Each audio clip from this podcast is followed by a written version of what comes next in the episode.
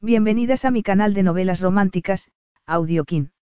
Antes de continuar, regálame un minuto de tu tiempo y comparte esta novela con familiares, amigas y conocidas. Me ayudarías a que otras personas conozcan este hermoso trabajo y cada día seguir creciendo. Estaré infinitamente agradecida por tu apoyo y deseando que una lluvia de bendiciones caigan sobre ti. Comencemos con la narración de la novela cuyo título es El perfume del desierto. Argumento. El matrimonio concertado de la princesa Amber con el príncipe Kazim Alamed de Barazbin era un sueño hecho realidad, al menos para ella. Pero la noche de bodas resultó ser un absoluto desastre y un furioso Kazim la desterró de su reino y de su vida. Con la convulsa situación de su país, Kazim debía demostrar su capacidad para gobernar y ofrecer un heredero a su pueblo. Pero para hacerlo necesitaba encontrar a su princesa. Amber siempre había tenido el poder de desequilibrar a Kazim, de hacerle perder el control. Pero si debía salvar su nación, y su matrimonio, debía reclamar a su esposa y hacerla suya por fin. Prólogo. Era el momento que Amber había estado esperando. Su esposo, el príncipe Kazim Alamed de Barazbin, era un hombre poderoso y, a pesar de lo nerviosa que estaba, quería que su primera noche juntos fuera perfecta. Aunque había sido su padre quien lo había elegido al concertar el matrimonio, ella le había entregado su corazón desde el momento en que se habían conocido. Su reputación lo precedía y Amber estaba decidida a ocultar su virginal inocencia desempeñando a la perfección el papel de seductora. En cuanto habían salido del banquete, las cosas habían cambiado, habían ido mal. La cálida sonrisa de él había desaparecido y ahora allí estaba, de pie en su suite, con una expresión de furia nublando su hermoso rostro. No deseo este matrimonio, fue evidente que le costó pronunciar la palabra, matrimonio. No tienes por qué cambiar tu vida. Cambiar mi vida. ¿Cómo podía decirle algo así, tan tranquilamente? Por supuesto que su vida cambiaría. Sin embargo, alzó la barbilla y se mantuvo firme al no querer mostrarse débil ante un hombre tan fuerte. Al igual que tú, me he casado por una cuestión de deber y de respeto hacia mi familia. Los ojos de Kazim, tan negros como la obsidiana, se clavaron en ella y un cosquilleo le recorrió la espalda. Él le tomó la mano, la calidez de sus dedos alrededor de los suyos hizo que se le acelerara el corazón, y por un instante vio confusión en su mirada. Hemos cumplido con nuestro deber. Ahora volverás con tu familia. Kazim suspiró aliviado, agradecido de que su esposa fuera una mujer sensata sin tendencia al histerismo. Debía de ser por la influencia occidental que había tenido en la vida. La misma influencia que la había pervertido. Acababan de llegar a sus oídos ciertos rumores sobre sus citas secretas con hombres en habitaciones de hotel mientras había estado estudiando en el extranjero, así que, al parecer, no era la novia inocente que había estado esperando. Él había cumplido con su deber, se había casado con la mujer que su padre había elegido. Pero ya no haría nada más. ¿Y qué debo hacer entonces? Por un momento pareció aterrorizada y él se preguntó si se habría apresurado a juzgarla. Lo que fuera que hacías antes de llegar aquí. Por supuesto, contarás con todo mi apoyo económico, por lo que a él respectaba, después de lo que acababa de descubrir, tenía todo el derecho del mundo a mandar a su esposa a su casa y poner en duda su idoneidad. Entonces, vuelvo a mi vida, así, sin más. No hay problema, respondió él vacilando. Aunque esperarán que el matrimonio quede consumado. Eso tiene fácil solución, dijo ella tirando de la seda de su abaya. Podemos hacer que parezca que ha sucedido algo. Kazim no se podía creer lo que estaba oyendo y viendo. A medida que cada pieza de seda caía al suelo, la lujuria inundaba más sus venas. Esa mujer era su esposa, una virgen inocente, y aún así estaba haciéndole una especie de striptease. ¿Qué había aprendido en Inglaterra? Con cada movimiento se volvía más atrevida, seduciéndolo con sus curvas y con la sensual pose de sus labios. La furia mezclada con la incredulidad formaron un cóctel embriagador en él. Esa mujer no era una ingenua. Aún así, él siguió mirando mientras la lujuria le retumbaba por las venas. Cuando sus movimientos se volvieron más rápidos y la seda se rasgó, ella emitió un pequeño grito de sorpresa y después sonrió. Fue la sonrisa de una mujer que sabía cómo provocar a un hombre. Así parecerá más real todavía. Después, el último trozo de seda cayó al suelo dejándola casi desnuda y fue entonces cuando sus miradas se encontraron. Amber, de pie, lo miraba como retándolo a resistirse a ella. Y Kazim apenas podía resistirse, pero tomarla ahora era imposible. Lo invadía una ira tan fuerte que sabía lo que podría pasar, y no podía arriesgarse. Ponte algo de ropa encima, bramó, apenas capaz de contener la rabia que sentía. En solo unos minutos ella había demostrado ser absolutamente inapropiada como su esposa. Poco después, ella salió del baño con su exuberante cuerpo cubierto por un suave albornoz. Se sentó en la cama y sus ojos color café retaron a los suyos.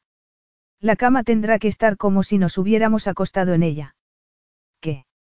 Tranquilamente sentada, sus pechos se alzaban y descendían con cada suspiro, haciendo cada vez más complicado poder resistirse a la llamada de la lujuria.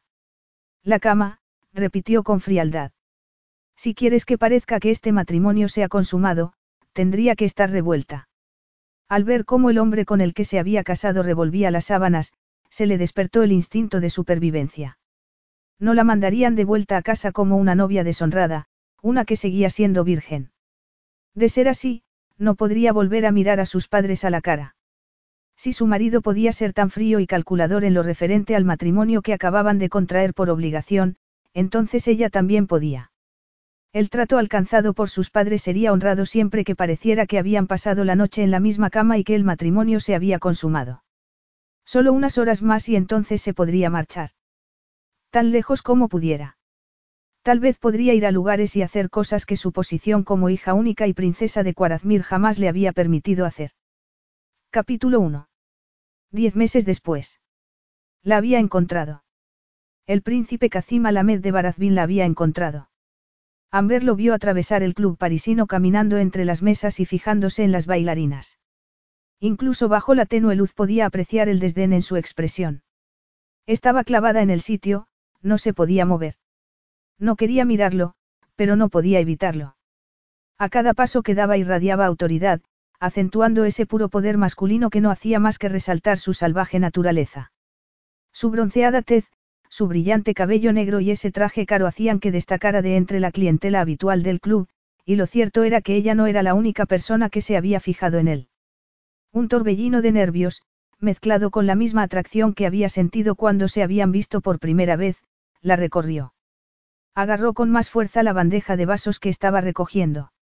Llevaba casi un año soñando con que fuera a buscarla y le declarara su amor, pero a juzgar por su expresión, sabía que esas esperanzas eran en vano. Jamás la había amado y temía cuál podría ser la razón de que estuviera allí. No estaba segura de poder soportar otro rechazo del hombre al que había adorado. Había sido su sueño hecho realidad. El único hombre al que había amado. Agradecida de que la tenue luz del lugar le permitiera marcharse prácticamente sin que nadie se diera cuenta, soltó la bandeja y, sin apartar la mirada de su cuerpo, retrocedió entre las sombras.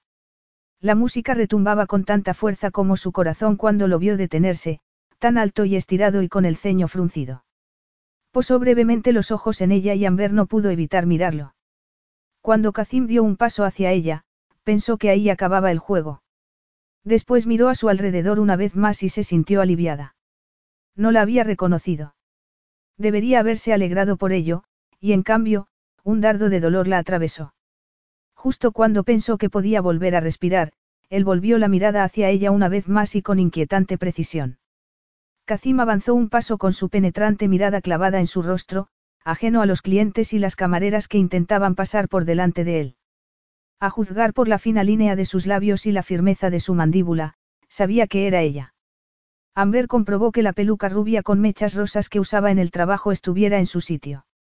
No podía haberla reconocido así, ¿verdad?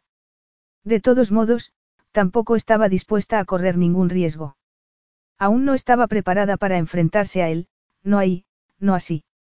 Necesitaba tiempo para recomponerse, tiempo para olvidar todos los sueños que él había destrozado. Kazim miró a las bailarinas una vez más y después volvió a mirarla a ella. La distancia entre los dos de pronto se acortó, incluso a pesar de que ninguno se movió, y Amber captó su recelo y su sorpresa. Tenía que irse. Ya mismo. Rápidamente, se movió entre los clientes con la mirada puesta en la puerta que conducía a los camerinos. La puerta hacia santuario y, con suerte, hacia la salida. No podía enfrentarse a él aún. Necesitaba tiempo para encontrar fuerzas. Empujó la pesada puerta y corrió por el pasillo hacia los camerinos, entrecerrando los ojos ante las brillantes luces. El corazón le palpitaba con fuerza, no podía creerse que estuviera allí, no después de las crueles palabras que le había dirigido aquella y única noche que habían pasado juntos. Amber. Su voz, con ese acento tan marcado, sonó autoritaria dejando claro que la había reconocido. Se quedó helada. Tras oír su nombre salir de esos despóticos labios no se atrevió a moverse. Ni siquiera se veía capaz de darse la vuelta. Su corazón galopaba más veloz que un caballo de carreras al oír las pisadas tras ella, acercándose, hasta que un escalofrío provocado por algo que se negaba a admitir le recorrió la espalda. ¿Cómo podía seguir produciendo ese efecto en ella? La puerta que daba al club se cerró, amortiguando el sonido de la música, y lo único que podía oír era el sonido de sus caros zapatos de piel sobre el suelo de baldosas. Después hubo silencio. Sabía que estaba casi justo tras ella. Podía sentirlo, todo su cuerpo lo sentía, pero no se podía girar. Finalmente, logró mover los pies y corrió hacia los camerinos sin mirar atrás. No se atrevía. Porque una sola mirada desataría todos los recuerdos de sus sueños rotos, unos sueños que él había aplastado. Puedes correr, Amber, pero no te puedes esconder. La dureza de su voz la hizo detenerse justo cuando llegaba a la puerta de los camerinos. Lentamente se giró, sabiendo que había llegado el momento, le gustara o no, ese era el momento que llevaba temiendo casi un año. Ya era hora de hacerle frente a su pasado. No estoy corriendo, dijo apresurada y enérgicamente, mirándolo a la cara. Se sorprendió con el valor con que pronunció esas palabras. Mientras miraba a Kazim, alzó la barbilla y echó los hombros atrás. Lo encontró cambiado. Seguía siendo innegablemente guapo, pero estaba distinto. Lo vio dar unos cuantos pasos más hacia ella. La intensa luz fluorescente del angosto pasillo destacaba los ángulos de su rostro, el filo de sus mejillas y el firme gesto de sus labios. Ahora tenía que ser fuerte. No podía dejar que viera lo desconcertada que se sentía. Ni tampoco me estoy intentando esconder, Kazim. No creo que te puedas esconder mucho bajo esa cosa tan ridícula, contestó él con furia. Sin poder evitarlo, ella tocó la peluca. Es parte del trabajo, dijo Amber con indiferencia mientras él se situaba directamente frente a ella, y demasiado cerca. Su enfado por la peluca la complació y fue el combustible necesario para resistirse a él. Kazim la miraba con frialdad, bañándola con su desdén, tal como había sucedido la última vez que lo había visto. Esas imágenes se reproducían frenéticamente en su cabeza, tan claras como si todo hubiera sucedido la noche anterior en lugar de meses atrás. Aquella noche la había desairado, había rechazado sus torpes intentos de acercamiento y había despreciado su amor. La había rechazado sin pararse a pensar qué significaría para ella, sin importarle cuánto la afectaría. Por eso, ahora era una mujer distinta a la que había sido aquella noche. Tenía que ser más fuerte. Era más fuerte. Y él no le volvería a hacer daño. ¿Y esto? Kazim alargó la mano y arrancó las plumas que adornaban la parte baja de su atuendo tipo corsé, devolviéndola al presente. Esto también es parte del trabajo. Sí, le respondió secamente y apartándole la mano con brusquedad. Jamás le permitiría saber cuánto daño le había hecho, cómo le había destrozado la vida. Lo que haga para ganarme la vida ya no es asunto tuyo. Te aseguraste de que así fuera. Bullendo de indignación, recordó cómo la había alejado de su lado, cómo le había dado la espalda. La vida. A esto llamas, ganarse la vida. Unos ojos oscuros, brillantes por una rabia apenas camuflada, la atravesaron como intentando extraer cada secreto de su alma. No te preocupes, ella posó las manos en las caderas y lo miró, exasperada ante tan obvio menosprecio. Nadie sabe quién soy en realidad. Ni ella sabía ya quién era después de estar intentando convencerse a sí misma, y a su compañera de piso, de que era simplemente una chica corriente más intentando ganarse la vida y superar un mal de amores. Eso explica por qué ha sido tan difícil encontrarte, dijo el irritado. Yo nunca he tenido intención de encontrarte, le contestó ella mientras la rabia anulaba esos inútiles atisbos de esperanza. He seguido adelante con mi vida. Y has llegado a este estilo de vida. El tono de burla quedó dolorosamente claro en la pregunta, pero ella no le permitiría que aplastara sus sueños. No por segunda vez. Tengo planes, Kazim. Me he apuntado a un curso de arte, en cuanto pronunció esas palabras, deseó poder retirarlas. Él respiró hondo, como intentando no perder la paciencia. ¿Y qué hay de tu deber? ¿Deber? Preguntó prácticamente escupiéndole la palabra. ¿Qué fue aquello que dijiste en nuestra noche de bodas? Ah, sí, hemos cumplido con nuestro deber. Ahora volverás con tu familia. Se levantó y lo miró mientras esas palabras resonaban por su cabeza. Por un momento, una estúpida esperanza reavivó en su corazón, la esperanza de que él se hubiera dado cuenta de que la amaba, pero rápidamente la apartó y la guardó bajo llave. Kazim no estaba allí porque la amara. Pero entonces, porque estaba allí cuando había dejado descaradamente claro que no quería saber nada de ella. Que se trataba de un matrimonio que tendría que soportar y del que, sospechaba, le gustaría liberarse. La dura expresión de su rostro la hizo quedar en silencio. Los mismos ojos intensamente negros de los que se había enamorado ahora poseían un implacable brillo dorado. No me puedo creer que te hayas escondido en París, y menos en esta parte de la ciudad. Entonces, preferirías que le hubiera contado al mundo entero que estaba aquí. Esas desafiantes palabras dieron en la diana y la llenó de satisfacción ver a Kazim apretar la mandíbula. Una expresión de furia acentuó el tono dorado de sus ojos. Si pensaba que podía volver a su vida y juzgar lo que hacía o dejaba de hacer, estaba muy equivocado. No he querido decir eso. Kazim se acercó todavía más, cerniéndose sobre ella, y Amber lo miró fijamente, desafiándolo. Su aroma almizclado con toques de lugares exóticos atormentaron sus sentidos y ella tuvo que forzarse a permanecer calmada y no perder el control. ¿Y qué has querido decir, Kazim? En un intento de distraerse por un instante, se quitó la peluca y sacudió su resplandeciente melena negra, agradecida de poder librarse de los rizos rubios falsos. Al verla, los ojos de Kazim se oscurecieron aún más y los destellos de ira dorado se encendieron hasta tornarse en un color bronce y pasar a derretirse en las profundidades del negro medianoche. Cuando tragó saliva, Amber se fijó en la bronceada piel de su cuello. Kazim apretó la mandíbula y posó en ella su penetrante mirada. Estaba atrapada, absolutamente paralizada por esa pura masculinidad. Ese salvaje vigor, que le había atrapado el corazón la primera vez que se habían visto, la dejaba incapaz de apartar la mirada de él. Ni siquiera podía retroceder del fuego que se había originado entre los dos amenazando con quemarla si se acercaba un poco más. Pero, como una polilla atraída por la llama de una vela, ella se sentía obligada a acercarse, incluso aún sabiendo que eso la destruiría. Parpadeó rápidamente y respiró hondo. No se podía permitir dejarse debilitar, no se podía permitir que la atracción que siempre había sentido por él la gobernara.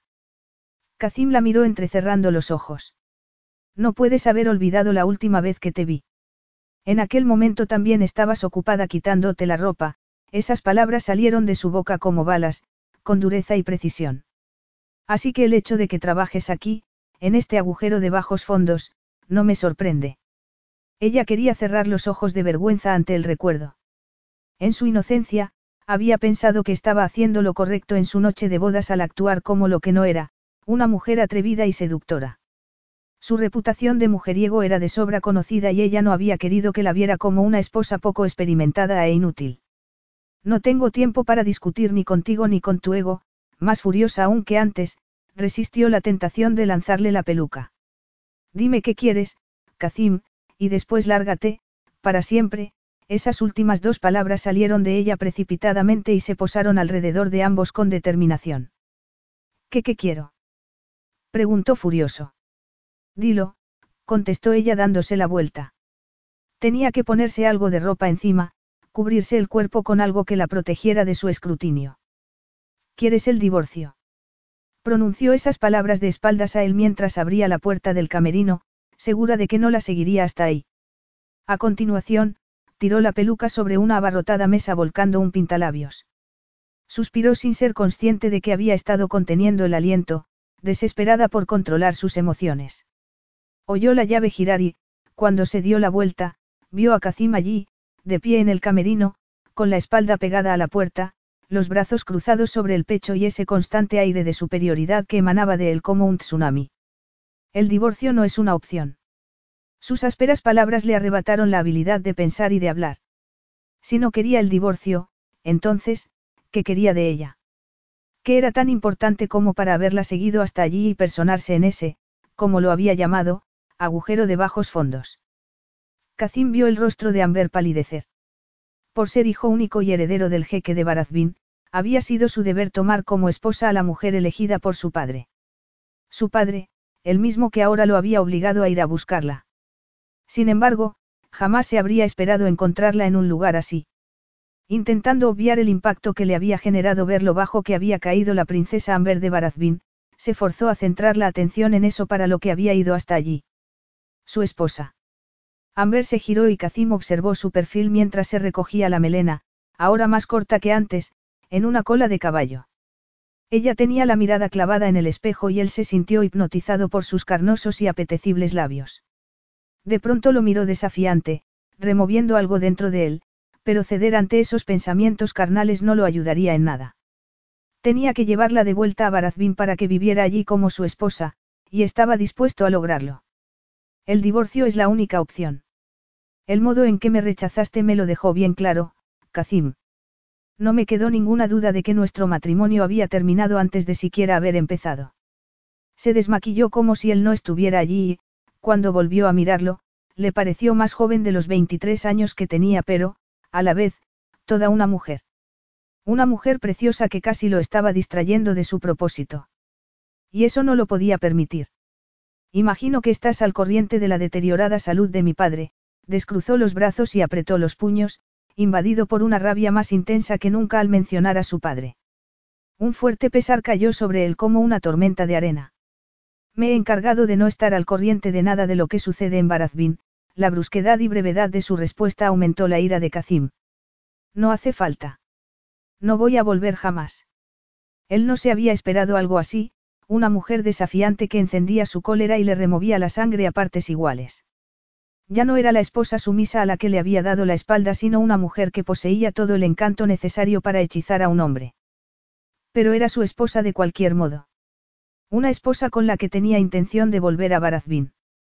Si no te importa, Kazim, me gustaría cambiarme, le lanzó una altanera mirada y sus delicadas cejas se alzaron con gesto de desafío.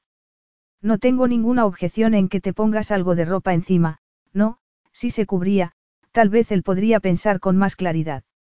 Tal vez cesaría ese salvaje calor que le recorría la sangre y que se volvía más complicado de ignorar a cada segundo que pasaba. Tal como le había sucedido momentos antes, se quedó hipnotizado por sus largas piernas expuestas de forma espectacular gracias a ese traje tipo corsé. Su estrecha cintura quedaba resaltada por esas ridículas plumas rosas. Lo que he querido decir con eso es que deberías marcharte, un tono de irritación resonó en su voz mientras lo miraba. O me marcho contigo o no me marcho, y ya que no tengo el más mínimo deseo de que me vean por las calles de París con una stripper, te sugiero que te vistas, le dijo dando un paso adelante hasta que la brusca respuesta de Amber lo detuvo. Yo no soy una stripper. Impactada, retrocedió como si esas palabras la hubieran quemado. Por lo que recuerdo, tienes mucha, como lo diría, práctica para quitarte la ropa, volvió a recordar su noche de bodas, la provocación con la que ella se había desprendido de la seda que le había cubierto el cuerpo y la había ido lanzando sin miramiento por la suite. No fue eso lo que hiciste en nuestra noche de bodas. Ella apretó los labios y respiró hondo. Puede que sí, pero he visto lo que estaba pasando ahí fuera cuando he llegado. Lo que has visto, Kazim, eran bailes, contestó con rabia y las manos apoyadas fuertemente en las caderas. Él frunció el ceño y contuvo una sonrisa triunfante al ver su gesto de irritación. No dijo nada más, simplemente enarcó las cejas. Como quieras, Amber se encogió de hombros y se puso de espaldas a él. Pero si quieres que me cambie de ropa para que no parezca una stripper, al menos sé útil y desabróchame. Kazim contempló sus hombros desnudos, su piel morena resultaba tan apetitosa que deseó poder deslizar los dedos por su espalda. Miró los incontables ganchos que le ajustaban el corsé y apretó los puños. ¿Qué intentaba hacerle?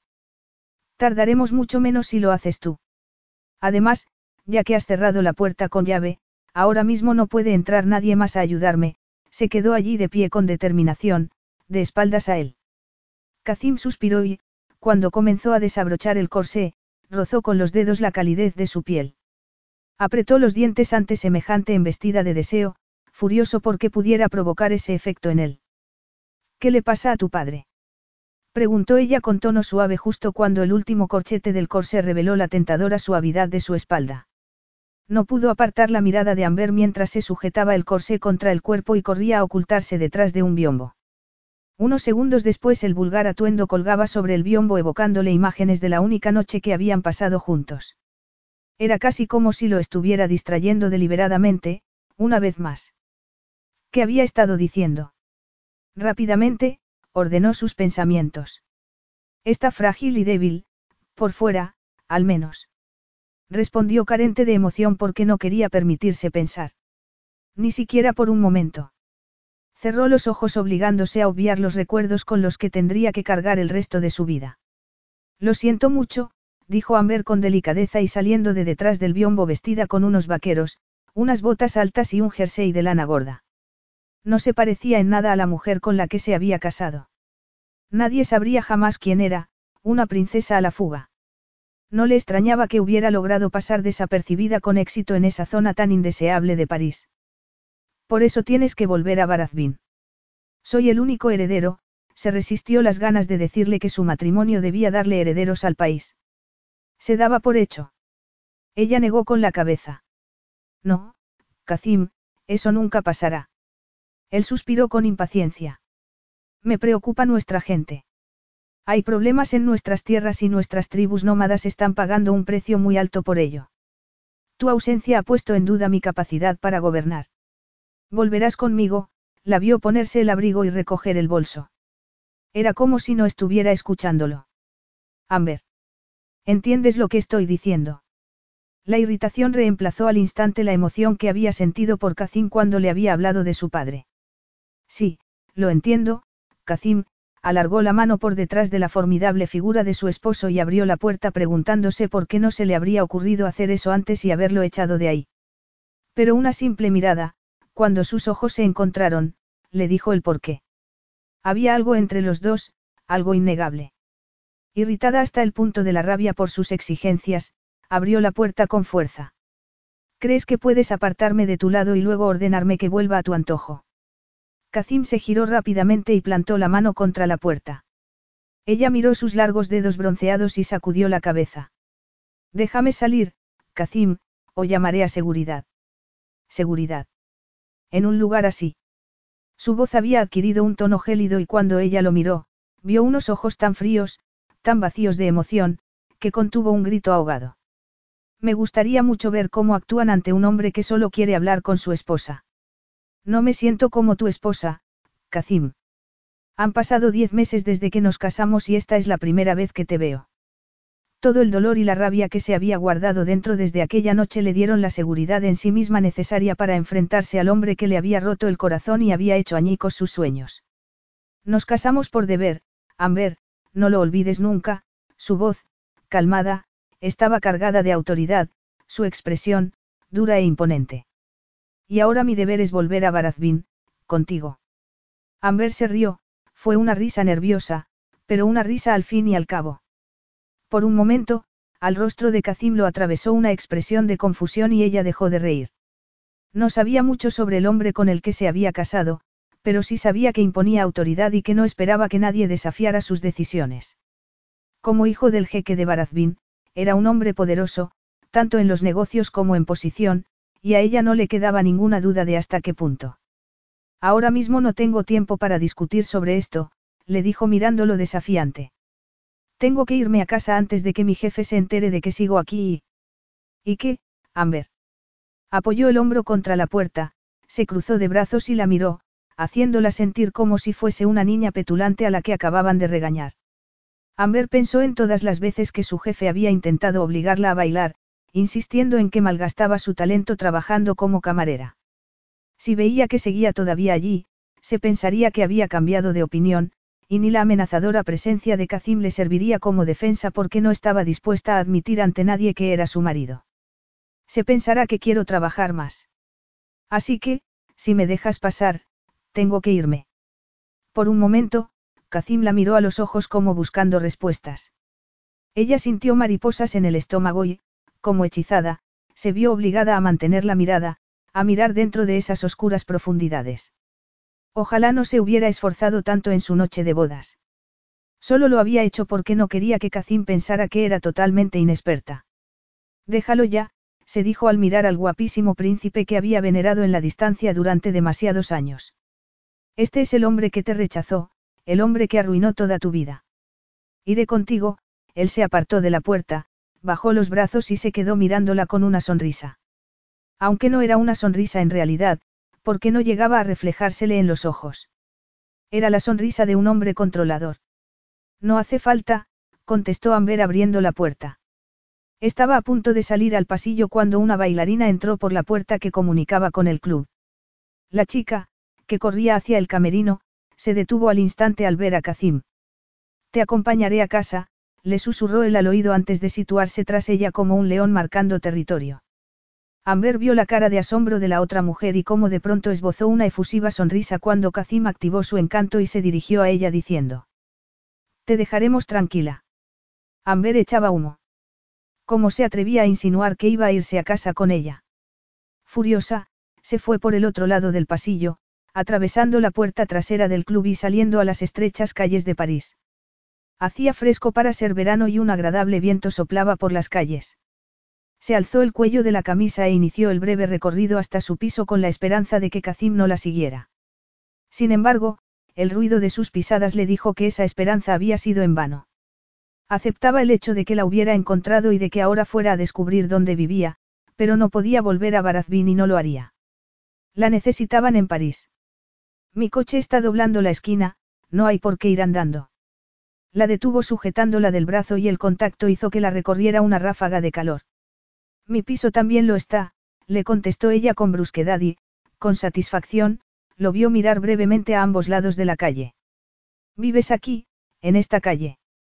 Preguntó con desdén. Las farolas proyectaban un brillo dorado sobre su piel y sus ojos parecían más oscuros que nunca. ¿Le pasa algo a esta calle?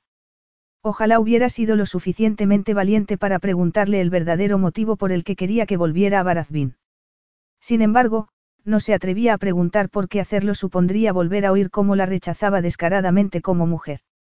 Lo único que le pasa a esta calle es que no está en Barazbín. Le contestó con tanta brusquedad que ella dio un paso atrás y a punto estuvo de perder el equilibrio. Kazim la agarró del brazo con fuerza despertando las miradas curiosas de una pareja que pasaba por allí. Me apartaste de tu lado, Kazim, dijo ella soltándose. Daba por hecho que si volvía a tener noticias tuyas sería con motivo del divorcio. No podemos hablar aquí. Estamos llamando demasiado la atención. No hay nada de qué hablar. No pienso ir a ninguna parte contigo. Me necesitan aquí ahora mismo y llego tarde, así que si me disculpas. Sin esperar respuesta, Amber se alejó y sus pisadas de frustración resonaron por la calle. Miró el reloj y sus niveles de ansiedad aumentaron. Llegaba tarde y le había prometido a su compañera de piso que esa noche terminaría pronto. Dobló la esquina y al mirar atrás vio a Kazim siguiéndola. No, por favor, suspiró. Un príncipe del desierto insistente no era precisamente algo a lo que quisiera enfrentarse esa noche, pero ya que estaba, podría acabar con la situación de una vez por todas. Lo único que tenía que hacer era convencerlo de que un divorcio era la mejor opción, para ambos. Sacó las llaves del bolso y se detuvo junto a la vieja puerta de madera con la pintura verde deteriorada. Al acercarse, Cacín vociferó, fueron una serie de palabras en su lengua materna que hacía tiempo que no oía. Oír de nuevo el idioma le trajo recuerdos de su familia y por un instante los echó de menos, hasta que recordó cómo la habían tratado. Cómo le habían dado la espalda y la habían mandado con unos parientes lejanos a Inglaterra después de que Kazim la hubiera rechazado, insistiendo en que lo hacían para evitar escándalos. ¿No has podido encontrar un lugar mejor para vivir? Le preguntó con repugnancia y ella se giró para mirarlo cuando él vociferó de nuevo. ¿Qué has hecho con todo el dinero que te di si no lo has empleado para vivir en un lugar decente? Lo que haya hecho con el dinero que me pagaste para que saliera de tu vida no es asunto tuyo, le respondió con más furia que nunca cuando todo el dolor del rechazo que había sentido por su parte salió a la superficie. Le había arruinado la vida. En solo una noche la había reducido a la nada. No le diría que no había recibido ningún dinero de su padre. Si pensaba que lo había malgastado, mejor. Eso le daría razones de más para demostrar que tenían que ponerle fin al matrimonio. No es asunto tuyo en que me gaste mi dinero. Era para que te mantuvieras, para que pudieras vivir de un modo que se adaptara a tu posición como princesa de Barazbin.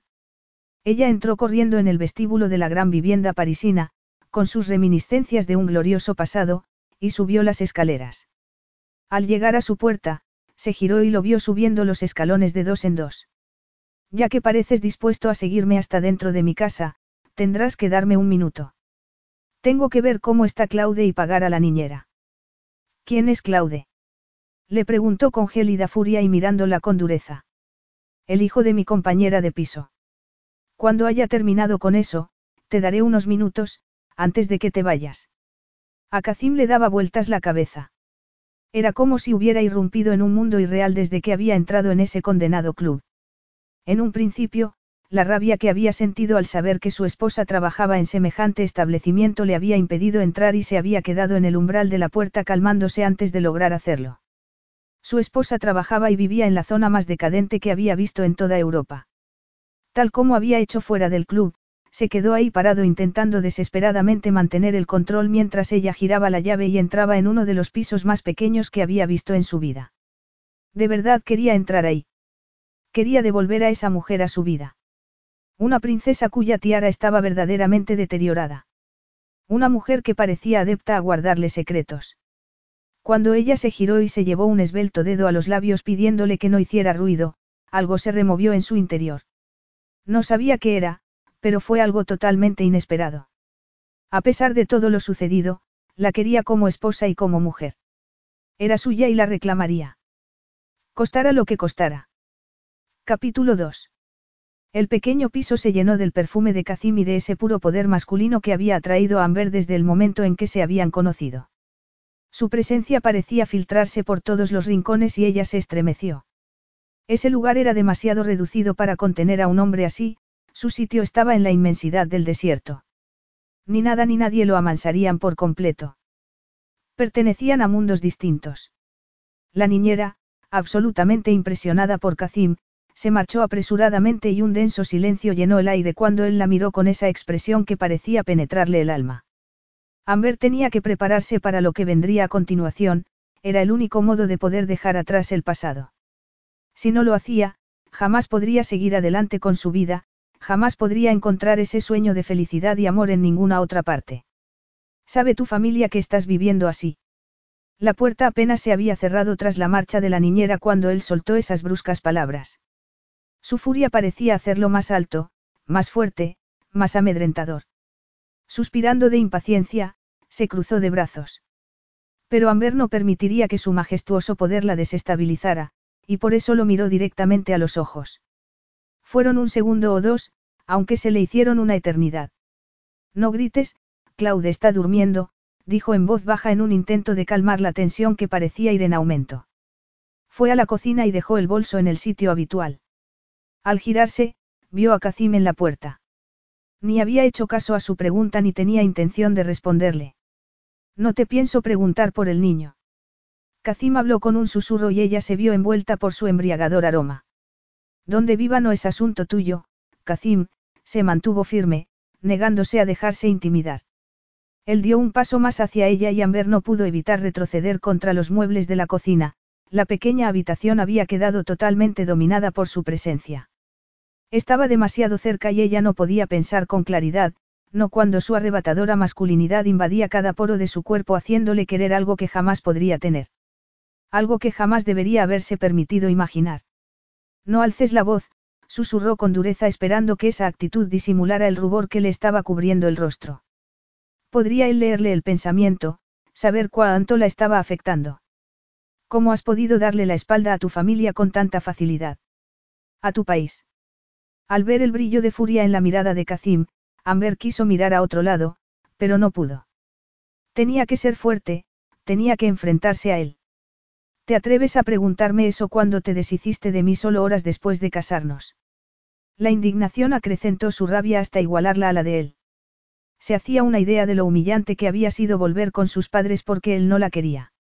Decidió dejar de lado esas emociones al verse incapaz de enfrentarse a ellas ahora mismo. La había rechazado como esposa y como mujer y debería odiarlo por ello. Lo hacía y, sin embargo, no podía ignorar la atracción que crepitaba entre los dos, más fuerte ahora que nunca. Pero vivir aquí, en un lugar así, con una mujer y su hijo. Porque supongo que tu amiga no está casada, la aversión que vio en su rostro reflejó lo mismo que había visto en la noche de bodas cuando ella había intentado no mostrarse como una virgen ingenua. Supones bien, le respondió mirándolo fijamente. Amber pensó en el pequeño Claude, siempre con una resplandeciente sonrisa a pesar de sus continuos problemas de salud. Le había robado el corazón desde el primer instante, igual que había hecho Kazim. Pero no podía permitir que sus pensamientos vagaran por ese terreno otra vez. Tenía que mantenerse completamente centrada en ese momento y en la poderosa presencia del hombre con el que se había casado por una cuestión de deber. No pudo evitar observarlo cuando Kazim miró la hora y la manga alzada de su chaqueta reveló una muñeca bronceada salpicada de vello negro. Sintió un cosquilleo por el estómago y prácticamente se tuvo que obligar a pensar con claridad. Después de todo lo que había hecho, de todo lo que le había dicho en la noche de bodas, no podía creer que siguiera teniendo la capacidad de provocarle esas sensaciones. Jamás había deseado a un hombre como deseaba a Kazim y eso tendría que cambiar si quería seguir adelante con su vida. Pero mientras él siguiera siendo dueño de su iluso corazón, jamás podría mirar a otro hombre y sentir el mismo y ardiente deseo. ¿Dónde trabaja la madre del niño a estas horas? Amber deseó que diera un paso atrás, que le dejara espacio para pensar. Si cerraba los ojos un momento, estaba segura de que solo el aroma de su loción para después del afeitado la transportaría de vuelta al desierto, y ese era un lugar al que ya había dado la espalda para siempre. En el club, sabía que Annie estaba a punto de llegar a casa y una parte de ella quería que fuera ya mismo, pero la otra, la más rebelde, quería evitar ese momento todo lo posible. ¿Es una stripper? Preguntó Kazim con un acento especialmente marcado y los duros ángulos de su rostro fruncidos al sacar conclusiones. Son bailarinas, Kazim.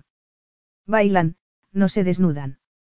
Amber salió en defensa de Annie al instante, empleando las mismas palabras que había utilizado su jefe para intentar persuadirla de que bailara insistiendo en que su salario aumentaría sustancialmente. Así que tu escenita de nuestra noche de bodas fue un baile. Su voz se había vuelto ronca y a ella se le revolvió el estómago ante otro recuerdo más de aquella noche. Kazim se acercó, invadiéndole la mente, el cuerpo y el alma.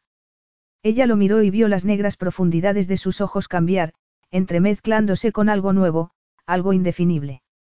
Estaba hipnotizada, era incapaz de pensar o hablar. ¿Te acuerdas? Preguntó él con un tono más suave y alzándole la barbilla, obligándola a mirarlo a los ojos. Amber sintió como si el fuego que veía ahora en ellos la engullera. En aquella ocasión bailaste. Eso no podía estar pasando. No quería que pasara, no podía permitir que pasara. Lo que necesitaba era liberarse de él, y dejar que la tocara, dejar que la mirara a los ojos con tanto deseo, estaba erosionando las últimas capas de determinación que le quedaban. Ni bailé ni me desnudé, le contestó furiosa por el modo en que su cuerpo reaccionó a su roce a pesar de que, en realidad, no quería que parara. El ataque, pensó, era la mejor forma de defensa. Estaba haciendo lo que creía correcto, lo que pensé que querría un hombre de tu reputación. Un hombre de mi reputación. Kazim repitió las palabras lentamente y con recelo, como si no se pudiera creer que ella estuviera empleando algo así en su contra. Estaba segura de que una mujer inocente no era algo a lo que estarías acostumbrado, lo miraba directamente a los ojos, retándolo con descaro a que le negara lo que decía. Estaba segura de que no me habrías querido, que no habrías querido a una novia virgen, y tenía razón. Vio cómo el rostro de Kazim se endureció, vio cómo apretó la mandíbula. Tenía razón, no había deseado una novia inocente, pero tampoco la había querido cuando se había ocultado tras su intento de seducción. ¿O acaso me rechazaste porque no encajaba en tu mundo? Le preguntó. Es porque tengo sangre inglesa. El silencio de Kazim lo dijo todo, pero ella seguía cargando contra él, intentando ignorar la intensidad de su mirada. Por muy inglesa que sea mi madre, ha adoptado la vida del desierto hasta el punto de que deseaba nuestro matrimonio tanto como nuestros padres.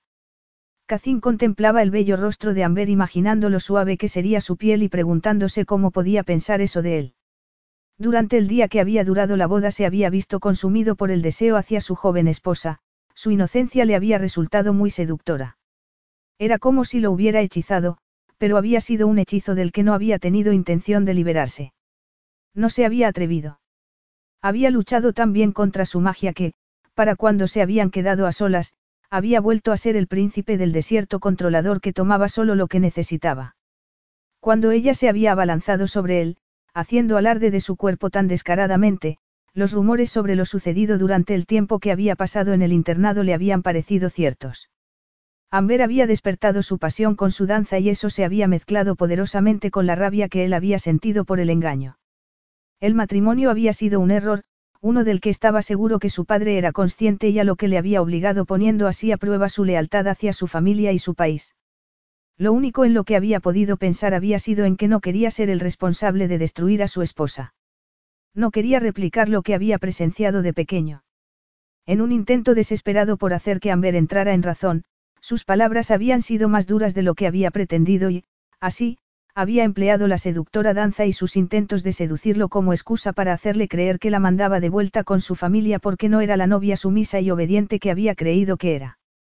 Amber no había mostrado el más mínimo asombro cuando le había dicho que ya habían cumplido con su deber y que debía volver a su casa. Es más, no había mostrado la más mínima emoción. Se habría sentido aliviada por no tener que permanecer en Barazbin. Si cerraba los ojos lo suficiente, aún podía imaginarla, quitándose con sensualidad la seda que se había aferrado tan seductoramente a su cuerpo como si fuera algo a lo que estaba acostumbrada a hacer. No confirmaba eso su actual trabajo. Había sido incapaz de moverse, incapaz de detenerla. Ambos habían necesitado ese matrimonio y la consumación no era opcional. Pero, aún así, no había sido capaz de tocarla, y mucho menos de hacerla suya. Él era el hijo de un despiadado jeque y no tenía ninguna intención de aplastar ese bello espíritu tan salvajemente como había quedado aplastado el de su madre. Por esa razón jamás se permitiría amar ni ser amado. Sin duda aquella noche bailaste. Poco a poco, fuiste desprendiéndote de la seda que cubría tu cuerpo. No fue un baile, Kazim, fue simplemente una cortina de humo necesaria. Intentaba ser algo que no era. Intentaba tentarte.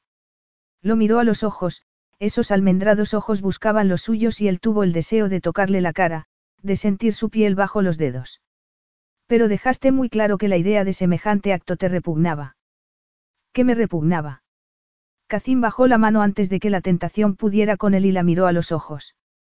¿Cómo podía pensar algo así? No perder el control aquella noche había sido lo más complicado que había hecho en su vida, aunque también algo necesario. La había deseado enormemente, pero se había quedado asombrado al descubrir que las habladurías de palacio eran ciertas. Una novia virgen jamás habría sabido actuar de ese modo tan seductor. Nunca me esperé semejante demostración de, conocimientos. Cometí un error, Kazim, y por eso no me quisiste. Solo me querías por lo que era, por los beneficios que nuestro matrimonio suponía para tu reino. Te alegró apartarme de tu vida. Si ella supiera. Había contenido el deseo, pero lo había hecho para protegerla. Aún podía ver claramente la imagen de su esbelto cuerpo, casi desnudo, mientras se había ido despojando de los velos de seda de su vestido. Paralizado, había visto cómo había tirado con fuerza del último trozo de tela y cómo la seda se había rasgado. Después, lo había mirado con gesto insinuante y él le había exigido que parara con una dureza a la que no estaba acostumbrado. Había sonado cruel, exactamente igual que su padre. Ella se había metido en el cuarto de baño para salir a continuación con su glorioso cuerpo envuelto en un albornoz. Y de nuevo, él se había resistido al deseo empleando la rabia como escudo. No se había sentido capaz de aprovecharse de ella. Si se unían como marido y mujer, sería porque ambos deseaban darle a Barazbin futuros herederos. La pasión y el deseo no entraban en su matrimonio. Al amanecer, se había quedado junto a la cama observando a la mujer con la que se había casado, la mujer a la que había deseado pero que no podía tener.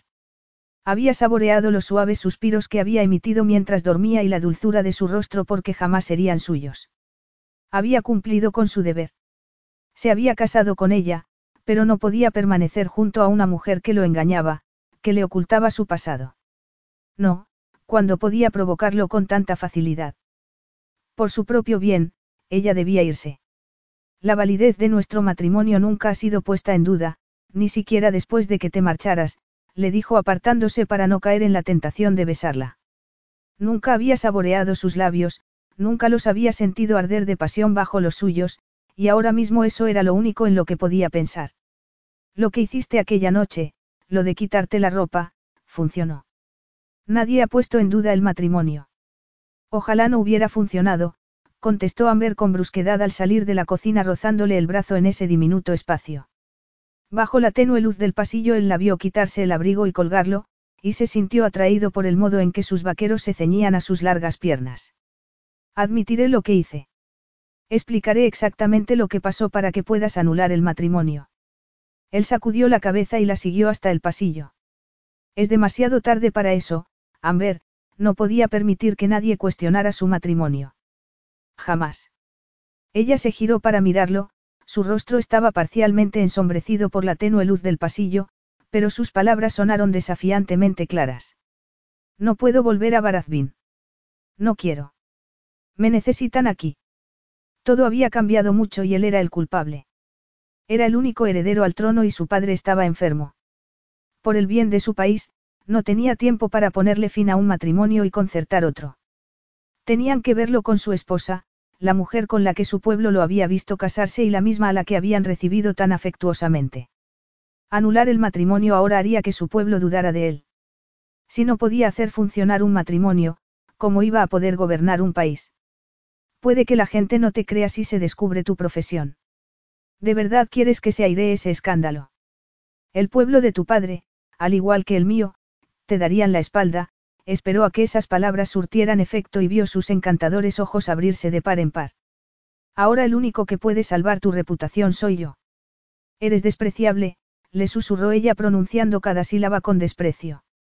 Apenas conteniendo la furia en cada paso que daba, Amber fue hasta otra puerta y la abrió. Al verla entrar en la habitación, él recordó que había un niño y esa furia irracional lo consumió de nuevo. ¿Por qué estaba viviendo allí, compartiendo un abarrotado piso con una madre soltera que trabajaba como stripper. ¿Acaso intentaba mancillar su reputación? Kazim apretó los puños contra la irracional rabia que bramaba en su interior, intentando recuperar el control. Un momento después, y algo más sereno, no pudo contenerse y abrió la puerta un poco. Ahí encontró a Amber arropando a un niño pequeño en una diminuta cama. El niño murmuró algo entre sueños y ella le acarició su pelo rubio antes de besarlo en la frente.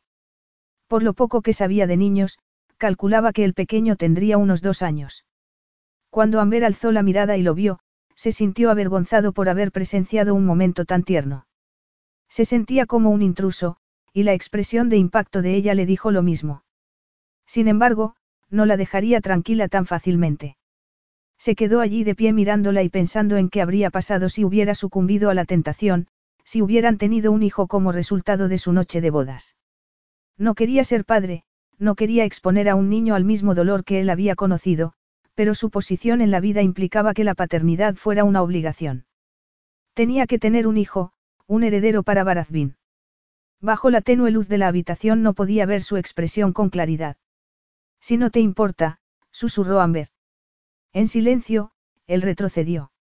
La habitación del niño no era lugar para discusiones y por eso se marchó y cerró la puerta. Volvió a la deprimente y claustrofóbica cocina y toda clase de preguntas se le pasaron por la cabeza.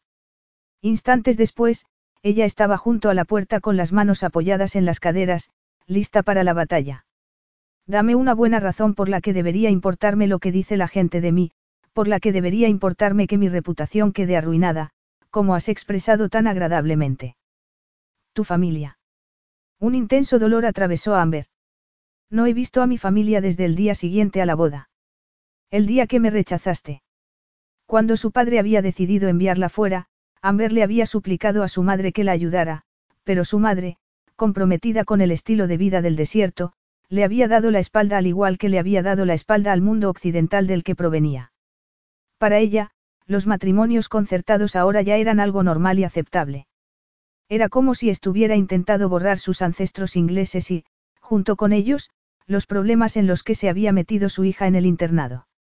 Las siguientes palabras de Kazim la devolvieron a la realidad, apartándola del dolor del rechazo y la decepción de sus padres. Así que has dado la espalda a tu familia y a tus raíces para venir a París a trabajar en un club, se cruzó de brazos y la miró con gesto acusatorio. Ella pensó que iba a provocarla otra vez, que iba a obligarla a admitir que era stripper en lugar de camarera. De verdad pensaba que habría dejado atrás a todo el mundo por voluntad propia. Intentó ignorar el dolor, tal como había hecho en su día de bodas, y dejó que ese sentimiento se convirtiera en rabia. Por mucho que fuera el hombre al que había amado desde la primera vez que lo había visto, el hombre con el que había soñado formar una familia, era también el hombre que jamás la amaría. Ya era hora de que aceptara eso y siguiera adelante. Donde trabaje y que haga es irrelevante, le dijo con brusquedad deseando no haberlo dejado entrar en el piso nunca. Pero tenía que ponerle fin a esa situación, tenía que liberarse de él. Lo importante es que las dos personas que significan para mí más que nadie en el mundo me necesitan y me quieren aquí. La otra única persona que la había hecho sentirse necesitada y querida era su abuela, a la que echaba de menos tremendamente desde su fallecimiento. Por eso, desde que Annie y el pequeño Claude habían entrado en su vida, se sentía feliz por primera vez en muchos años. Tenerlos compensaba con creces el hecho de que el único trabajo que había podido encontrar sin demostrar su identidad fuera en el club. En Barazvin te necesitan. Tal vez me necesitan, respondió ella encogiéndose de hombros e intentando mostrar indiferencia, pero no me quieren, Kazim. Tú no me quieres. Mi padre está enfermo. Kazim había palidecido y tenía una mirada de angustia. Por un momento, Amber sintió su dolor y quiso abrazarlo, pero no pudo. Mostrar semejante debilidad sería un error fatal. Mi deber es asegurar el futuro de Barazvin. Pero yo no tengo nada que ver ahí, no cuando no nos hemos vuelto a ver desde el día de la boda.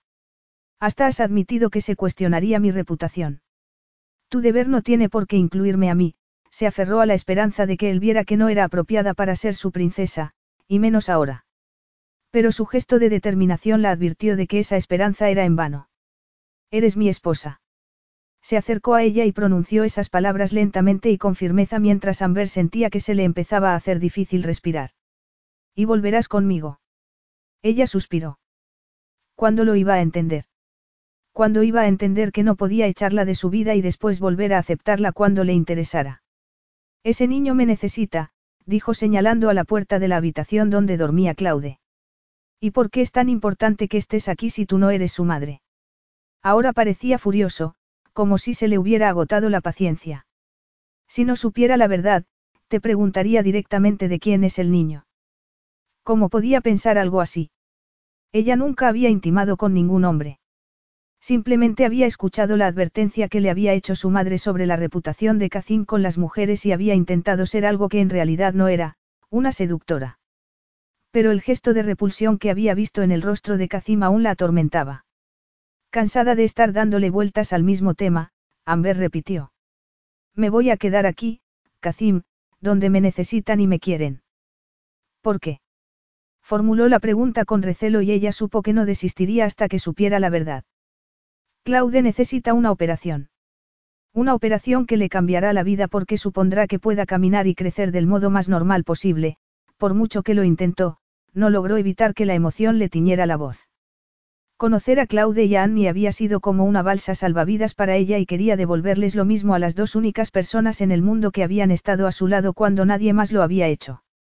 Si no hubieran entrado en su vida cuando lo hicieron, no habría tenido un hogar. Él se mantenía firme, con su hermoso rostro fruncido mientras asimilaba la información. Eso no es excusa. ¿Por qué te tienes que quedar? Es que no sabes cómo funciona la vida real, Kazim. Ahora sí que estaba furiosa. Annie es madre soltera. Trabaja muchísimo para mantener a su hijo y, sí, trabaja como bailarina en el club. ¿Y sabes por qué? Porque Claude necesita ir a Estados Unidos lo antes posible para someterse a unas operaciones que costarán mucho más de lo que Annie puede soñar con ganar en un trabajo normal. ¿Y por qué tienes que implicarte tú en esto? Le preguntó furioso. ¿Qué pasa con su familia? ¿Y el padre del niño? Amber recordó el día que Annie le había contado que Claude y ella estaban solos en el mundo. En aquel momento todo el dolor y el sufrimiento que sentía a consecuencia del rechazo de Kazim y de sus padres se quedó en nada, y ayudar a Annie se convirtió en el centro de su vida. Renegaron de ella, dijo mirándolo a los ojos con firmeza. Y sé muy bien lo que se siente. Tu familia renegó de ti. Preguntó él impactado y se acercó a ella, demasiado. Después de que me mandaras a casa, sí. Mis padres lo vieron como una deshonra y me obligaron a marcharme de Cuarazmir para evitar un escándalo. Me repudiaron. Al igual que le pasó a Annie, era esa conexión lo que había creado un vínculo tan estrecho entre las dos. Por eso, estoy decidida a hacer todo lo que pueda para ayudarla. Al ver cómo Kazim respiraba hondo por la nariz, furioso, Amber sintió una profunda satisfacción. Por fin estaba siendo consciente de las repercusiones de lo que había hecho. Sobresaltado por el sonido de la cerradura de la puerta, la miró. Unos segundos después, Annie entraba en casa con su actitud optimista de siempre. Vaya noche. Susurró y se detuvo asombrada al ver a Kazim. Annie, te presento a Kazim. Justo ahora le estaba hablando de Claude, vio esa habitual tristeza cubrir de nuevo el rostro de su amiga y deseó no haberlo mencionado. Iré a ver cómo está ellos dejaré solos. Si es que quieres, claro, respondió Annie mirándolos a los dos con gesto de preocupación.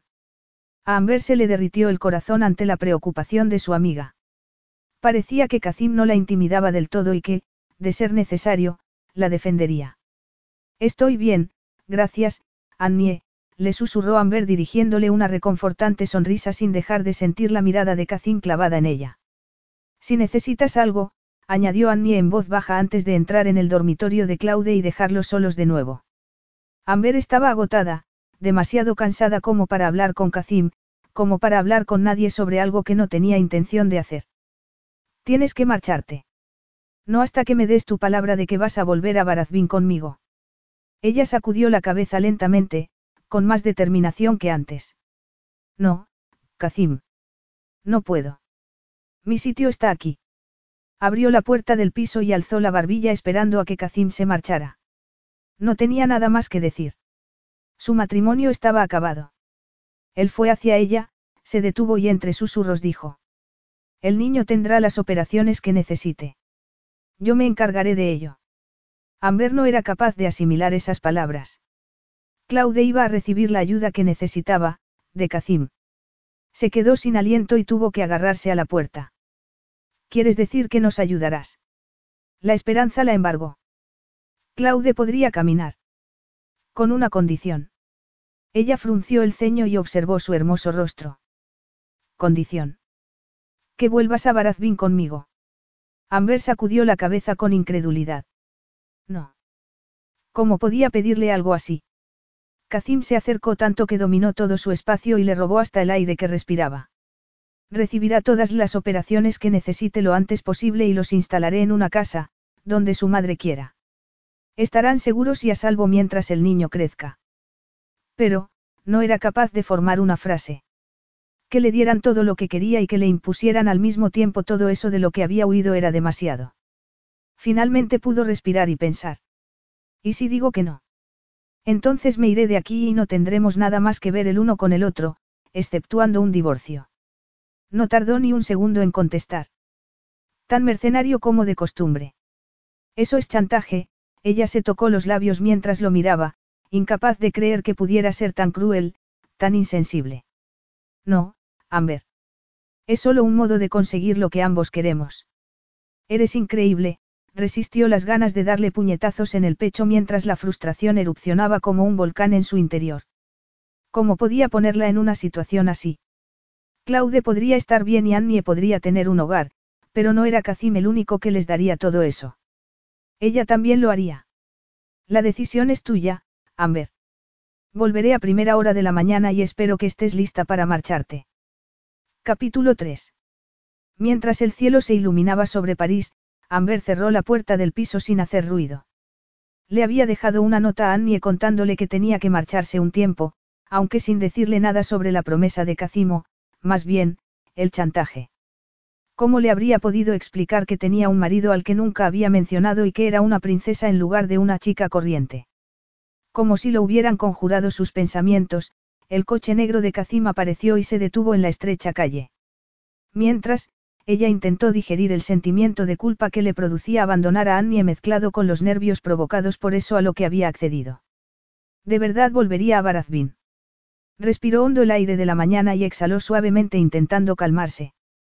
Volvería, pero sería solo por un tiempo, de eso estaba segura. Cuando Claude estuviera bien para volver a casa, ella regresaría también. Miró el coche pensando en lo que representaba, su vuelta a la vida que creía haber dejado atrás. Desde que se había marchado había pensado que, si volvía a saber de Kazim, sería para tramitar el divorcio. Sin embargo, en sus adentros había deseado que apareciera de pronto y la llevara de vuelta al reino con declaraciones de amor verdadero. La idea de que se hubiera convertido en un chantajista despiadado no la había contemplado nunca. Estaba en los escalones observando el coche, con sus cristales tintados que lo protegían de miradas curiosas, y por un momento tuvo que contener las ganas de salir huyendo, de alejarse todo lo posible de lo que le había deparado el destino. Buenos días, princesa, el conductor salió del coche y lo rodeó hasta llegar a ella. Su saludo le puso los nervios de punta. ¿Dónde estaba Kazim? Tan seguro estaba de que volvería con el que ni siquiera había considerado necesario ir a recogerla personalmente. Por un momento quiso correr al interior del piso. Si no se podía molestar ni en ir a buscarla, porque se estaba planteando volver con él. Es que se creía que podía tratarla como si fuera un mero paquete y mandarla de vuelta al desierto sin más. El conductor agarró su maleta y abrió la puerta trasera. Ella entró en el espacioso interior con aprensión y vio que ya estaba ocupado. Se le escapó un grito ahogado antes de poder recuperar la compostura al ver a Kazim allí sentado, tan regio, observándola. Sereno, completamente seguro de sí mismo y guapo, la vio quedarse paralizada, incapaz de sentarse o darse la vuelta. Amber se preguntó si habría captado la agitación que la invadía. Con cautela, se sentó frente a él, sin atreverse a acercarse demasiado a esa imponente presencia que le estaba minando las fuerzas. Los nervios se entremezclaron con ansiedad haciéndola enfurecer irracionalmente. No se había molestado ni en bajar del coche, y mucho menos, en dirigirle la palabra. Lo fulminó con la mirada. Al menos podrías dar los buenos días. Él sonrió, fue una lenta sonrisa que intensificó el color de sus ojos hasta un tono parecido al del cielo a medianoche. Estaba demasiado seguro de sí mismo. Si te hace sentir mejor, lo haré. Buenos días, Amber, su voz sonó más profunda y más intensa de lo que la había notado nunca. Aunque, de todos modos, tampoco ha pasado tanto rato desde que nos separamos. Ella lo ignoró y centró su atención en las calles de París, en cómo la vida diaria que le había resultado tan entretenida despertaba a su alrededor. Mientras el coche se movía en silencio, como un depredador raptándola, contempló los magníficos edificios. Después, las elegantes cafeterías que siempre se había prometido que visitaría pasaron ante sus ojos como burlándose de todo lo que no había hecho aún. No le parecía posible que ese hombre hubiera puesto su vida patas arriba, y lo peor de todo era que había sido ella la que le había facilitado la munición necesaria para hacerlo al hablarle de Claude. Si no le hubiera dicho nada, él no habría tenido nada en lo que apoyarse. Debería haberse negado a volver con él. Debería haber insistido en el divorcio. No lo suficiente, se apresuró a responder. Ojalá nos hubiéramos reunido para lo que de verdad tendríamos que haber hecho, arreglar el divorcio, se giró para mirarlo a la cara e intentó ignorar el modo en que su cuerpo reaccionó por estar tan cerca de él. Esos ingenuos sueños de pasión y finales felices tenían que quedar anulados de una vez para siempre, y lo antes posible. Las cosas han cambiado, él se inclinó hacia adelante, acercándose demasiado y aumentado su irritación. El embriagador aroma de su loción para después del afeitado, potenciado en el interior del coche, hizo que el pulso se le acelerara rápidamente. No se podía permitir reaccionar así, no podía permitir que solo con mirarlo todo su interior se convirtiera en lava fundida. No podía perder el control. Eres tú el que ha venido a buscarme, Kazim. Eres tú el que me necesita, tras preguntarse de nuevo por qué había accedido a sus exigencias, pensó en Claude y en que esa podía ser su única oportunidad de recibir el tratamiento que necesitaba. Así que, por Claude, iría. Protegería su estúpido corazón y mantendría las distancias con Kazim. Era la única opción que podía ver ahora mismo. Él se recostó en el asiento y el movimiento la despertó de sus pensamientos. Lo vio sacar el teléfono del bolsillo de la chaqueta. ¿Qué le pasaba? Ni siquiera era capaz de prestarle su atención. No, Amber, eres tú la que me necesita. Quieres dinero para la operación del niño y, en el fondo, también quieres complacer a tu familia y retomar la relación con ellos. Necesitas este matrimonio tanto como yo. Ella apretó los dientes y contuvo la réplica. ¿Cómo podía pensar que querría complacer a su familia después de que la habían repudiado? No había vuelta atrás, eso ellos lo habían dejado bien claro. Gracias a ti, no tengo familia. Él la miró y una pregunta se iluminó en sus ojos, aunque no dijo nada, como para provocarla con su silencio. Te encargaste de que así fuera al mandarme de vuelta con ellos. Estaban tan horrorizados y avergonzados de que me hubieras rechazado que me enviaron a Inglaterra, pero Inglaterra no había resultado ser el castigo pretendido. Había conocido a parientes lejanos de su abuela y allí había reunido fuerzas para trasladarse a París, una ciudad que siempre la había atraído. Aún la destrozaba pensar en la cara de su padre, incapaz de ocultar su decepción. Tal como él le había dicho, su matrimonio no había generado nada más que deshonra. Si su marido la había rechazado después de solo una noche, entonces a él no le quedaba otra opción que echarla de casa. Amber contempló las calles y la impresionante torre Eiffel apuntando hacia el cielo. Ni siquiera había ido a visitarla, y mucho menos había visitado las galerías y los museos. Pero, claro, jamás se habría esperado tener que marcharse de allí tan pronto. No deberían haberlo hecho, dijo Kazim hablando, por fin, con un tono aterciopelado pero duro a la vez y, a regañadientes, ella apartó la mirada de la hermosa ciudad. Tu padre obtuvo lo que quería de nuestra unión. Sus tierras ahora son muy prósperas. Amber sacudió la cabeza. No lo entiendes, Kazim. ¿Qué hay que entender? Su expresión se endureció cuando la miró antes de volver a centrar la atención en el teléfono.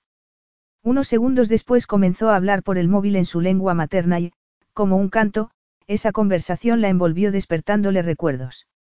La llevó hasta los días en los que había sido feliz, los largos días de infancia que había pasado en la tierra de su padre, Cuarazmir, hasta una época en la que en su mundo todo había estado bien. Al menos, hasta que la habían enviado a un internado en Inglaterra para que conociera más sobre sus raíces inglesas, algo en lo que su padre había insistido y contra lo que su madre había luchado. Decidió apartar esos pensamientos cuando Kazim terminó la llamada, se guardó el teléfono y la miró. El jet está listo y esperando. Estaremos allí en menos de una hora. Una hora.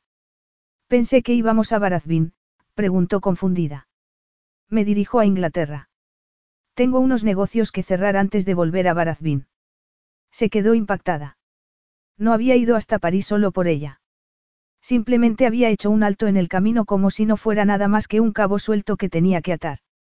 Ese primer impacto dio paso a una intensa furia y ella cerró los puños con fuerza, clavándose las uñas en las palmas de las manos. Deberías habérmelo dicho. Podría haber organizado mejor mi marcha, o no haberme marchado directamente. Pero entonces pensó en Claude y en lo que recibiría a cambio del pacto que ella había hecho con el diablo. Estaba haciendo todo eso por Claude y por Annie, no por sí misma, y en ningún momento por Kazim. En cuanto pudiera, dejaría Barazbin y su matrimonio atrás. ¿Y qué habrías organizado mejor? Lo habrías preparado todo para huir, para asumir una nueva identidad y aceptar otro trabajo en un establecimiento igual de repugnante. Ella se sonrojó. Le había leído el pensamiento. ¿Preferirías que le hubiera contado a todo el mundo quién era? No, respondió él con brusquedad. Pero estás avisada, Amber. Si este episodio de tu vida sale a la luz y pone en peligro todo lo que estoy intentando lograr en Barazbin, lo pagarás caro. Ahora estamos llegando al fondo de la cuestión, dijo ella y sonrió sarcásticamente. Exactamente qué estás intentado hacer, además de volver a destrozarme la vida. ¿Por qué soy tan necesaria precisamente yo, la mujer con la que te casaste y a la que rechazaste en una sola noche? Justo cuando pensaba que estaba a punto de desvelar el misterio de la repentina intrusión de Kazim en su vida, el coche se detuvo. Estaba a punto de marcharse con Kazim, un hombre que la había apartado de su vida con suma frialdad. No tenía ni idea de cuándo volvería a París, pero estaba segura de que no permanecería en Barazbin por mucho tiempo. Ya estamos aquí, dijo Kazim agradecido por haber llegado al aeropuerto en el momento más oportuno. Había estado a punto de decirle que no solo era de suma importancia para su sucesión al trono, sino crucial en un trato que iba a hacer, un trato que le aseguraría la paz a su pueblo, un trato muy importante para él. Era su deber volver a Barazbin con ella, un deber que estaba dispuesto a cumplir fueran cuales fueran los obstáculos que tuviera que sortear. Siempre había querido ayudar a las tribus nómadas, tal como había hecho su padre anteriormente, y ahora había llegado el momento de que se apartara de su próspera compañía petrolera y asumiera el cargo para aquel que había nacido. El deber llamaba y esa llamada se estaba volviendo cada vez más insistente. En un intento de olvidar la vida de la que se había visto obligado a privarse, centró la atención en Amber y la observó. Ella se había acercado a él en su noche de bodas y él la había rechazado. Había tenido sus razones, buenas razones. Pero ahora no podía ignorar lo que había sentido aquella noche, una pasión tan intensa que aún le bullía por la sangre. La deseaba. Tan malo era. Tan malo era que un hombre deseara a su esposa. Se inclinó más hacia adelante, acortando la distancia entre los dos y sorprendiéndose a sí mismo tanto como a ella cuando la besó.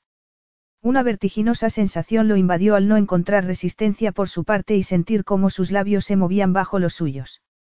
Al cabo de un segundo, ella se detuvo como si fuera a apartarse, pero entonces separó los labios como animándolo a continuar. Sabía a menta, era un sabor tan limpio y vibrante que se filtró por su cuerpo haciéndole desear mucho más que un simple beso. Oír al conductor abrir la puerta y toser como para hacerse notar apagó el deseo y lo hizo apartarse bruscamente. El encantador y oscuro rostro de Amber se sonrojó, sus ojos se volvieron de un tono bronce y sus labios carnosos le resultaron extremadamente apetitosos. Se puso tenso y se sintió más decidido que nunca a conseguir lo que se había propuesto, recuperar a su mujer. Ya era hora de que reclamara a su esposa, de que la hiciera suya. Eres mi esposa, Amber, y ya es hora de que empieces a actuar como tal, la dureza de su voz le recordó a su padre, pero ahora no podía detenerse a pensar en eso. No, cuando el deseo lo recorría de un modo que no había experimentado nunca. No, no puedo. Amber tenía los ojos abiertos de par en par y sus mejillas ligeramente sonrosadas avivaron más aún su deseo. No lo aceptaré.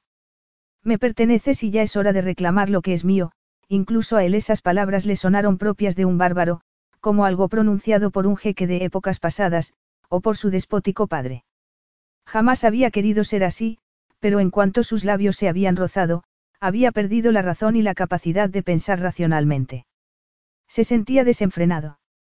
Por favor, Kazim, no puedo ser tu esposa, le suplicó. No puedes arrastrarme hasta Barazbin, así, sin más. Aún no hemos llegado, dijo Kazim bajando del coche. ¿Por qué tengo que ir ahora? Amber salió del coche y él, al ver cómo el viento le pegaba la blusa al cuerpo, se deleitó con su esbelta figura. Ella se le acercó con la barbilla alzada y gesto desafiante. Aunque no lo alcanzaba en estatura, era una mujer alta. No soy un perro al que puedas llamar y dar órdenes a tu antojo. Por aquí, dijo Kazim agarrándola del brazo y llevándola hacia el avión, decidido a no provocarla. Le resultaba muy extraño estar caminando junto a ella, como si fueran una pareja. Esta noche nos quedaremos en Londres. Mañana asistiremos a un partido de polo donde tengo que reunirme con otros gobernantes. Una vez haya cerrado mi negocio, volveremos a Barazbin. Después de subir la escalera hasta el interior del pequeño jet privado, se giró y añadió. Por la poca cantidad de equipaje que traes, doy por hecho que no tienes ropa de noche ni nada apropiado para el fin de semana. Fin de semana. La cosa empeora por momentos, Kazim. ¿Por qué no puedo ir directamente a Barazbin? Cuando él la vio en la puerta del avión con semejante gesto de asombro, como sobresaltada, se sintió culpable, pero no se podía permitir hacerle caso a ese sentimiento, no ahora, cuando había tanto en juego. ¿De verdad hace falta que lo preguntes? Sí, la verdad es que sí, indignada, lo miró desafiante. Pudiste haberte negado a venir, tenía todo el derecho del mundo a hacerlo. Él lo sabía, al igual que sabía que, después de cómo se había comportado en su noche de bodas, cualquier mujer se habría dado la vuelta y habría salido corriendo. Pero Amber no lo había hecho porque la noche anterior él había sacado provecho de la única cosa que significaba algo para ella. Se lo había puesto sorprendentemente fácil. Siempre que cumplas con tu parte del trato y envíes a Claude a los Estados Unidos, me iré contigo. Al menos, por un tiempo. La mirada de Amber se endureció y se volvió de un profundo tono caoba. Y cuando él la miró, algo sucedió entre los dos, algo que era más que atracción y deseo. De nuevo, Kazim decidió ignorarlo, por el momento. El niño recibirá su tratamiento médico. Tienes mi palabra. Enviaré a la única persona en la que confío para que se asegure de ello. La azafata impidió cualquier posibilidad de discusión al aparecer ante ellos para acompañarlos hasta sus asientos y llevar a cabo las comprobaciones de seguridad en la cabina. Se sentó aliviado al ver que Amber también lo hacía. Amber quería levantarse y salir corriendo del avión. Vio cómo la azafata cerraba la puerta. Era definitivo. Se marcharía a Barazbín para siempre. No, no podía hacer eso. Cuando el avión despegó, se agarró al asiento y miró al frente. Podía Kazim presentarse como salido de la nada y chantajearla para que volviera y fuera su esposa, para siempre. No se veía con la fuerza necesaria para resistirse a él durante mucho tiempo. Su beso acababa de demostrarlo. Había querido apartarlo, pero en realidad se había rendido ante él. ¿Qué habría pasado si el conductor no hubiera abierto la puerta en ese momento? Se giró y vio que Kazim la estaba observando en silencio. ¿Cuánto tiempo tengo que estar en Barazbín? Se asombró ante lo calmada que le sonó la voz y, a juzgar por la expresión de Kazim, él también se sorprendió. Resulta una pregunta extraña viniendo de mi esposa, respondió Kazim dedicándole una de sus encantadoras sonrisas, de esas que le habían robado el corazón a los segundos de verlo por primera vez. Por entonces era joven e ingenua y se había dejado llevar por el romanticismo de verse comprometida con un hombre tan guapo. Había oído hablar de él mucho antes de que lo hubiera conocido y se había enamorado de lo que ahora sabía que era una fantasía fruto de su imaginación. Durante casi un año hemos llevado vidas completamente separadas. Soy tu esposa solo de nombre, nada más, porque me rechazaste, me repudiaste. Tenía las palabras en la punta de la lengua y apretó los labios firmemente para no dejarlas escapar. Él jamás debía saber cuánto la había humillado al rechazarla. Un hombre legendario por sus habilidades como amante, tal como le había dicho su madre, no esperaría encontrarse una joven torpe y bobalicona. Seguir ese consejo había sido un error, había sido el error que había puesto fin a su matrimonio antes de que siquiera hubiera comenzado. Desde nuestra boda he estado ocupado con mis problemas y espero que ahora todos esos asuntos se puedan resolver por fin. La enfermedad de mi padre ha empeorado la situación y me ha obligado a volver al palacio. Con nuestro regreso todo irá bien. Las palabras de Kazim la devolvieron al presente de inmediato. No debía pensar en aquella noche. Tenía que ser tan fuerte como lo era él ahora. Era su única defensa. Nuestro regreso. Sí, Amber. Eres la princesa de Barazbin y tienes un deber para con tu pueblo, al igual que yo. Tu regreso se espera dadas las circunstancias actuales, se le habría escapado algo cuando había estado despistada pensando en el pasado. Le habría dicho en ese momento por qué exigía su regreso. ¿Qué circunstancias? Oyó el ligero temblor de su propia voz y se odió por ello. Como te expliqué anoche, mi padre está enfermo. Es un hombre debilitado y, a pesar de todo lo demás que opino de él, es un buen soberano. Quiere asegurar un futuro para su pueblo. Un futuro en el que tú y yo estamos obligados a participar. No pienso volver a Barazbín contigo por una cuestión de lealtad o deber para con tu pueblo. También es tu pueblo. Ella respiró hondo, se recompuso y habló con tanta dignidad como le fue posible. Voy a volver porque me has chantajeado, porque estás usando a un niño pequeño que necesita ayuda desesperadamente. Esa es la única razón por la que me marcho contigo, Kazim.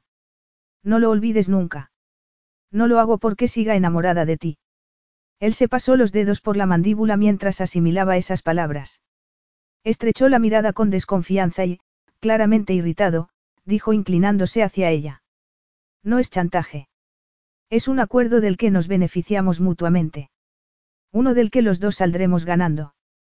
¿Cómo podía creer de verdad eso cuando había dejado claro que se alejaría de ella y de Claude si no accedía a volver a Barazbín con él?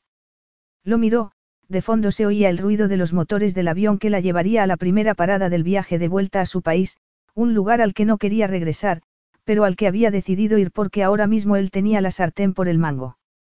Es chantaje, Kazim. Y lo sabes. Capítulo 4. Amber se asomó a la ventana del Hotel de Londres, desesperada por hacer lo que fuera con tal de no ver a Kazim cerrar la puerta de la suite. El vuelo desde París había sido breve, pero estaba tan cansada, tan exhausta emocionalmente, que se sentía como si hubiera dado la vuelta al mundo. No habían intercambiado ni una palabra desde que lo había acusado de chantaje. Él había estado leyendo unos documentos hasta que habían aterrizado en Londres y se había mantenido sumido en un silencio casi siniestro, inquietante. Esta noche tenemos una cena. Confío en que te pongas algo acorde con tu posición. Ante su tono irascible, ella apartó la mirada de la ventana y la dirigió hacia él. Parecía muy cansado. Algo se tensó en su interior, tal como le había sucedido al verlo el día de su boda. En aquel momento su pura masculinidad le había robado la capacidad de pensar con claridad y ahora se preguntaba si todo habría ido mal desde aquel momento. Se había enamorado del hombre que quería que fuera en lugar de enamorarse del hombre que realmente era. Si me hubieras dicho que necesitaría trajes de noche, podría haberme traído algo para la ocasión, aunque tampoco sabía que porque nada de lo que tenía en el armario podría haber servido para una cena en un lugar público con un hombre como Kazim. Había dejado atrás el glamour de una princesa del desierto para llevar una vida normal. Y lo había logrado, se había demostrado a sí misma que podía sobrevivir, hasta que la llegada de Kazim había desbaratado su nueva vida. Me quedaré aquí. Ve tú. Se giró y volvió a centrarse en las vistas de Nixbridge bañado bajo la luz del sol. Cada vez que miraba a Kazim, la recorría un cosquilleo, y cuando él la miraba, ese cosquilleo se intensificaba tal como había sucedido desde la primera vez que se habían visto. Mientras seguía mirando por la ventana, el silencio de Kazim pareció cargar el ambiente, pero por lo que a ella respectaba, el asunto estaba zanjado. No iría con él esa noche. Se cruzó de brazos ignorando las ganas de girarse y volver a mirarlo, pero le costaba demasiado y acabó cediendo ante la tentación. Cuando se giró, lo encontró mirándola con pose majestuosa y cargada de autoridad. Era el poder personificado. Tenía unos hombros lo suficientemente anchos como para sobrellevar la carga que le había impuesto su posición en la vida aunque, como hombre, su alta figura reflejaba soledad. Alguna vez dejaba que se la acercara la gente. Estás decidida a causar problemas, Amber. Eres mi esposa. Mi princesa y, como tal, irás donde yo vaya, al menos, hasta que volvamos a Barazbin. Con eso le dijo bastante. En cuanto él volviera a su hogar, ella se vería obligada a asumir el papel de esposa obediente y sumisa y a sentirse como si estuviera de más. Sin embargo, tenía que ir si quería que Claude recibiera el tratamiento que necesitaba. Y aunque Annie aún no sabía las oportunidades que le deparaban a su hijo, ella no podía echarse atrás ahora. Una vez el tratamiento finalizara, volvería a París junto a su leal amiga. ¿Por qué quedarse con un hombre que ni siquiera sentía nada por ella, y que mucho menos la quería? Un hombre que le había hecho girones el corazón. Bueno, pues esta noche tendrás que ir solo porque incluso aunque tuviera algo, acorde con mi posición, preferiría quedarme aquí, sabía que no debería estar provocándolo, pero no lo podía evitar.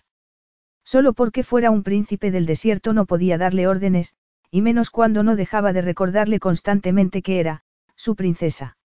Se le aceleró el corazón y sintió mariposas en el estómago cuando él cruzó la habitación para acercarse a ella. Su rostro arrebatadoramente hermoso estaba cubierto por una oscura expresión. Hicimos un trato y aún así piensas que me puedes imponer autoridad. Ella se mantuvo firme a pesar de querer apartarse. No tengo ningún indicio de que tú hayas cumplido tu parte del trato, como lo llamas. Es que no te basta con mi palabra.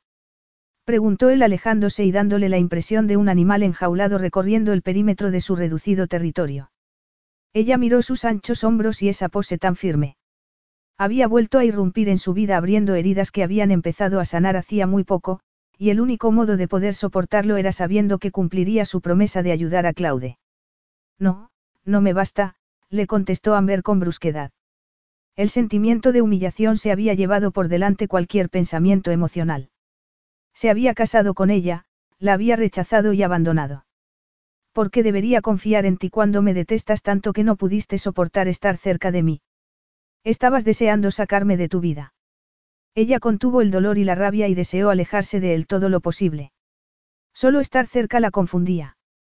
Sin poder soportarlo, echó a correr, agarró el bolso y fue hacia la puerta todo lo rápido que pudo.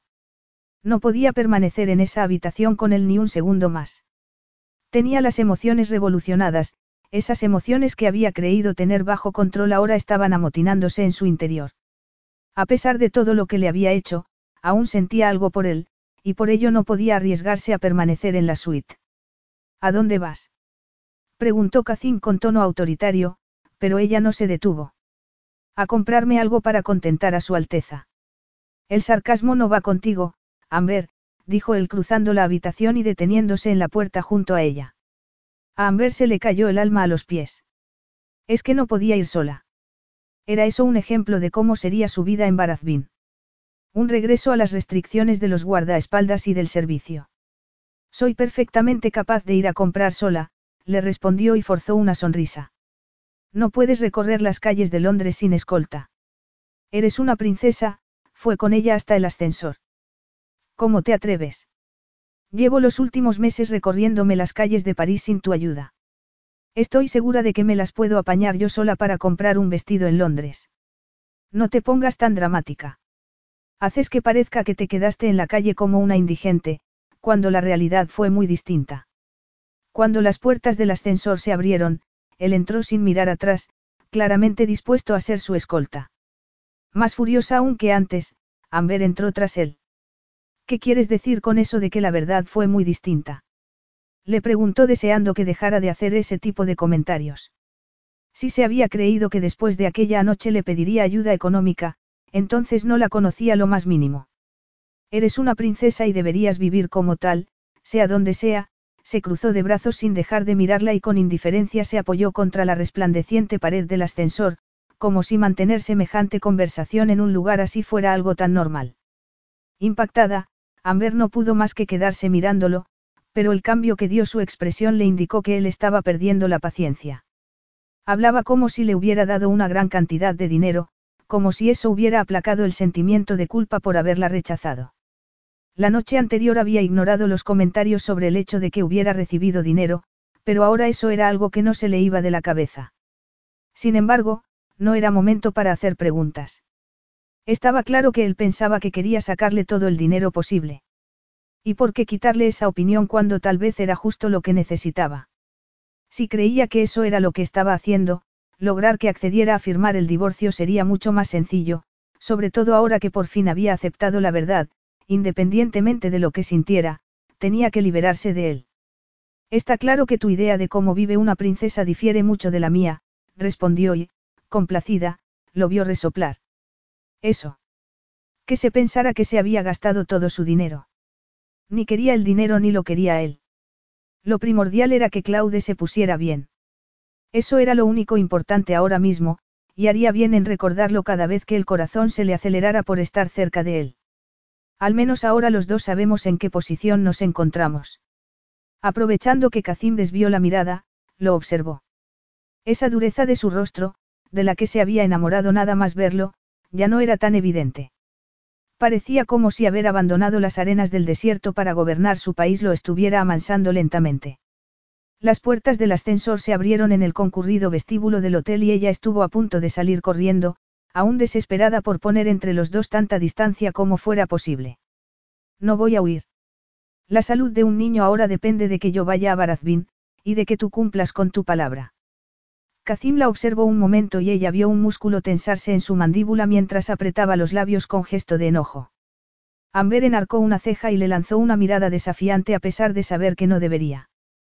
¿Qué tenía ese hombre que la hacía actuar de un modo tan irracional?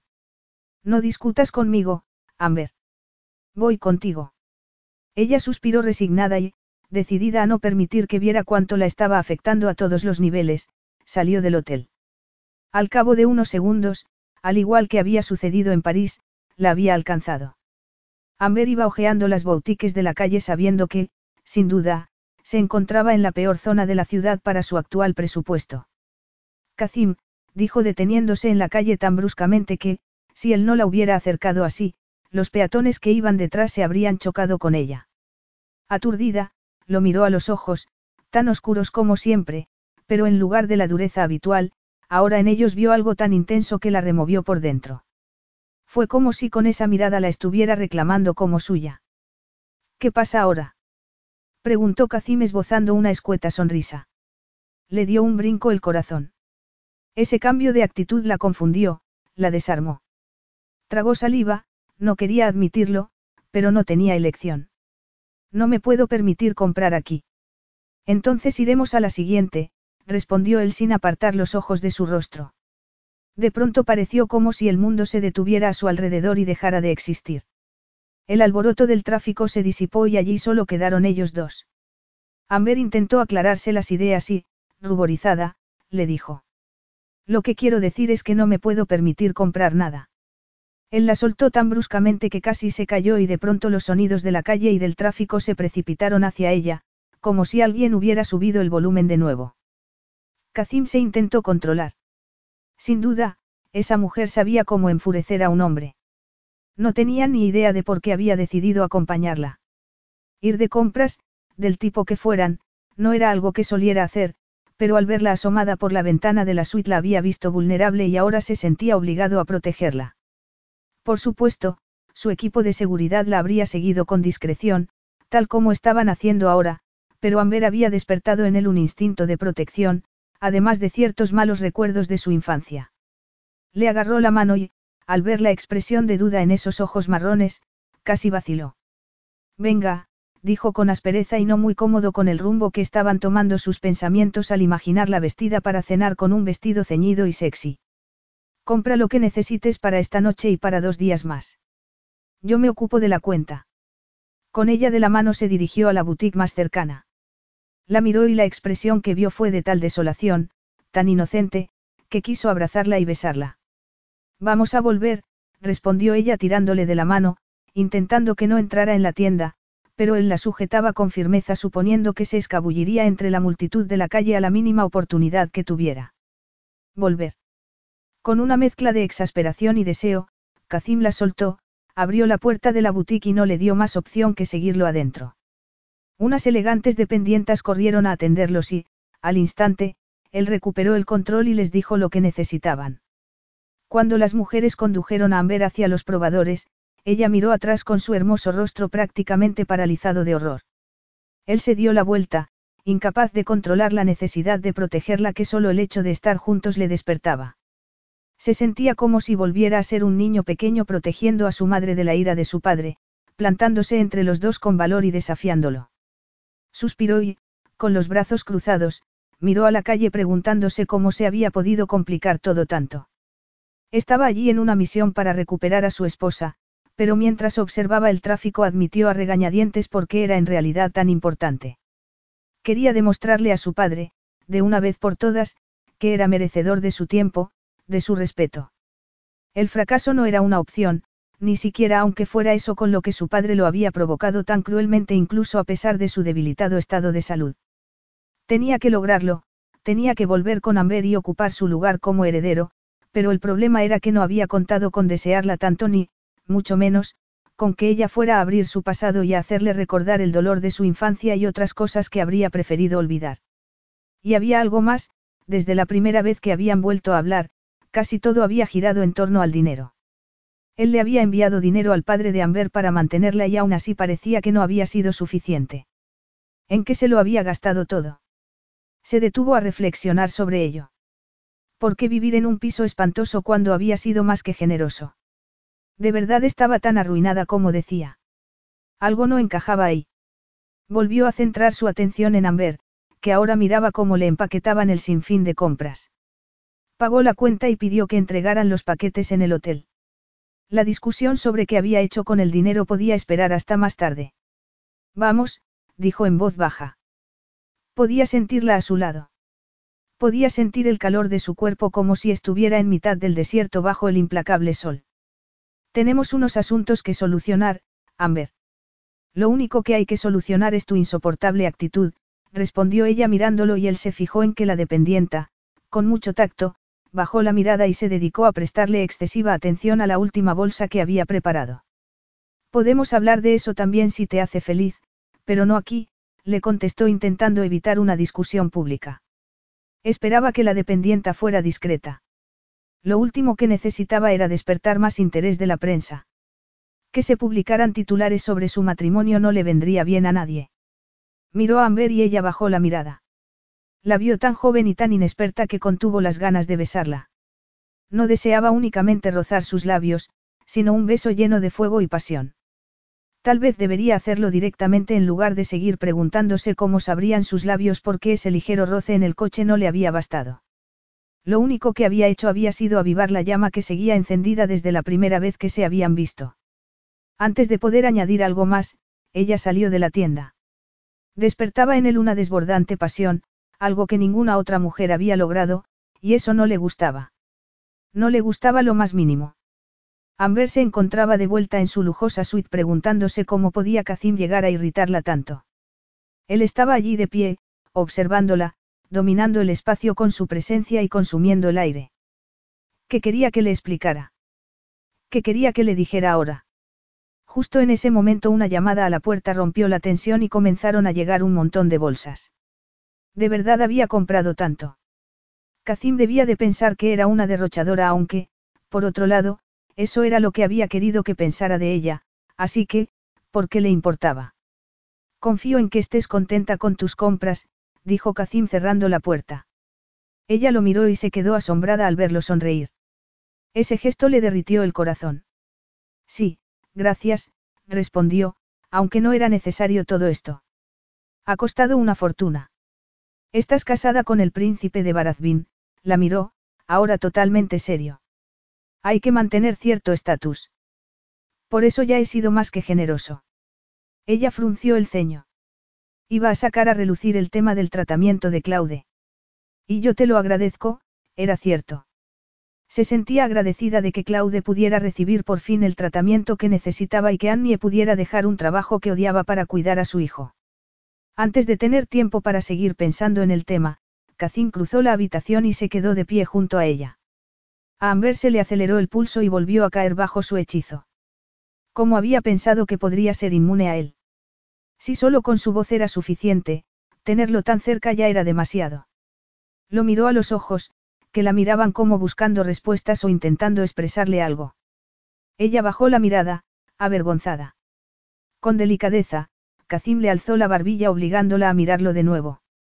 Ella se quedó sin aliento cuando, lentamente, él bajó la cabeza y rozó sus labios. Cerró los ojos. Amber se tambaleó hacia él, deseando más, necesitando más. Era el único hombre al que había deseado. Uno al que se había mantenido fiel a pesar de cómo la había rechazado en la noche de bodas. Se sonrojó al recordar aquella noche. Había sido su absoluta falta de experiencia lo que la había hecho insinuársele, no había querido que pensara que ni siquiera sabía besar a un hombre. Había flirteado, se había pavoneado y había intentado besarlo. Aún podía sentir el impacto que le había helado la sangre cuando él la había rechazado con esa mirada de repulsión. Y ella, tan decidida a no demostrar lo dolida que estaba, había continuado con su bravucona actuación, lo que fuera con tal de no admitir que había fracasado. Ahora sus cálidos dedos bajo su barbilla estaban derritiendo ese hielo y ella se permitió ser justo lo que era, inocente e inexperta. Porque en ese momento no podía ser ninguna otra cosa. Kazim se apartó y ella abrió los ojos. Nerviosa, lo miró.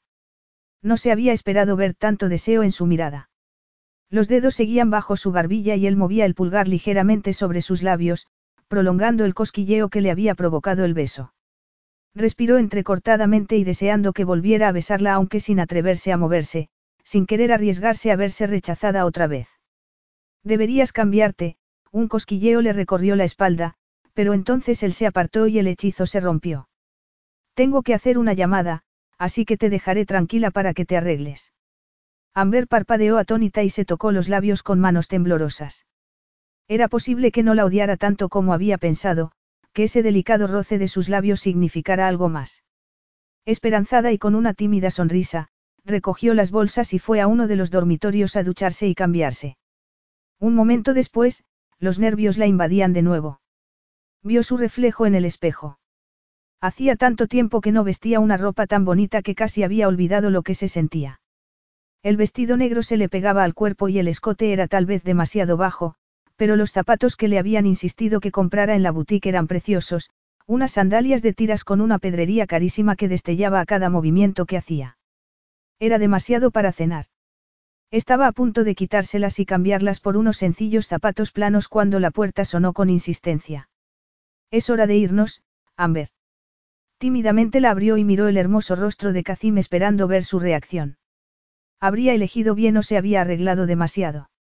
Le ardía la piel mientras él la recorría con la mirada como si la estuviera acariciando con esas oscuras profundidades. Contuvo el aliento y cuando él volvió a mirarla a la cara, el deseo que vio la impactó originando una reacción en cadena de calor que la recorrió. Estas, se detuvo antes de añadir, exquisita.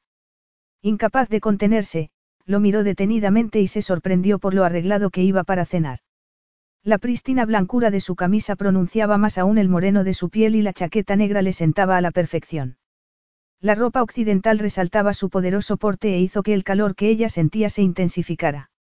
Cuando volvió a mirarlo a la cara, él estaba sonriendo, fue una sensual sonrisa que pareció estar diciéndole, vente a la cama, y que hizo que el corazón se le estampara contra el pecho. Estoy a la altura.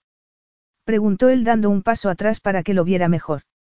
Creo que ya sabes la respuesta a eso, respondió ella algo desconcertada por el tono de su voz, pero optando por mostrar bravuconería, lo sabes demasiado bien.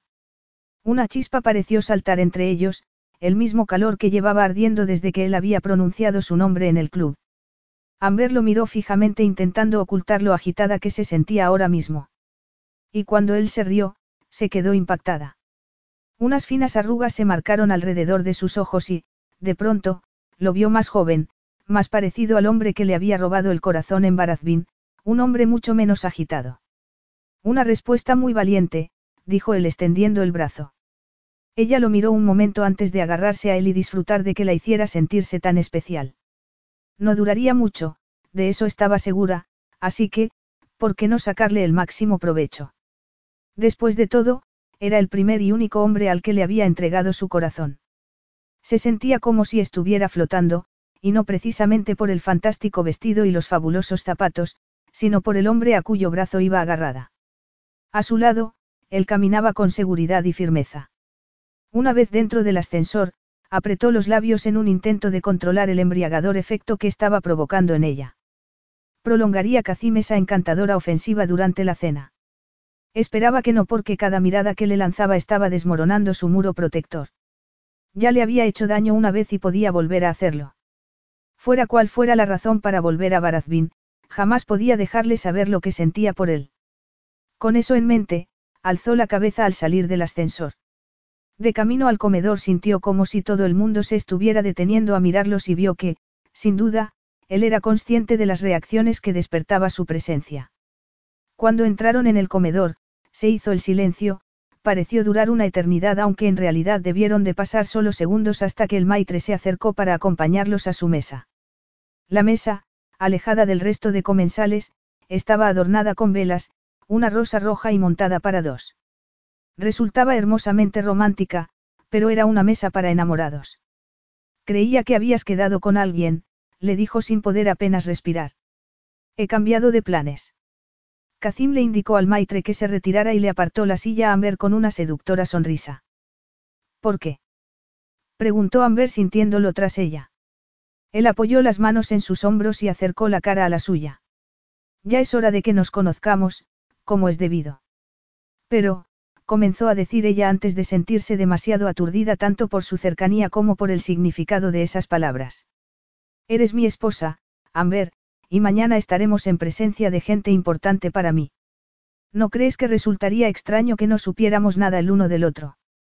Por su provocadora sonrisa supo que no estaba hablando del todo en serio. No quería conocerla de verdad, simplemente era una estratagema para disimular ante los demasiado curiosos. Seré tu esposa en público, le respondió ella con una sonrisa y con un tono tan bajo que él tuvo que inclinarse hacia adelante para oírla. Pero no cuando estemos solos. Capítulo 5. De vuelta a la suite, Kazim había ido sopesando las palabras de Amber. De verdad se estaba negando a ser su esposa en todos los aspectos. Su intención había sido conocerla mejor, pero, en lugar de eso, ella se había vuelto más distante, más inaccesible. Lo estaba desafiando. ¿O lo estaba alejando?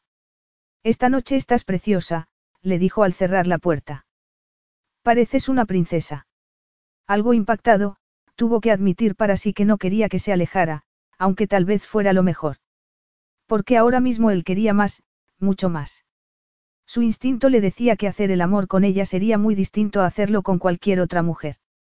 Y no simplemente porque fuera su esposa, sino por el modo en que la deseaba, no solo con pasión, sino con algo mucho más profundo, algo desconocido y nuevo para él.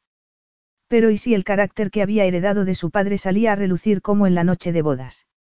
¿Y si de puertas para adentro se convertía en el abusador que su madre había tenido que soportar? Odiaba parecerse a su padre físicamente y no podía correr el riesgo de ser como él también en otros aspectos. Amber se giró y lo miró, se encontraban separados solo unos pasos y, aún así, la distancia le resultaba tan infinita como las dunas de un desierto. Me he sentido como una princesa, respondió ella apenas con un susurro. Ver su rostro de inquietud, verla tan vulnerable, hizo que se le encogiera el pecho. Se acercó sin dejar de observarla. Respiró hondo, intentando no perder el control de su cuerpo. Quería besarle los labios, la cara, el cuerpo. Quería reclamarla como suya y era eso precisamente lo que lo contenía. Ya había sido demasiado duro con ella. No tenía derecho a reclamarle ni siquiera un beso. Eres una princesa, dijo categóricamente. ¿Por qué aceptaste un trabajo en ese club parisino, Amber? A pesar de palidecer, ella permaneció fuerte ante él, claramente indignada. Ya te lo he dicho, Kazim, nadie sabía quién era, ni siquiera Annie. Pero Kazim necesitaba saber más y estaba dispuesto a obtener respuestas. Había sido más que generoso con ella. Porque había tenido la necesidad de trabajar en un lugar así y vivir en ese espantoso piso. Pero ¿por qué allí? Le preguntó con recelo y recordando de nuevo aquel rumor sobre su época en el internado inglés. Su comportamiento en la noche de bodas ya había demostrado que ese lugar la había pervertido. Cuando no estás preparado para usar tu propia identidad, es complicado conseguir un empleo, Kazim. Acepté lo que pude y doy gracias a las mujeres del hostal por hablarme de ese empleo, contestó con gesto desafiante antes de esbozar una altanera sonrisa y apartarse de él. Hipnotizado, Kazim observó el seductor contoneo de sus caderas mientras ella se dirigía al dormitorio. Era como si de nuevo lo estuviera provocando y despistando con su cuerpo, tal como había hecho en la noche de bodas. De pronto, una palabra le asaltó la mente. Hostal. ¿Qué hostal, Amber? Le estaba ocultando cosas, atormentándolo, y eso no le gustaba lo más mínimo. Creo que será mejor que me cuentes exactamente qué has hecho desde que te marchaste de Barazbin, y con quién, las dudas que lo habían invadido la noche de bodas resurgieron de nuevo. Ella suspiró, resignada. Por un tiempo viví en un hostal de París. No tenía ayuda de nadie y no tenía ningún sitio donde vivir, así que fue lo que tuve que hacer, había salido del dormitorio y se había situado frente a él. Algunas de las chicas que vivían allí me dijeron que en el club encontraría trabajo fácilmente. No tenían ni idea de qué clase de lugar era. Pero aún así aceptaste el trabajo. Necesitaba dinero. Además, allí conocí a Annie, que me ofreció un lugar para vivir, lo miró a los ojos y él tuvo que tragar saliva porque el sentimiento de culpa que lo embargó amenazó con ahogarlo. Entonces, Annie te ofreció un lugar para vivir. Tenía que insistir, necesitaba saberlo todo.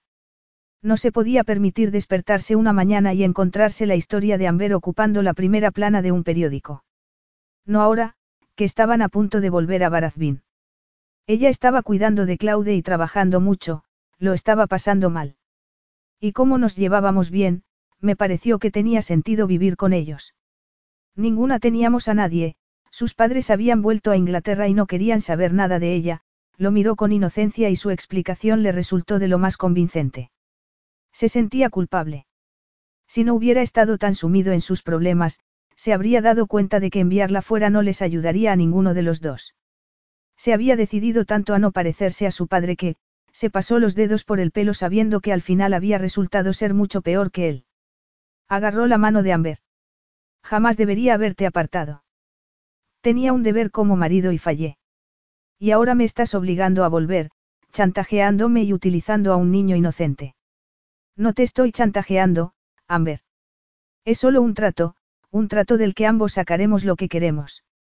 Creía que eso ya lo habíamos aclarado.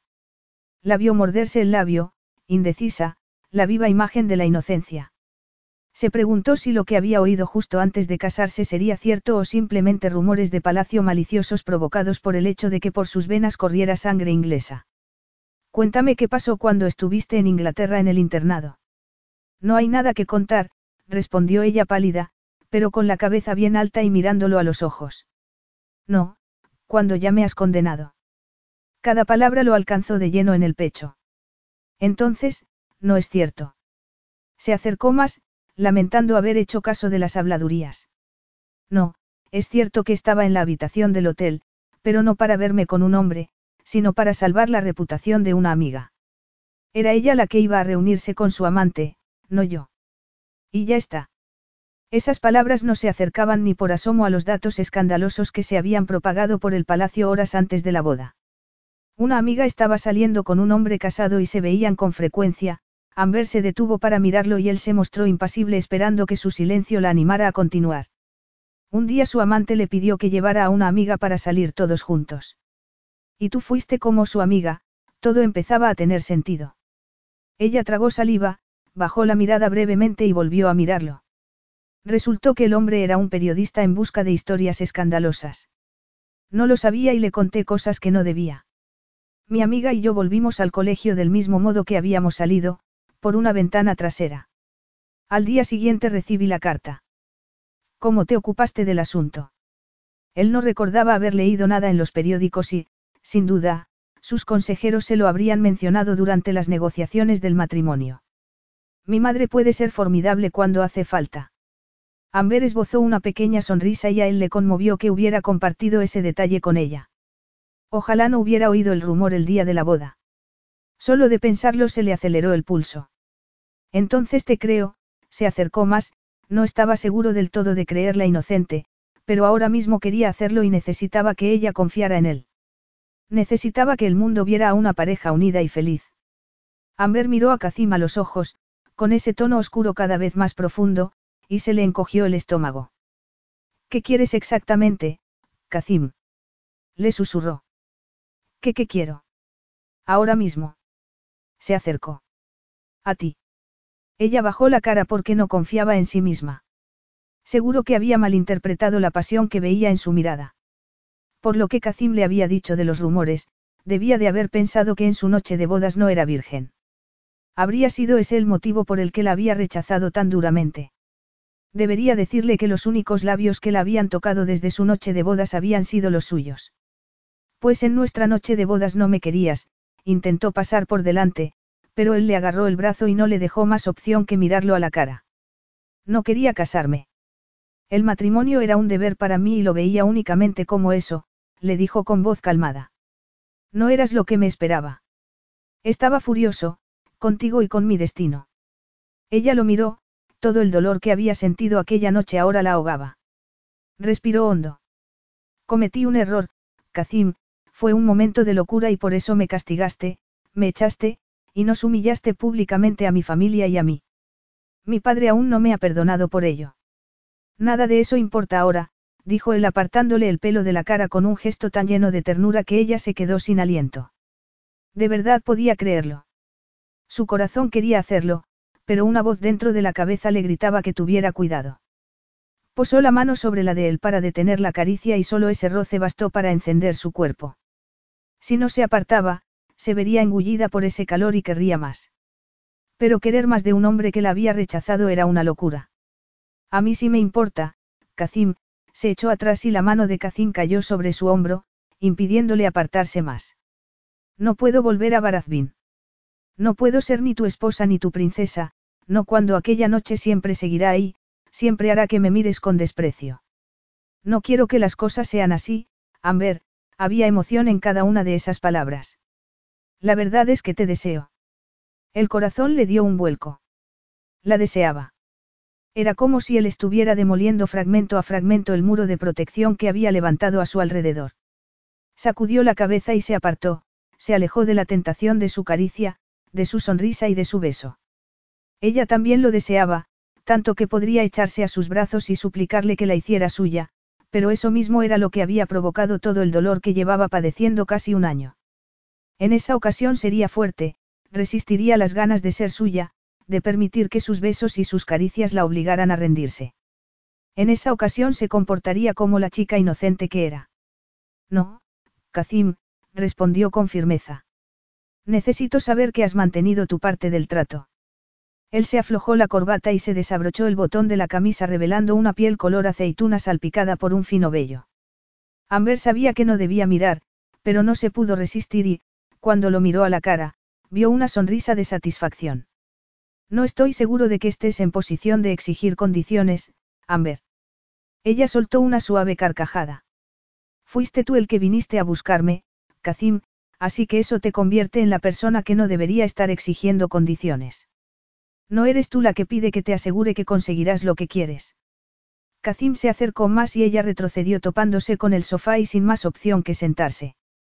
Incapaz de apartar los ojos, Amber lo vio quitarse la chaqueta y soltarla en una silla antes de sentarse a su lado con el brazo extendido sobre el respaldo, por detrás de su cabeza. Estaba insoportablemente cerca. Tan cerca que podía oler su perfume, su aroma a pura masculinidad. Él se acercó aún más y ella supo que quería besarla. Lo miró a los ojos y supo que estaba perdida. Él le acarició la cara, la mejilla, y le colocó un mechón de pelo detrás de la oreja. La calidez del roce de sus dedos la derritió. Tan malo es desear que tu marido te bese. No, no lo podía permitir. Pero, como si ese pensamiento hubiera incitado a Kazim, él la besó, suavemente. Amber intentó resistirse, intentó apartarse, pero él posó la mano detrás de su cabeza haciendo que sus labios quedaran apoyados firmemente contra los suyos. Kazim, plantó las manos contra su torso, impactada por la dureza que sintió bajo las palmas y por el modo en que le golpeteaba el corazón. Por favor, no puedo. Aún no. Cuando él se recostó contra el sofá, ella dejó escapar un suspiro de alivio. La ternura que había visto en sus ojos hacía un momento ahora estaba sustituida por pura dureza. En ese caso, te dejo. Tengo cosas que preparar para las reuniones de mañana, se levantó y su figura pareció alzarse sobre ella como una torre, enfatizando el poder que poseía. Tienes que estar lista a las diez. No, contestó Amber levantándose. Tengo que saber qué pasa con Annie y Claude. No iré a ningún sitio contigo hasta saberlo. ¿Ahora quién está usando el chantaje? Le preguntó él sonriendo. Estaba tan seguro de sí mismo que a ella le entraron ganas de gritar. Simplemente estoy respondiendo ante tu chantaje, Kazim. El niño de tu amiga tendrá todo lo que necesite. Ya me he ocupado de todo, exactamente como te dije. No lo apruebas, ¿verdad? Una bailarina de un club, que además es madre soltera, no debería relacionarse con una princesa, es eso. Eso lo estás diciendo tú, Amber, no yo. Pero es verdad, su voz sonó tan fría que era imposible pensar que fuera el mismo hombre que hacía unos minutos había desatado un infierno en su interior. No iré a ninguna parte hasta que cumplas tu parte del trato, le dijo con indignación y sonando casi petulante. Él se detuvo tan cerca que casi pudo sentir su aliento y, por un momento, le hizo pensar que la iba a volver a besar. Todo lo que he dicho esta noche lo he dicho en serio. Bien, al menos iba a cumplir su parte del trato, aunque eso significaba que ella tendría que cumplir la suya. Estaba atrapada, se veía forzada a hacer lo que él quería, y no podía hacer nada por evitarlo, no, si quería que Claude recibiera el tratamiento que necesitaba. Kazim se la quedó mirando, irradiando autoridad por cada poro de su magnífico cuerpo. Ella no dijo nada, pero mantenerse bajo su glacial mirada resultó tan difícil como rechazar sus besos. Como si sintiera su inquietud, como si sintiera que Amber necesitaba espacio, Kazim se dio la vuelta y entró en el dormitorio principal sin mirar atrás. Ella cerró los ojos aliviada, agradecida por haber dejado sus cosas en el otro dormitorio. Al menos esa noche dormiría sola. Kazim cerró la puerta y se pasó la mano por el pelo. El deseo aún retumbaba por su cuerpo suplicando una salida. La primera vez que habían pasado una noche juntos ella se había abalanzado sobre él y ahora lo estaba apartando. Sin embargo, en el fondo sabía que lo deseaba tanto como él a ella. Lo había visto en sus ojos. Pasara lo que pasara entre los dos, ahí estaba esa crepitante atracción y estaba decidido a explorarla. Era su esposa y estaba dispuesto a reclamarla, en todos los sentidos. Capítulo 6. El sol resplandecía mientras observaba a los caballos correr por el campo. Con su nuevo vestido de seda se sentía tan sofisticada y elegante como el resto de las mujeres allí presentes. Era consciente del interés que despertaba la presencia de Kazim y de las miradas curiosas dirigidas hacia ella. Se puso las gafas de sol, que le ofrecían un lugar donde ocultarse, y fingió interés en el partido, lo que fuera con tal de intentar evitar la tensión que parecía cortar el aire cada vez que Kazim hablaba con alguien. Su cuerpo estaba reaccionando intensamente ante su presencia después de lo sucedido la noche anterior. Estar cerca de él estaba siendo más duro de lo que había imaginado. Seguía amándolo, pero era bueno para ella desear algo tan imposible. Le dolía que hubiera ido a buscarla únicamente por necesidad y, además, le había dejado claro que no había ido hasta Europa únicamente por ella. No estás disfrutando del partido de polo. La voz de Kazim la sobresaltó y ella lo miró ruborizada. Estaba pensando en Annie. Me preocupa que piense que la noticia del tratamiento de Claude es un engaño, después de todo, no sabe quién eres. Kazim se sirvió dos copas de champán de la bandeja de un camarero y las dejó en la mesa antes de sentarse frente a ella. Extendió sus largas piernas demasiado cerca de las suyas. Tienes razón. Annie no tenía ni idea de quién soy, ni de quién eres tú, en realidad, dijo con firmeza. Pero todo eso ya está solucionado. Ah, sí. Le preguntó Amber tomando su copa en un intento de aparentar calma. ¿Cómo se habría tomado Annie la noticia? Conociéndola, no habría aceptado la explicación de Kazim sin someterlo primero al tercer grado. Sonrió para sí preguntándose cómo se lo habría tomado él. Tal vez al menos debería haberle explicado quién era Kazim en la nota que le había dejado. Pero le has hablado del tratamiento de Claude. Se lo he contado, exactamente como te prometí, respondió mirando el partido. Asim, mi primo, el hombre en quien más confío, los acompañará a Estados Unidos. ¿Se marchan hoy? Tan pronto. Cuando deseo algo, hago lo necesario para que suceda. La indirecta no pasó desapercibida. La noche anterior ya le había dicho que la deseaba, era esa su forma de hacer que sucediera lo que quería. Amber observó cómo daba un trago de champán, le encantaba cómo resplandecía el sol sobre su cabello color onix. En realidad, le encantaba prácticamente todo de ese hombre. A pesar de lo que había sucedido, le había encantado desde el día que lo había conocido, desde el día en que sus padres le habían comunicado que estaban comprometidos.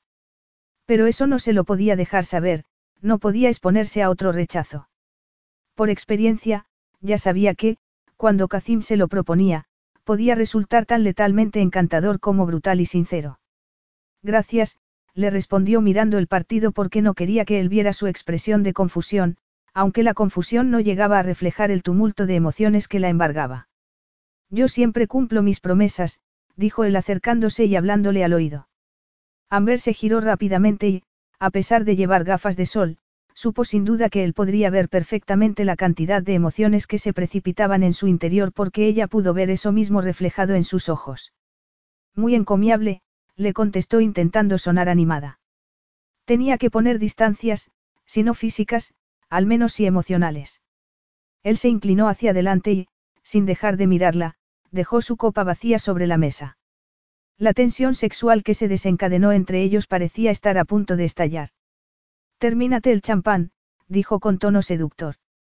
Ella se quedó sin aliento y se relamió los labios, que se le habían quedado secos por la intensidad del deseo que había visto en sus ojos. De pronto le parecía como si ni nada ni nadie existiese. Solo estaban ellos dos.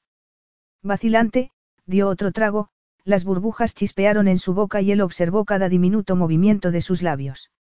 Al dar el siguiente trago, un intenso calor la envolvió, como si Kazim la hubiera rodeado con sus fuertes brazos, y al instante, con un movimiento lento y controlado, él se inclinó y le rozó los labios con los suyos, como queriendo saborear el champán que aún quedaba en ellos. Cuando se apartó, ella no pudo hablar.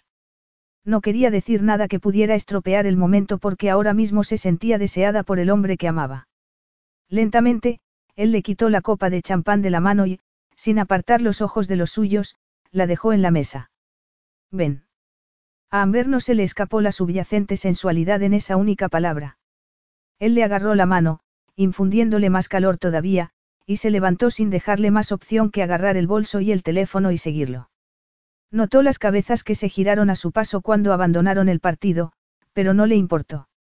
Él le agarraba la mano con fuerza como si temiera que fuera a darse la vuelta y salir corriendo en cualquier momento. Desconocía a dónde iban, aunque el instinto le decía que en el fondo sí lo sabía. Una vez dentro del hotel y mientras subían la escalera que conducía a las suites palaciegas de la primera planta, Amber sintió que no podía respirar. Sus cuerpos se estaban comunicando a través de ondas de seducción. Al llegar a la puerta de la suite, él se detuvo y la miró con unos ojos tan cargados de deseo que a ella se le cortó la respiración. Abrió la puerta y le agarró la mano, aunque no habría hecho falta porque ella sabía que lo habría seguido de todos modos, estaba completamente bajo el hechizo de la atracción que los envolvía a los dos. ¿A qué ha venido ese numerito? Preguntó Amber cuando logró hablar por fin. Mostrar indignación era la mejor forma de defensa contra lo que estaba sucediendo, la única esperanza de no perder la cordura. Cuando él se giró para mirarla, ella alzó la barbilla desafiante. Creo que ya lo sabes. Cacín cruzó la habitación y, antes de que Amber pudiera decir o hacer nada, la levantó en brazos y se dirigió al dormitorio. La deseaba. La pasión bullía desenfrenadamente entre los dos y a ella ya no le importaba lo que hubiera sucedido en el pasado o lo que pudiera suceder en el futuro. Lo único que le importaba era ese momento. Él le colocó la cabeza sobre la cama con delicadeza, como si fuera lo más valioso y preciado en su vida. Después, se quitó la chaqueta y la soltó con impaciencia antes de tenderse sobre su cuerpo. Instintivamente, ella lo rodeó con sus brazos para acercarlo más así y fue recompensada por un profundo gemido mientras Kazim la besaba. Era como si llevara toda la vida esperando ese momento. Y en realidad, así era. Estaba segura de que esa vez sucedería. Era lo que quería. Quería ser suya por completo. Kazim deslizó una mano sobre su cadera y ella se movió bajo su caricia, cediendo ante un instinto que la devoró mientras lo animaba a tomar más, a hacerla suya. Él la besaba cada vez con más intensidad y ella saboreó la calidez de su piel a través de la camisa. Estaba siendo un momento de desenfreno, absolutamente salvaje. Era tal como lo había soñado siempre. Esa pasión, ese deseo eran lo que quería y, a juzgar por su respuesta, era también lo que quería Kazim. De pronto, él se apartó y alzó la cabeza para mirarla con unos ojos cargados de deseo. Ella, sin poderlo evitar, deslizó las manos por sus brazos, saboreando la fuerza y el poder de sus músculos. Todo su cuerpo se estremecía de deseo por él. Era lo que quería, aunque al mismo tiempo sabía que solo le causaría más problemas, más dolor. Kazim intentó refrenar el torbellino de emociones que se arremolinaba alrededor de su cuerpo. Ninguna mujer lo había vuelto tan loco de deseo. Pero claro, ninguna mujer lo había hecho esperar tanto. Si no quieres hacerlo, le dijo y vio su hermoso rostro atravesado por una expresión de estupefacción, te sugiero que lo digas ahora. Amber se movió bajo su cuerpo haciendo presión contra su erección y él apretó la mandíbula aferrándose al poco control que le quedaba. Lo estaba debilitando, y cuando deslizó las manos por sus brazos, ya apenas pudo soportarlo. Lentamente, Amber alargó la mano hacia su rostro para acariciarle una mejilla y Kazim no supo si era ella la que estaba temblando o si era él el que temblaba por el esfuerzo de controlarse. Quiero hacerlo, Kazim, le susurró. Te deseo. En ese momento ignoró las dudas que lo habían llevado a rechazarla la noche de bodas. Ahora no podía pensar en ello porque tenía que saciar el palpitante deseo que le recorría el cuerpo. La deseaba. Completamente. La miró a la cara y la vio ruborizarse cuando deslizó la mano por su pierna hasta llegar al dobladillo de su vestido. Despacio, coló la mano bajo la seda. Esos suaves ojos oscuros se oscurecieron y ella comenzó a respirar entrecortadamente. La observó con fascinación y vio sus labios separarse dejando escapar un suave suspiro. Kazim, le suplicó Amber mirándolo fijamente a los ojos y hundiendo los dedos en sus brazos. Solo oír su nombre en sus labios hizo que le resultara imposible pensar en otra cosa que no fuera hacer la suya. Tocó el encaje de su ropa interior a la altura de las caderas y tiró con fuerza, reconfortado por el satisfactorio sonido de la tela al rasgarse. Se incorporó apoyándose en un brazo y, rápidamente, se liberó de su ropa, aunque no de toda. Estaba demasiado impaciente como para quitársela toda. La deseaba ya. Como para animarlo, ella separó las piernas y él le levantó el vestido sin dejar de mirarla a la cara. Por un instante, Kazim se preguntó si debería ir más despacio, pero cuando ella se movió contra él, suspirando suavemente y atormentándolo con el calor de su cuerpo, supo que no podía hacerlo. Kazim. Amber suspiró y ese susurro lo excitó aún más. Debería usar protección. No, era su esposa y necesitaba un heredero. Si ese momento juntos producía ese resultado, no supondría ningún dilema. Kazim, repitió ella con la voz cargada de placer. Lo único que quería Kazim era hundirse en su interior, sentir su calor envolviéndolo. Ella lo rodeó con las piernas moviéndose de modo tentador contra su cuerpo y él, ya no pudo contenerse más. Con un veloz movimiento entró en ella y la sensación que le produjo lo hizo gemir. Kazim. Sus gritos de placer se entremezclaron y ella alzó las caderas para tomarlo más adentro. Él se sintió como si todas las estrellas de la noche del desierto hubieran estallado a su alrededor. Y a medida que su ritmo cardíaco se relajaba, recobró la capacidad de pensar y se sintió triunfante. Era suya. Por otro lado, eso implicaba que, efectivamente, había llegado virgen a la noche de bodas y que los rumores no habían sido más que chismes maliciosos. Pero ahora ya sería suya para siempre, pasara lo que pasara. Sin embargo, ese pensamiento de pronto lo hizo sentir incómodo. No lo convertía eso en un hombre tan dominante como su padre. Amber respiraba entrecortadamente y le temblaba el cuerpo por la electrizante pasión que los había consumido. Miró a Kazim y sintió como si el tiempo hubiera retrocedido, como si, una vez más, estuviera siendo objeto de su escrutinio. Cerró los ojos en un intento de olvidar el dolor de aquella noche y giró la cabeza sobre la almohada. No podía volver a hacerlo. No podía aceptar su rechazo. No, después de lo que acababa de pasar. No debería haber sido así, dijo él girándole la cara. ¿Y cómo debería haber sido? Se preguntó mientras él rozaba los labios contra los suyos. Ha sido tu primera vez. Debería haber sido más delicado contigo, debería haberme controlado más. No importa, susurró ella. Aún podía sentir la calidez de su cuerpo contra ella, una calidez que estaba removiendo nuevos deseos. Sí que importa, Kazim retiró la mano de su cara y salió de la cama en dirección al cuarto de baño. Te mereces algo mejor que esto. Ella escuchaba el agua de la ducha caer mientras se preguntaba qué debería hacer ahora. Aquello estaba siendo casi una réplica exacta de la noche de bodas, con la diferencia de que esta vez habían hecho el amor. Aquella noche él también se había metido en el baño, incapaz de ocultar su furia al descubrir que su esposa no era una virgen inocente.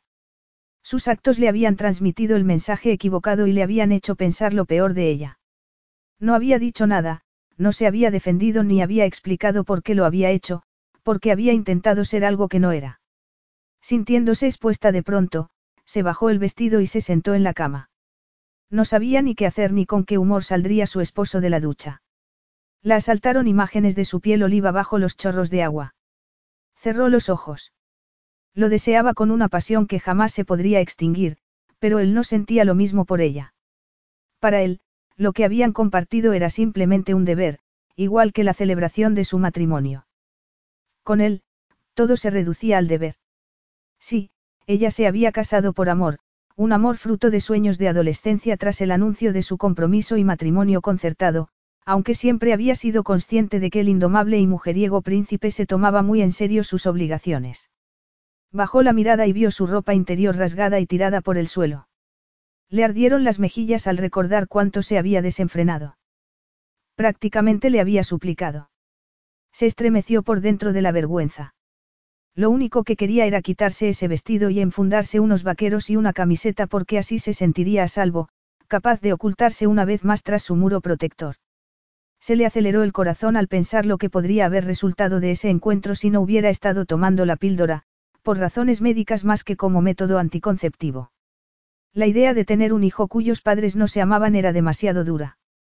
Sabía muy bien cómo se sentiría un niño así porque ella también había crecido junto a unos padres que ni le habían mostrado amor a ella ni tampoco se lo habían mostrado mutuamente.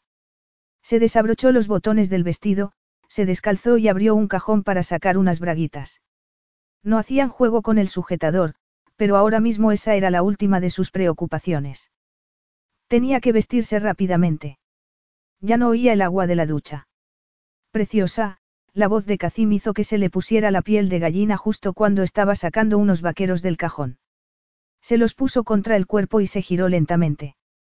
Lo tenía ante ella, cubierto únicamente por una toalla alrededor de las caderas. Una toalla muy pequeña. El sol de la tarde hacía resplandecer su piel húmeda. Kazim se acercó a ella y le quitó los vaqueros de la mano. Se echó los brazos por delante para cubrirse.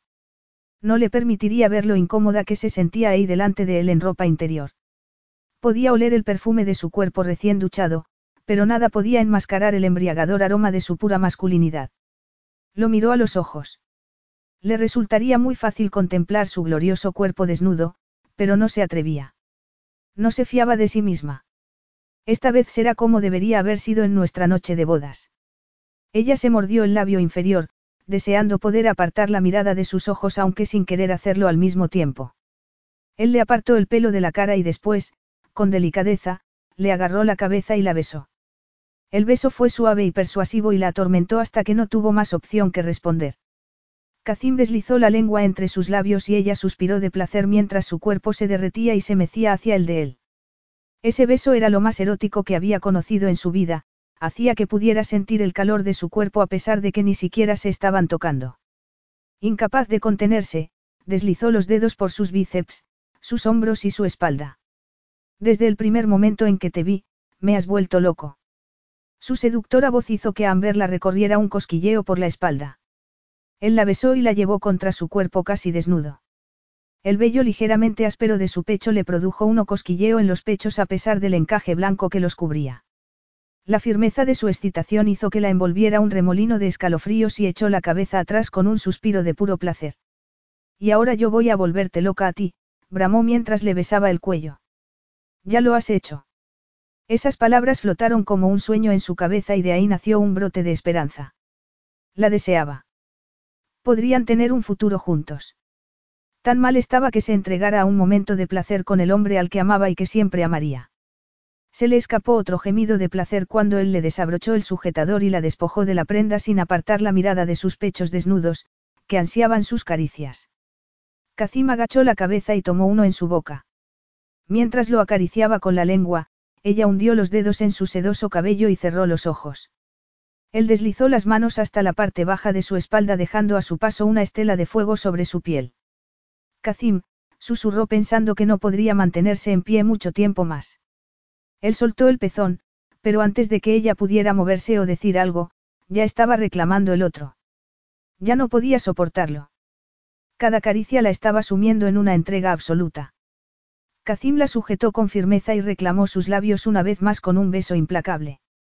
Amber cerró los ojos y lo besó. Él se movió contra ella obligándola a retroceder hasta que Amber sintió la cama y cayó sobre ella, arrastrándolo a él también. Kazim siguió besándola mientras le recorría el cuerpo con las manos.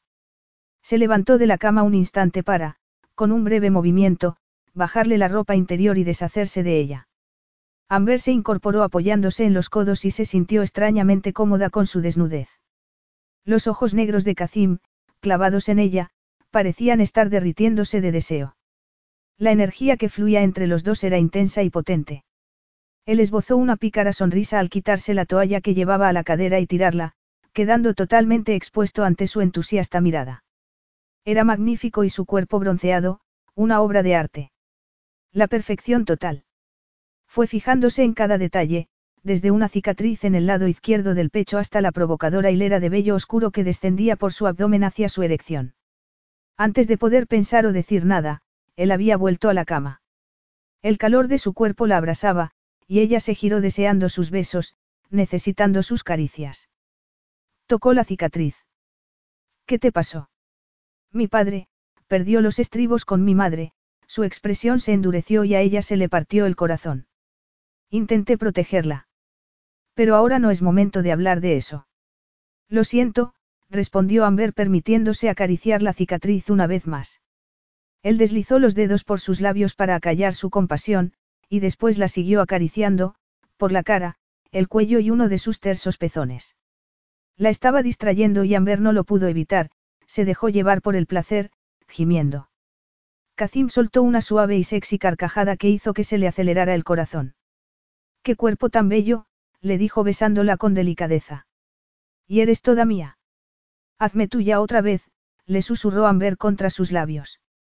Sabía que, pasara lo que pasara, siempre sería suya, que siempre lo amaría, y ahora mismo quería saborear ese sueño de amor y felicidad que existía solo en su interior. Él seguía torturándola deliciosamente con sus dedos, trazando círculos sobre su abdomen un momento antes de deslizarse entre sus piernas hasta el centro de su palpitante deseo. Apenas la había tocado cuando la primera oleada de éxtasis la inundó. Amber se movía contra sus caricias dejándose arrastrar por esas olas de placer. Él se dejó arrastrar también y, lentamente, se hundió en su interior. Amber, su voz le requería atención, pero ella seguía flotando por sus caricias y por sentirlo dentro de su cuerpo. mírame. Amber abrió los ojos y vio deseo en su rostro y su mirada. Kazim volvía a llevarla a un lugar que acababa de descubrir.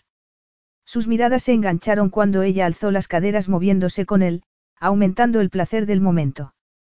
Kazim ahora se movía más rápido y con más fuerza, llevándola de nuevo a la cima del éxtasis mientras sus gritos de placer se entremezclaban entre sí. Después, Amber se dejó caer contra la almohada y le acarició la espalda distraídamente a la espera de que su ritmo cardíaco se calmara. Kazim se tendió boca arriba y, cuando ella lo miró, vio abatida que su rostro volvía a estar ensombrecido por una expresión de dureza. Ese momento no había supuesto lo mismo para los dos. Para ella había sido amor. Para él había sido una cuestión de posesión. De obligación y deber. Kazim se estiró en la cama. El sol de la tarde ya se había ido. Hacía muchos meses que no se había sentido tan relajado. Era ese el motivo por el que había permitido que el deseo que palpitaba entre los dos estallara de un modo tan espectacular. La segunda vez había intentado ser delicado, pero se había dejado llevar de nuevo. Los recuerdos de aquel altercado, el momento en que había perdido el control y había pegado a su padre, habían salido a la superficie otra vez. La cicatriz de su piel no era profunda, pero emocionalmente seguía abierta. Ella se acurrucó contra él y Kazim deseó tomarla en sus brazos de nuevo, despertarla con un beso y hacerle el amor durante el resto de la noche, pero tenía unas reuniones. De pronto, no se sentía tan relajado. Debería haberle dejado claro por qué se requería su presencia en Barazbin exactamente. Debería haberle dicho que no solo se esperaba que ejerciera como princesa, sino también que fuera la madre de su heredero. Por otro lado, no era eso para lo que se habían casado. Para asegurar el futuro de Barazbin. ¿Qué pasa? La suave voz de Amber lo sacó de sus pensamientos y la miró, adormilada en la cama y con su hermoso cabello extendido sobre la almohada como una capa de seda. Solo estaba pensando en las reuniones de esta noche, no le quiso decir que solo su reconciliación ya estaba provocando efectos en las relaciones de su país con sus vecinos. ¿Vas a dejarme, otra vez? Le preguntó ella con una seductora sonrisa. Sí, pero serán solo unas horas y después volveré. Quería abrazarla, besarla y reconfortarla, pero no confiaba en su capacidad para controlarse y prefirió lanzarle la pregunta que quiso haberle hecho casi un año atrás. Aquel baile en nuestra noche de bodas. Le preguntó acariciándole la cara. Ella cerró los ojos y él esperó. Cometí un error, respondió y lo miró. Yo también, porque se había creído todos los rumores. No quería que pensaras que era completamente inexperta. Por eso me hiciste aquel baile. Para que no pensara que eras virgen. No se podía creer lo que estaba oyendo. Es que no sabía que, en su cultura, al casarse, un hombre valoraba la virginidad por encima de todo lo demás. Mi madre me había advertido que tenías cierta reputación, que no te gustaría que fuera inexperta, respondió sonrojada. Él vociferó, no se lo podía creer. Lo siento. Eso ya pertenece al pasado, dijo Amber entrando en el cuarto de baño. Al salir un momento después envuelta en una toalla, añadió, olvidémoslo y sigamos adelante. Ahora lo único que tengo que hacer es volver a Barazbin contigo. Una vez hayas solucionado las cosas con tu padre, podremos divorciarnos y recuperar nuestras vidas. Siempre que Claude haya recibido su tratamiento, claro. No nos podemos divorciar, Amber. Nunca. Amber sintió como si el suelo se estuviera hundiendo bajo sus pies. No puede ser. Desde pequeña siempre había soñado con casarse con un guapo príncipe y ser amada. Hasta el momento, solo había conseguido la mitad del sueño. Kazim salió de la cama sin molestarse en ocultar su desnudez y cruzó la habitación para sacar ropa limpia del armario. Sabías que era heredero al trono, al igual que sabías que el nuestro era un matrimonio concertado para unir dos reinos, nada más. Jamás deberíamos habernos separado, y mucho menos a solo unas horas de la ceremonia. Ahora tu padre está enfermo, susurró ella como entendiendo las implicaciones de la situación. Por eso tienes que volver a Barazbin. Soy el único heredero al trono. No nos podemos divorciar. Pero no me quieres. El amor no tiene nada que ver con esto, contestó poniéndose la camisa. Nunca lo ha hecho y nunca lo hará. Lo vio terminar de vestirse mientras deseaba poder quedarse sola. Necesitaba estar sola para asimilar que jamás quedaría libre del hombre que amaba, un hombre que no la amaba. Temblando, se sentó. Lo has sabido siempre. Estoy cumpliendo con mi deber, Amber, igual que tú. Chantajeándome primero y seduciéndome después. Si hasta me has dejado creer que solo tendría que volver allí por un tiempo. No tengo tiempo para discutir esto ahora, contestó él yendo hacia la puerta y mostrando su furia a cada pisada. En cuanto vuelva nos marcharemos a Barazbin, así que asegúrate de estar preparada. Es hora de volver a casa. Capítulo 7. Amber se despertó en una habitación invadida por el calor del desierto y el aroma a jardín que se colaban por la ventana. Era un lugar mágico, pero desde que había llegado allí la noche anterior, se sentía inmune a su belleza. Emocionalmente herida por lo sucedido los últimos días, solo quería acurrucarse bajo las sábanas de su impresionante cama y quedarse allí. No sabía qué hora era, el vuelo nocturno la había aturdido y confundido, tanto como el hombre que la había acompañado. Había caído bajo su hechizo y los recuerdos de cómo habían hecho el amor aún la envolvían. Había sido una estúpida al creer que de verdad la deseaba. Kazim solo había querido consumar el matrimonio y ella se lo había puesto muy fácil metiéndose en la cama con él. Oyó voces y se incorporó en la cama.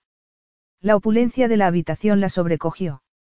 Altos techos abovedados y decorados con pinturas se alzaban sobre ella y sobre las columnas de mármol intrincadamente talladas. La cama tenía dosel y un suave tul blanco que caía hasta el suelo como si la habitación se hubiera diseñado para el romance. No era la misma estancia en la que había pasado la noche de bodas. Aturdida, oyó la voz de Kazim, inconfundible y fuerte, y la recorrió un cosquilleo. No era justo que él ni se inmutara por su presencia mientras que a ella la invadía el deseo solo con oír su voz. No lo podía permitir porque ese deseo no hacía más que exponer su vulnerabilidad emocional. Las puertas dobles se abrieron. Nada podría haberla preparado para ese momento. Ataviado con una túnica blanca, le arrebató el aliento y la dejó completamente sin habla. La última vez que lo había visto así había sido el día de la boda. Se le veía totalmente relajado en el ambiente palaciego. Un salvaje príncipe del desierto domado, aunque fuera un poco, por su inquebrantable sentido del deber. Cuando la miró, la atravesó una punzada de dolor. Estaba en un país donde no quería estar, uno que se encontraba dolorosamente cerca del país de su padre, y con un hombre que solo la quería por una cuestión de deber. Imagino que habrás descansado, le dijo él con tono educado y una voz resonante y poderosa. Ya que ella no podía hablar, se limitó a sentir con la cabeza. Bien. Tu doncella te ayudará a vestirte y después recibirás a tu primera visita. Se detuvo junto a la cama y se la quedó mirando un momento, y entonces esa chispa que siempre se prendía en su interior volvió a la vida de nuevo. Kazim parecía salido de sus sueños más salvajes. Kazim. Cuando por fin logró decir algo, el rostro de él se suavizó. Tengo que saber qué está pasando con Annie. Ahora, sin embargo, la expresión de Kazim se endureció al instante. Me aseguraré de que estés al corriente de los progresos del niño, le respondió y, con esas secas palabras, salió de la habitación. Ella se llevó las manos a la cara. Es que ese hombre no permitía que nadie se le acercara. La invadió un intenso calor al recordar cómo la había tomado, cómo la había reclamado. La primera vez algo se había desatado en su interior permitiéndole dejar de lado la cautela y rendirse a su maestría. La segunda había sido más intensa. Para ella había sido un momento delicioso, tanto que se había permitido mostrar el amor que sentía, pero tendría que pagar ahora por ello. Esperaba no haber dejado escapar palabras de amor cuando la pasión los había consumido porque el instinto le decía que un hombre como Kazim no querría oír esas palabras. Debía ocultar el amor cada vez más profundo que sentía por él. Qué bien le podía hacer amar a un hombre junto al que no podía permanecer. Más pisadas, esta vez suaves, llamaron su atención y al instante vio a una chica entrar en la habitación portando una abaya maravillosa. En un principio dudó si debía dejarse vestir por la joven, pero decidió aceptar su ayuda, feliz de volver a lucir unas telas tan hermosas. De adolescente había tenido un armario increíble lleno de sedas impresionantes, pero en cuanto se había marchado a Inglaterra las había sustituido por ropa occidental y ahora se sentía más cómoda con ella. Un momento después la llevaron a otros aposentos. Una vez allí, unas elegantes puertas se abrieron y su madre entró. Era la última persona que se había esperado ver. No me esperaba que fueras a volver, dijo su madre sentándose elegantemente frente a ella, en el borde del asiento. ¿Qué había sido de la mujer a la que había admirado cuando era pequeña? Por primera vez se planteó que tal vez era infeliz y que las sonrisas que le dirigía a todo el mundo podían ser una máscara para ocultar esa infelicidad. A su madre la vida le había cambiado drásticamente. Había sido la novia inglesa de un jeque, y no solo se había enamorado del hombre, sino también del desierto. Recordaba los cuentos de hadas que le contaba su abuela inglesa asegurándole que algún día ella también tendría a su propio príncipe. Habría sido ese el modo de su madre para escapar. Encontrar un príncipe. Le había salido mal. Contuvo las lágrimas. No podía centrarse en el pasado ahora, tenía que pensar en lo que necesitaba Barazbin para así, una vez se hubiera asegurado de que Annie y Claude estaban bien, poder alejarse de ese país y de su príncipe para siempre. No podía seguir engañándose. Ese no era su lugar. Eres la última persona que pensé que me daría la bienvenida. Creía que solo os había traído deshonra a la familia, quería dejarle claro a su madre cuánto le había dolido su reacción ante el matrimonio fracasado. Su madre se levantó y le tomó las manos en una extraña muestra de afecto. Tienes buen aspecto. Parece que Inglaterra te ha sentado bien, le dijo con tono suave y sinceridad. Durante un tiempo sí, pero luego me mudé a París. Ahí es donde me encontró Kazim. Me rechazó por el escándalo del internado. Su madre le agarró la mano con más fuerza. El periodista recibió dinero, y mucho. Los rumores solo habrán corrido dentro de estos muros. Nunca lo olvides, Amber. Las paredes escuchan y cuentan todos tus secretos. Amber frunció el ceño, confundida por las palabras de su madre. Podría haber sido distinto. Podríamos haber sido felices al menos. Su madre sonrió. Lo amas. Ella asintió aceptando la verdad. No podía evitarlo.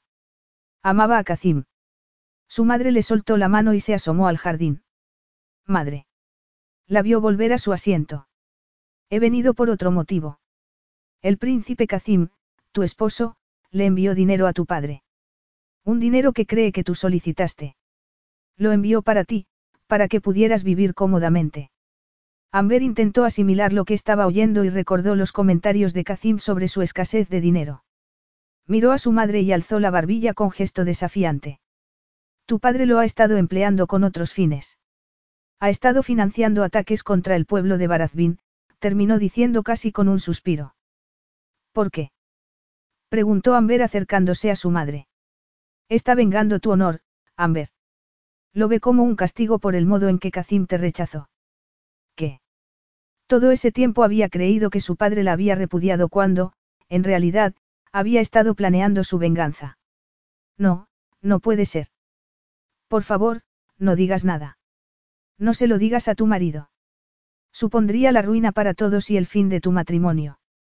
¿Por qué me estás contando esto si no se lo puedo decir a Kazim? Amber quería a su madre, pero también quería a Kazim. Estaba viendo su lealtad puesta a prueba entre una familia que la había repudiado y un hombre que no la amaba. ¿Por qué lo quieres y por qué quiero que seas feliz? ¿Y cómo no se lo voy a decir? Guardar un único secreto ha destruido mi matrimonio. He de irme, dijo su madre y se levantó para marcharse, mirando a su alrededor nerviosa. Prométeme que no se lo contarás. No lo sé, susurró con sinceridad. No sé si puedo prometerte algo. En ese caso, Pase lo que pase, recuerda que me tienes aquí, su madre le acarició el brazo brevemente y Amber sintió el extraño deseo de abrazarla, de volver a ser una niña pequeña, de sentirse a salvo y protegida. Pero ya no era esa niña. Seguía sentada sumida en la incredulidad cuando Kazim volvió un momento después. Debería contarle lo que acababa de pasar. No sabía qué hacer. Me alegro de que tu madre haya venido a darte la bienvenida, dijo él sentándose justo en el asiento que su madre había dejado libre. Amber contuvo el amargo sabor de las lágrimas. No sabía qué pensar, a quién ser leal. Yo también, respondió y, al mirarlo y ver la cálida sonrisa que esbozó, se le cortó el aliento. Él la miraba con inconfundible deseo y ella estuvo a punto de rendirse, pero el sentido común se impuso. Tengo más buenas noticias, se inclinó hacia adelante y ella captó aún más su embriagador perfume. ¿Son noticias de Annie? Preguntó esperanzada y desesperada por recibir noticias de su amiga. Sobre eso pronto sabrás algo. Así me está cuidando de ellos, no temas. La noticia que traigo es más importante. Esta noche se celebrará un banquete aquí en Palacio para celebrar tu regreso. Un banquete. Era lo último que se había esperado. Había esperado poder pasar desapercibida durante su estancia, no quería crearle falsas esperanzas a nadie y, menos, a sí misma. La voz se ha corrido muy rápido y todo el mundo está celebrando tu vuelta. Es una buena señal, le agarró la mano y el calor de su piel hizo que se le cortara la respiración. En Barazbín eres muy querida, y no solo por el pueblo. Ah, sí. ¿Por qué le estaba diciendo esas cosas? Kazim le besó la mano. Ahora eres mía, le dijo con un susurro y una mezcla letal de desafío y deseo en la mirada. Verdaderamente mía.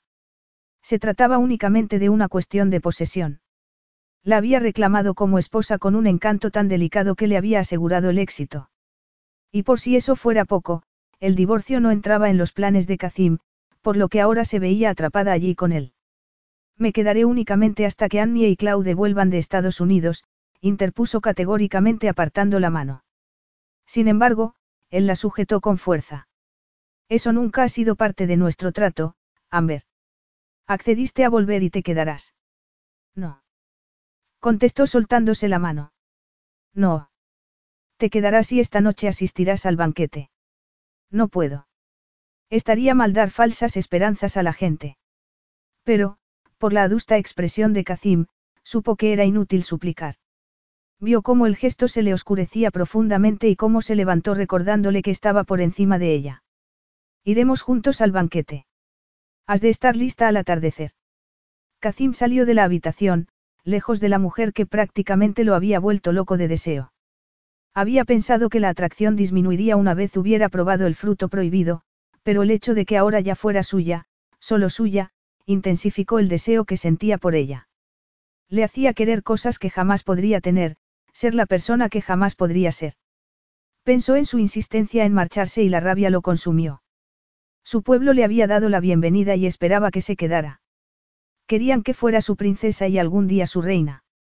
Él quería tenerla a su lado, acompañándolo en la vida que el destino le había deparado, el mismo destino que la había conducido hasta él. Y además la quería en su cama esa noche. Todas las noches. Y eso era algo que todavía no había asimilado. Había caído la noche cuando se dio cuenta de que tendría que hacer algo más para convencer a Amber de que quería que se quedase, y esa noche tendría la oportunidad perfecta para hacerlo. Quería asegurarse de que nadie cuestionaría la validez de su matrimonio, pero lo haría a su modo, sin dejarse influenciar más por cómo su padre había tratado a su madre. No quería convertirse en ese maltratador emocional que había ido minando el espíritu de su madre hasta obligarla a apartarse de todo el mundo hasta su muerte. No quería vivir bajo esa sombra nunca más. Cuando abrió las puertas de su suite, la imagen que lo recibió lo dejó sin aliento. Amber, con el atuendo tradicional en un impactante tono dorado, resplandecía como un oasis en mitad del reseco desierto. Al verlo, ella alzó la barbilla con ese gesto desafiante que él había llegado a admirar. Era como de otro mundo. Estás exquisita, le dijo con el corazón golpeteándole con fuerza contra el pecho. Se acercó hasta ella, movido por una fuerza desconocida, observando su delicado rostro y sus exóticos pómulos cubiertos por un intenso rubor. Sus ojos marrones, resaltados por el maquillaje, lo miraban con audacia y él tuvo que contener el deseo de llevarla a la cama y olvidar las formalidades del banquete. ¿Cómo podría pasar toda la noche a su lado cuando lo único que quería era tenerla desnuda bajo su cuerpo y hacerla suya una y otra vez? Gracias a la ayuda de un ejército de doncellas, le respondió sonriendo y con unos ojos luminosos como el océano en un día soleado. Jamás la había visto sonreír así, pero le gustaba y se juró hacer que sucediera más a menudo. Eres una princesa y recibir esa clase de trato va incluido en el puesto. Si está lista, princesa Amber de Barazbin, tenemos un banquete en su honor al que asistir. Amber echó a caminar hacia él invadida por la timidez. Era una locura, pero lo deseaba con tantas fuerzas que apenas podía respirar. Céntrate, se dijo cuando unos minutos más tarde entraron en el salón de banquetes, adornado con flores y perfumado con aroma a especias. De pronto se hizo el silencio y todas las miradas se giraron a su paso. ¿Qué estarían pensando? De verdad la recibían con los brazos abiertos. Eso era lo que estaba pensando cuando la celebración dio comienzo y unos bailarines llenaron la magnífica sala.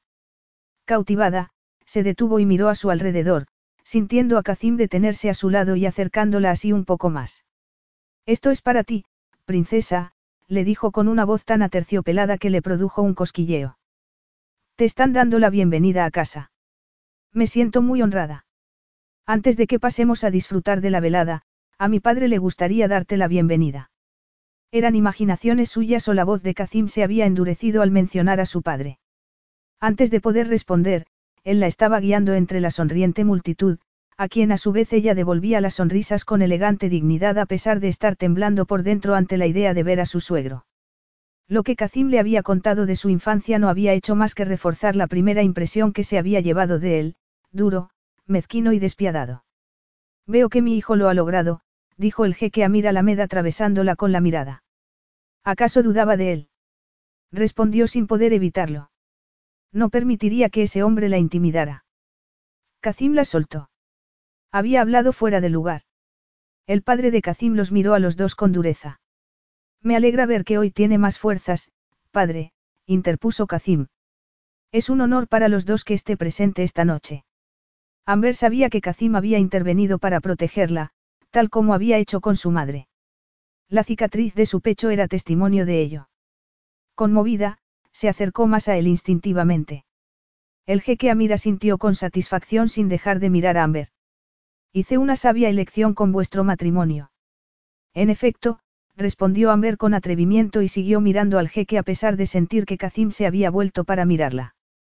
Se quedó atónita al ver al jeque soltar una profunda carcajada que, por un instante, le permitió apreciar al hombre tan bello que debió de haber sido. Sabía elección, sin duda. Ahora marchaos. Idea cumplir con vuestro deber. Y así, se dejó guiar por Kazim hacia la sala llena de gente con las rodillas temblorosas tras el encuentro con el jeque. Te lo has ganado, le susurró Kazim al oído cuando la música se volvió más intensa y las danzas más enérgicas. Le indicó que se sentara. Debí haberlo imaginado porque a mí también me ganaste con la misma facilidad. La danza que comenzó ante ellos la salvó de responder al comentario. Mujeres ataviadas con colores brillantes y engalanadas con joyas de oro se mecían al ritmo de la música que retumbaba por el techo abovedado del palacio. Era espectacular. Y pensar que hacía solo unos días estaba trabajando de camarera en París ahorrando para el curso de arte en el que se había matriculado. Pronto le comenzaron a servir la comida más deliciosa que había probado en su vida y entabló conversación educadamente con los que la rodeaban.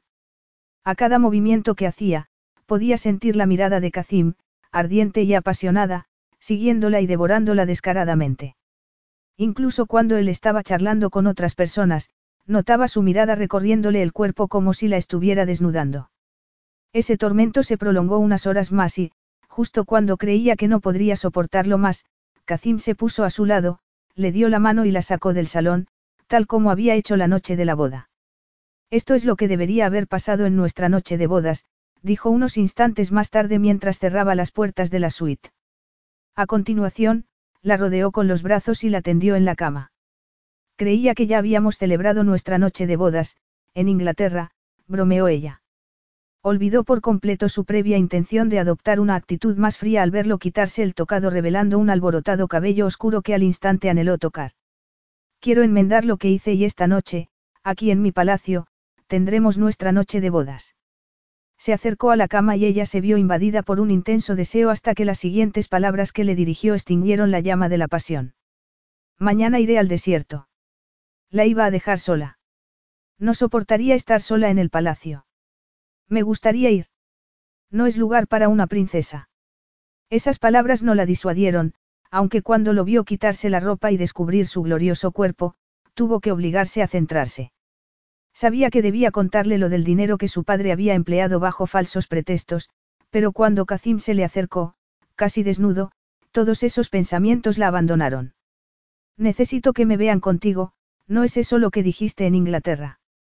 Respondió ella mientras intentaba no ceder ante el fuego que bramó por su cuerpo cuando Kazim se tendió a su lado y deslizó una mano por su piel cubierta de seda. Llévame contigo. El desierto no es lugar para una princesa y, además, Mientras estoy ahí vivo como un nómada, deslizó la mano seductoramente sobre sus pechos y vio cómo los pezones se le endurecieron al instante. Sonrió. No ayudaría a tu causa que te acompañara. Podría darte calor por las noches. Al instante, Kazim la besó con intensidad y comenzó a tirar con impaciencia de las suntuosas telas de seda a la vez que ella se acercaba a su cuerpo, sintiéndose más poderosa y atractiva que nunca en su vida. Ese era el hombre al que amaba con toda el alma y quería estar con él allá donde fuera, a pesar de lo que había dicho y de lo que se había prometido a sí misma. Muy tentadora, respondió él cuando por fin la despojó de toda la ropa y sus manos encontraron su piel. Los dedos de Kazim parecían quemarla mientras le acariciaban el pecho. Por favor, Kazim, quiero ir contigo. Él la besó de nuevo y ella lo rodeó por el cuello. Cuando el beso terminó, le susurró sugerentemente. Llévame contigo. ¿Qué hombre podría negarse a semejante petición? Capítulo 8. El calor del desierto era mucho más intenso de lo que Amber recordaba. O era el hombre que conducía el todoterreno por esa abrasadora expansión de arena el que estaba provocando esa intensidad. Los recuerdos de otra noche en los brazos de Kazim hicieron que se le acelerara el pulso. Toda la indiferencia que había planeado contra él quedaba olvidada, se había perdido en la pasión que él había despertado en ella con solo una mirada, con solo una caricia. Lo amaba y, aunque él no la quería, quería aprovechar al máximo cada momento que estuviera allí. Había olvidado lo precioso que es el desierto, dijo centrando su atención en las inmensas dunas que se alzaban a cada lado bajo el intenso azul del cielo. Pero también puede ser un lugar peligroso. El desierto es como la vida, muy cambiable. Una tormenta y el curso de la vida se altera. Se estaría refiriendo a su padre. Se le encogió el corazón y sintió la necesidad de acariciarlo, reconfortarlo, pero la mirada que él le lanzó cuando la vio moverse la paralizó. De nuevo, se mostraba inaccesible. ¿Qué pasó la noche que te hiciste esa cicatriz? No es asunto tuyo, respondió furioso. Sí que lo es, Kazim. Tiene implicaciones para mí, para nosotros. Como te dije, me interpuse entre mi madre y mi padre. Amber podía sentir que se estaba intentando controlar, lo podía sentir por la tensión que de pronto había llenado el vehículo. Deseaba salir de ahí, pero ante ella solo había dunas esculpidas por la madre naturaleza. Suspiró frustrada.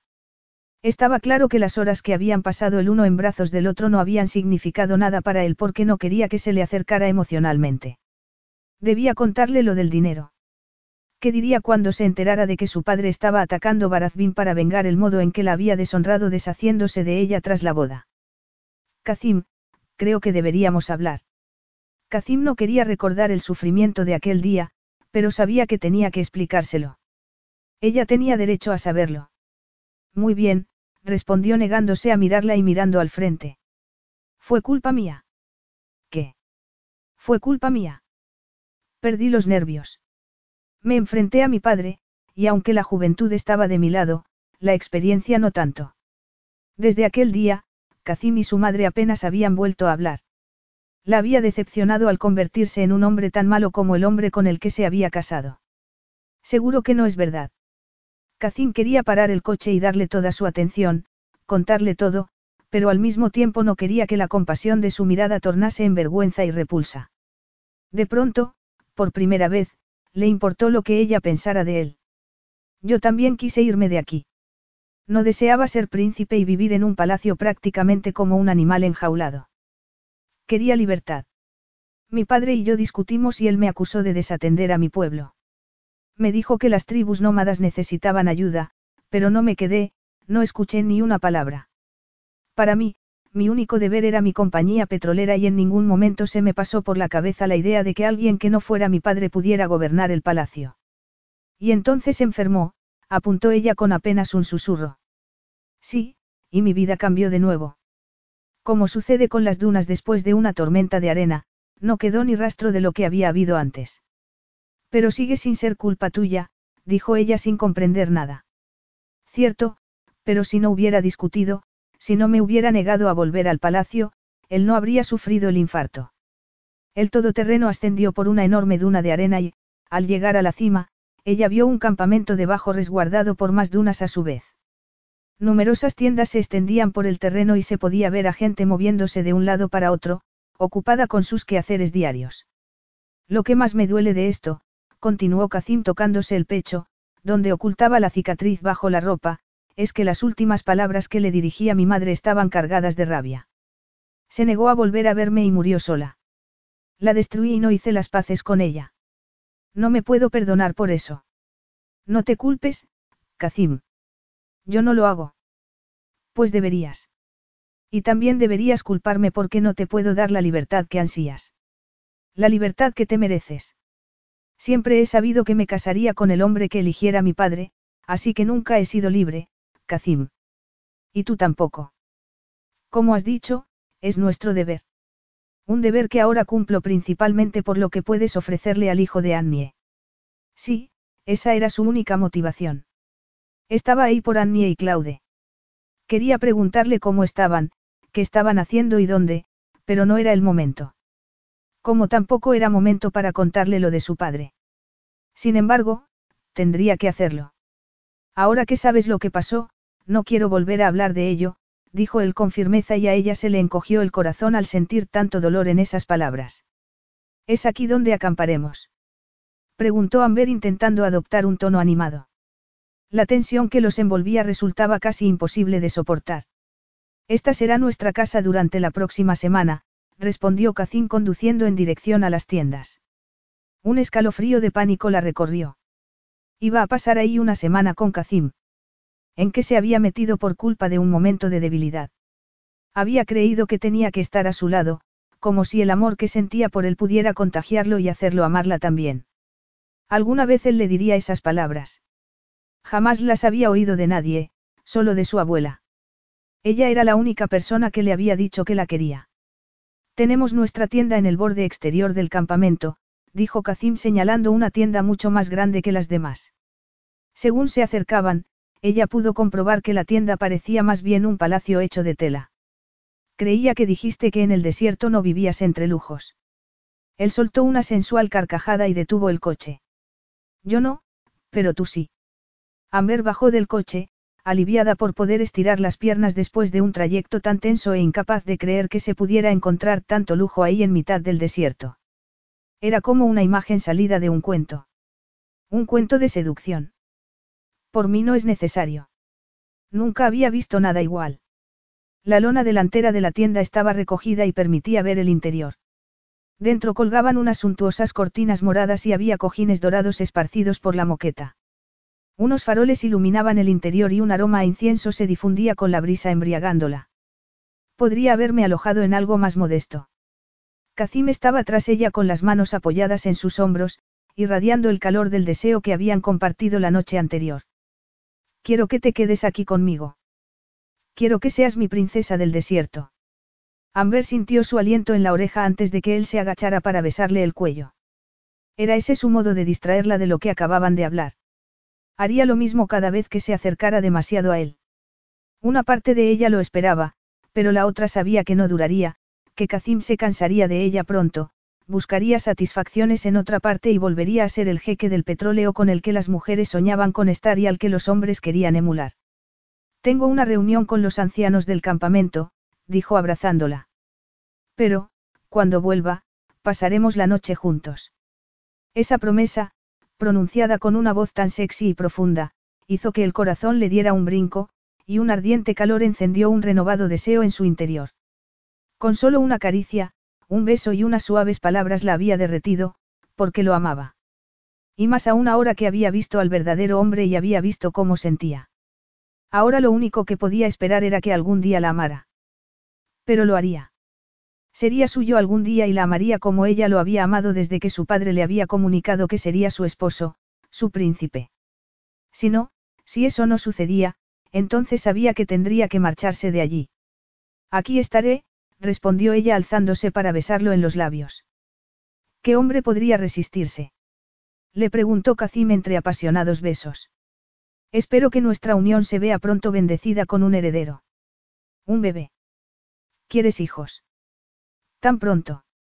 Se apartó para mirarlo. Tener un hijo ahora los ataría irrevocablemente. De pronto se sintió aliviada, agradecida por haber tomado sus propias precauciones, porque no estaba segura de poder pasar el resto de su vida unida a ese hombre cuando él no la amaba. Por supuesto. Soy el heredero al trono de Barazbin. El único. Y tengo que aportar mis propios herederos. Es nuestro deber, Amber. La razón por la que nos casamos. Es que no me había esperado que tuviese que ser tan pronto, se le aceleró el pulso cuando él le acarició la mejilla. Llevamos casados casi un año, Amber. Lo sé, pero... ¿Qué pasa, Amber? Querías volver corriendo a París en cuanto pensaras que habías cumplido con tu deber. En cuanto a Claude le hubieran realizado todas las operaciones que necesita. Ella respiró hondo. Era exactamente lo que había pensado. Se quedó atónita al ver que por primera vez no se había referido a Claude como, el niño. ¿Tienes noticias de Claude? Preguntó aprovechando el cambio de tema. No era que no quisiera tener hijos, sino simplemente que quería que la amaran y necesitaran por sí misma, no por engendrar al futuro regente de Barazbin. Pero sobre todo quería amar y ser amada a su vez, sin reservas. Kazim sonrió como sabiendo que había logrado captar su atención. Tu amiga y su hijo están en Estados Unidos ahora mismo. Dentro de dos días le harán la primera operación. En cuanto volvamos al palacio, podrás ponerte en contacto con ellos. Sintió un gran alivio al saber que, por fin, Claude estaba recibiendo ayuda. El único problema era que ahora ella tenía que cumplir su parte del trato. De nuevo, se sintió atrapada. Ojalá me lo hubieras contado antes. He estado muy preocupada por Annie y por el hecho de que pensara que los he abandonado. No le expliqué todo. Sé que se alegra mucho por ti y que está deseando verte. Asim la está cuidando, se está tomando muy en serio su papel, como yo muy bien sabía. Gracias, Kazim. Kazim sonrió a Amber. Las extrañas y nuevas emociones que lo invadían lo estaban consumiendo tanto que se veía incapaz de analizarlas porque, si lo hacía, pasaría algo malo, como siempre que se acercaba emocionalmente a alguien. Ya había perdido demasiado. Primero a un padre que prácticamente lo había rechazado sin más siendo niño, y después a su madre porque él había resultado comportarse de un modo tan brutal como su padre. Ahora el sentimiento de culpa que lo invadía por ello se había vuelto más intenso desde el trayecto al desierto y seguía sin comprender por qué se había abierto tanto, por qué le había contado tanto a Amber. No hace falta que hablemos de herederos ahora, le respondió y le alzó la barbilla para poder mirarla bien a los ojos. No, susurró ella. Tienes que ir a tu reunión. Al infierno con la reunión, quiso decir Kazim, pero era su deber terminar lo que su padre había comenzado. Aunque se negaba a admitirlo y no llegaba a entenderlo, en el fondo siempre había querido ganarse su respeto. Luego tenemos mucho de qué hablar, Amber, dijo soltándola y echando de menos al instante su calor. El futuro de Barazbin está en nuestras manos. Todo lo que hagamos afectará a mucha gente. Tenemos que hacerlo bien. Lo sé, respondió ella alzando la barbilla desafiante y con tono de resignación. Es nuestro deber. Capítulo 9. Deber. La palabra le dejó un sabor amargo en la boca. Ya había anochecido y Amber comenzaba a dudar de lo que estaba haciendo. De pronto todo se había complicado demasiado. En el exterior de la tienda oyó voces y el viento levantarse, pero estaba demasiado entretenida con sus pensamientos como para prestarle atención. Así, fue hacia uno de los grandes dormitorios delimitados por las cortinas moradas. La cama, a pesar de quedar casi a nivel del suelo, era grande y lujosa y estaba adornada con numerosos cojines dorados y morados. Era tarde y estaba cansada, pero Kazim le había dicho que quería que durmieran juntos y ahora mismo era justo lo que deseaba. Quería estar con él, compartir la noche con el hombre que amaba y fingir que él la amaba también. En ese momento, como si lo hubiera conjurado con el pensamiento, Kazim retiró las cortinas que hacían la función de puerta y entró. Su presencia eclipsó por completo el esplendor de la tienda. A Amber se le aceleró el corazón, como siempre que lo tenía cerca, pero al recordar la discusión que habían tenido antes se mantuvo firme y lo miró fijamente. Estaba allí en sus aposentos movido por el sentido del deber, tal como había sugerido antes de marcharse. Había ido en busca de un heredero. Seguimos discutiendo sobre nuestro deber para con tu país. Le preguntó con brusquedad. Él ni se inmutó. Cuando me lo pensabas contar, Amber? Contarte qué exactamente. Que tu padre y tú habéis estado financiando los ataques rebeldes contra mi pueblo. Amber se quedó inmóvil mientras asimilaba las palabras. ¿Quién te ha dicho eso? ¿Cómo se atrevía a entrar ahí insinuando que ella estaba detrás de semejantes actos? No importa quién me lo haya dicho, lo que importa es tu respuesta. Así que te lo preguntaré otra vez. Cuando pensabas decirme que has estado apoyando a los rebeldes con el dinero que le envié a tu padre para que vivieras como una princesa. Se acercó más a ella, inquietándola con cada mirada, con cada paso. Sea lo que sea lo que ha hecho mi padre, yo no he tenido nada que ver, le contestó y sacudió la cabeza para apartarse el pelo de la cara. Pensó en la visita de su madre, en lo nerviosa que se había mostrado, y por primera vez se preguntó si la mujer tenía más miedo de su marido que del hombre con quien había casado a su hija. Cerró los ojos brevemente sabiendo que debería habérselo contado a Kazim, pero el terror que había visto en el rostro de su madre se lo había impedido. No es verdad que sabías que había usado mi dinero. Cuando estuvimos en Londres te comportaste como una derrochona, dejó de hablar y la miró, como instándola a negárselo, a decir algo. Era cierto, se había comportado así, pero lo había hecho para que él pensara mal de ella. Lo que no le había dicho era que nunca había visto el dinero que le había enviado y que su padre se lo había quedado todo. Ni siquiera había sabido nada de ese dinero hasta que él había hecho aquellos comentarios al respecto en París. Cacín vociferó bruscamente, fue hasta un extremo de la tienda y se dio la vuelta. Cielo santo, Amber. Confié en ti. Creí todo lo que me dijiste y, mientras tanto, tú solo pretendías sacarme tanto como pudieras.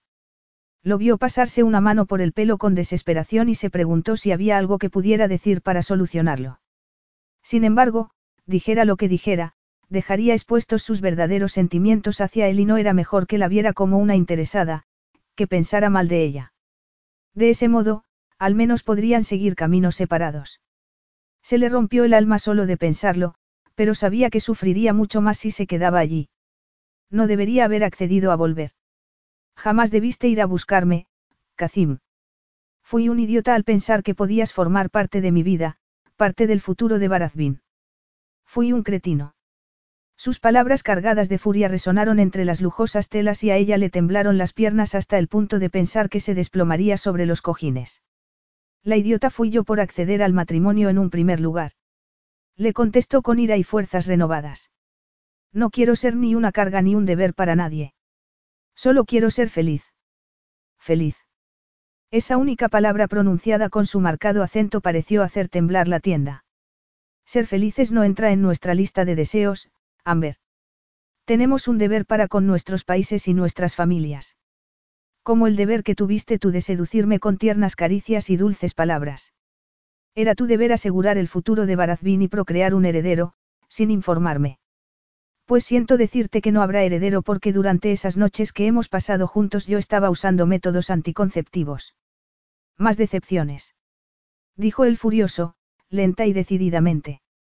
Es que no tienes límite. Si me hubieras dicho desde un principio que tenía que darte un heredero, te habría dicho que no. Te habría dicho que no, por muy tentador que hubiera sido tu chantaje.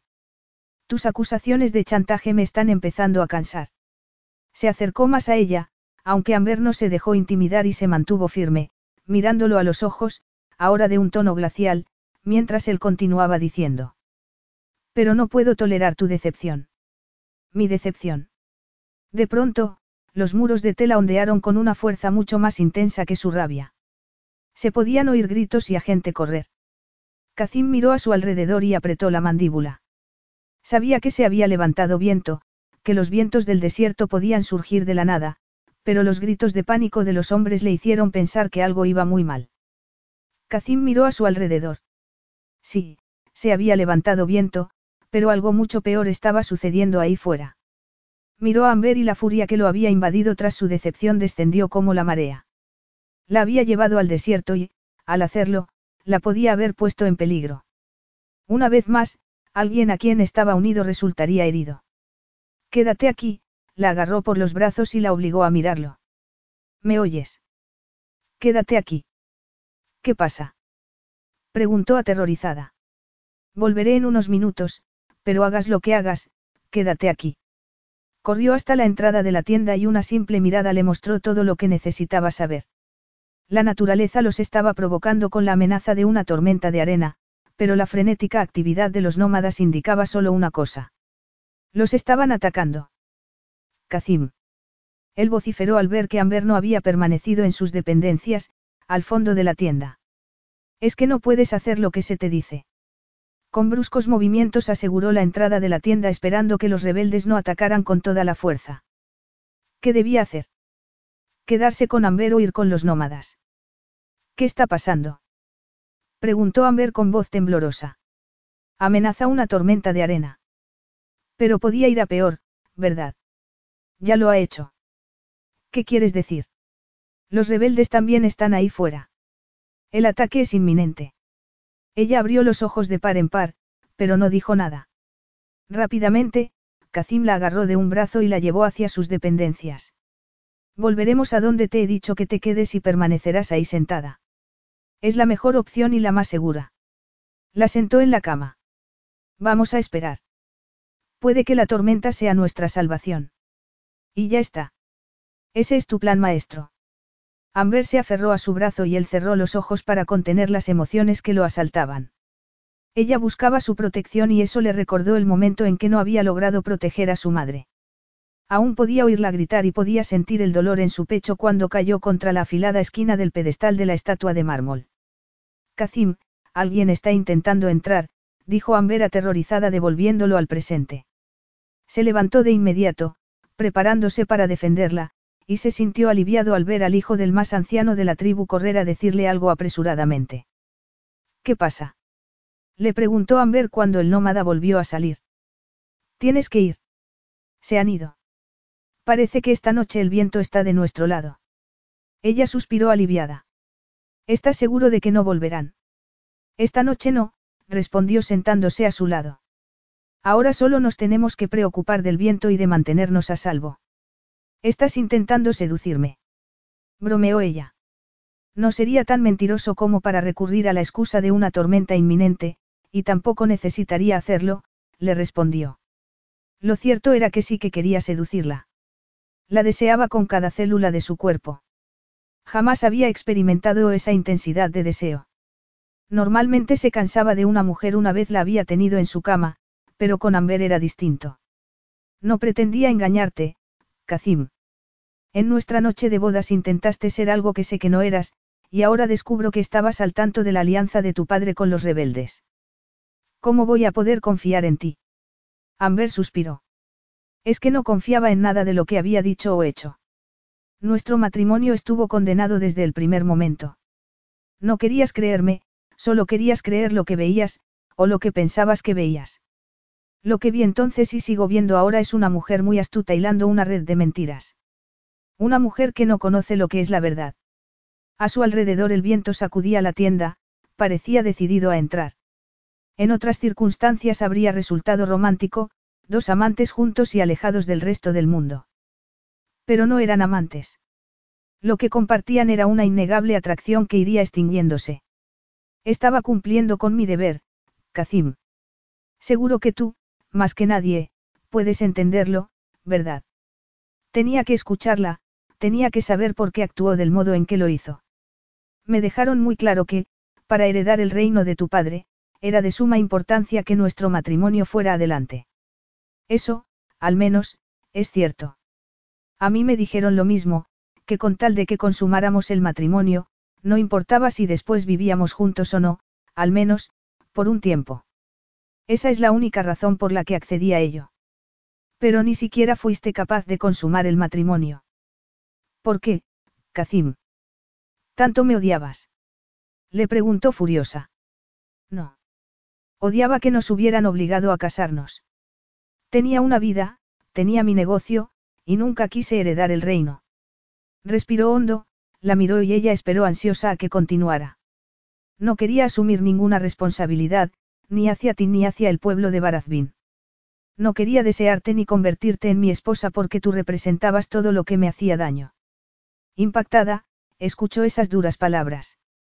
Sin duda, ese hombre odiaba que se hubieran casado. En cuanto pudiera, lo abandonaría y volvería a París. No tenía conocimiento de lo que estaba haciendo mi padre, insistió al no querer causarle problemas a su madre. Él se levantó y se alejó de su lado. Se dio la vuelta y, con clara rabia, le dijo. Me lo deberías haber dicho.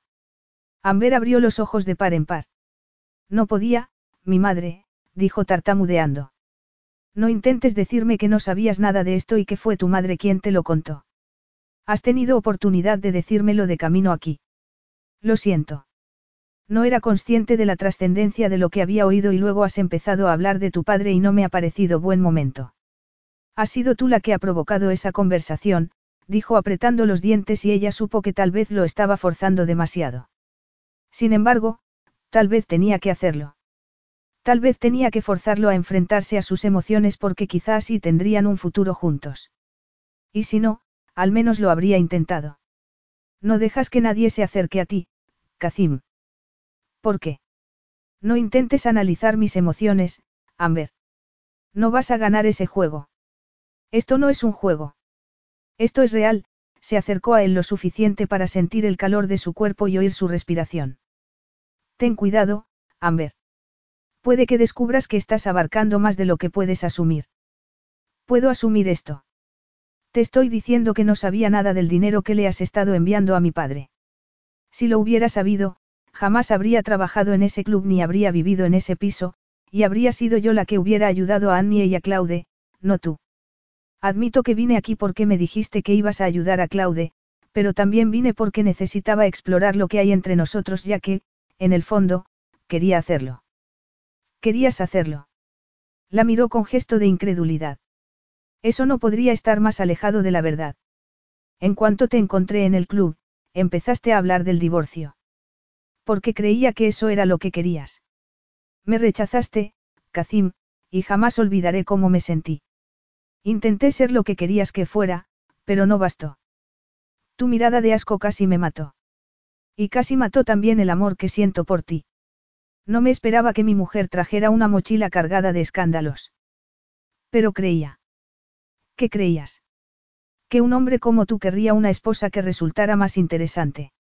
No, la agarró de los brazos y la acercó así. Quería que mi esposa fuera mía y solo mía. Ahora sé que lo eres. A pesar de los muchos meses que hemos estado separados, ahora sé que siempre has sido mía. De verdad le estaba abriendo su corazón. Permitiéndole entrar. Sí, siempre lo he sido, respondió ella con apenas un susurro. Siempre, Kazim. Te quiero. Capítulo 10. Kazim retrocedió impactado y la soltó bruscamente. Lo amaba. La miró, tan hermosa bajo la suave luz de los faroles. Aún no podía creer lo que había oído. ¿Qué necesidad tenía de mentirle de ese modo? Eso es imposible, retrocedió un poco más. Esas palabras no significaban nada para él porque el pasado le había enseñado que se empleaban para infligir dolor, que eran armas. Además, eran unas palabras que jamás le diría a nadie. Nunca. El amor, si es que existía, no estaba hecho para él. ¿Por qué?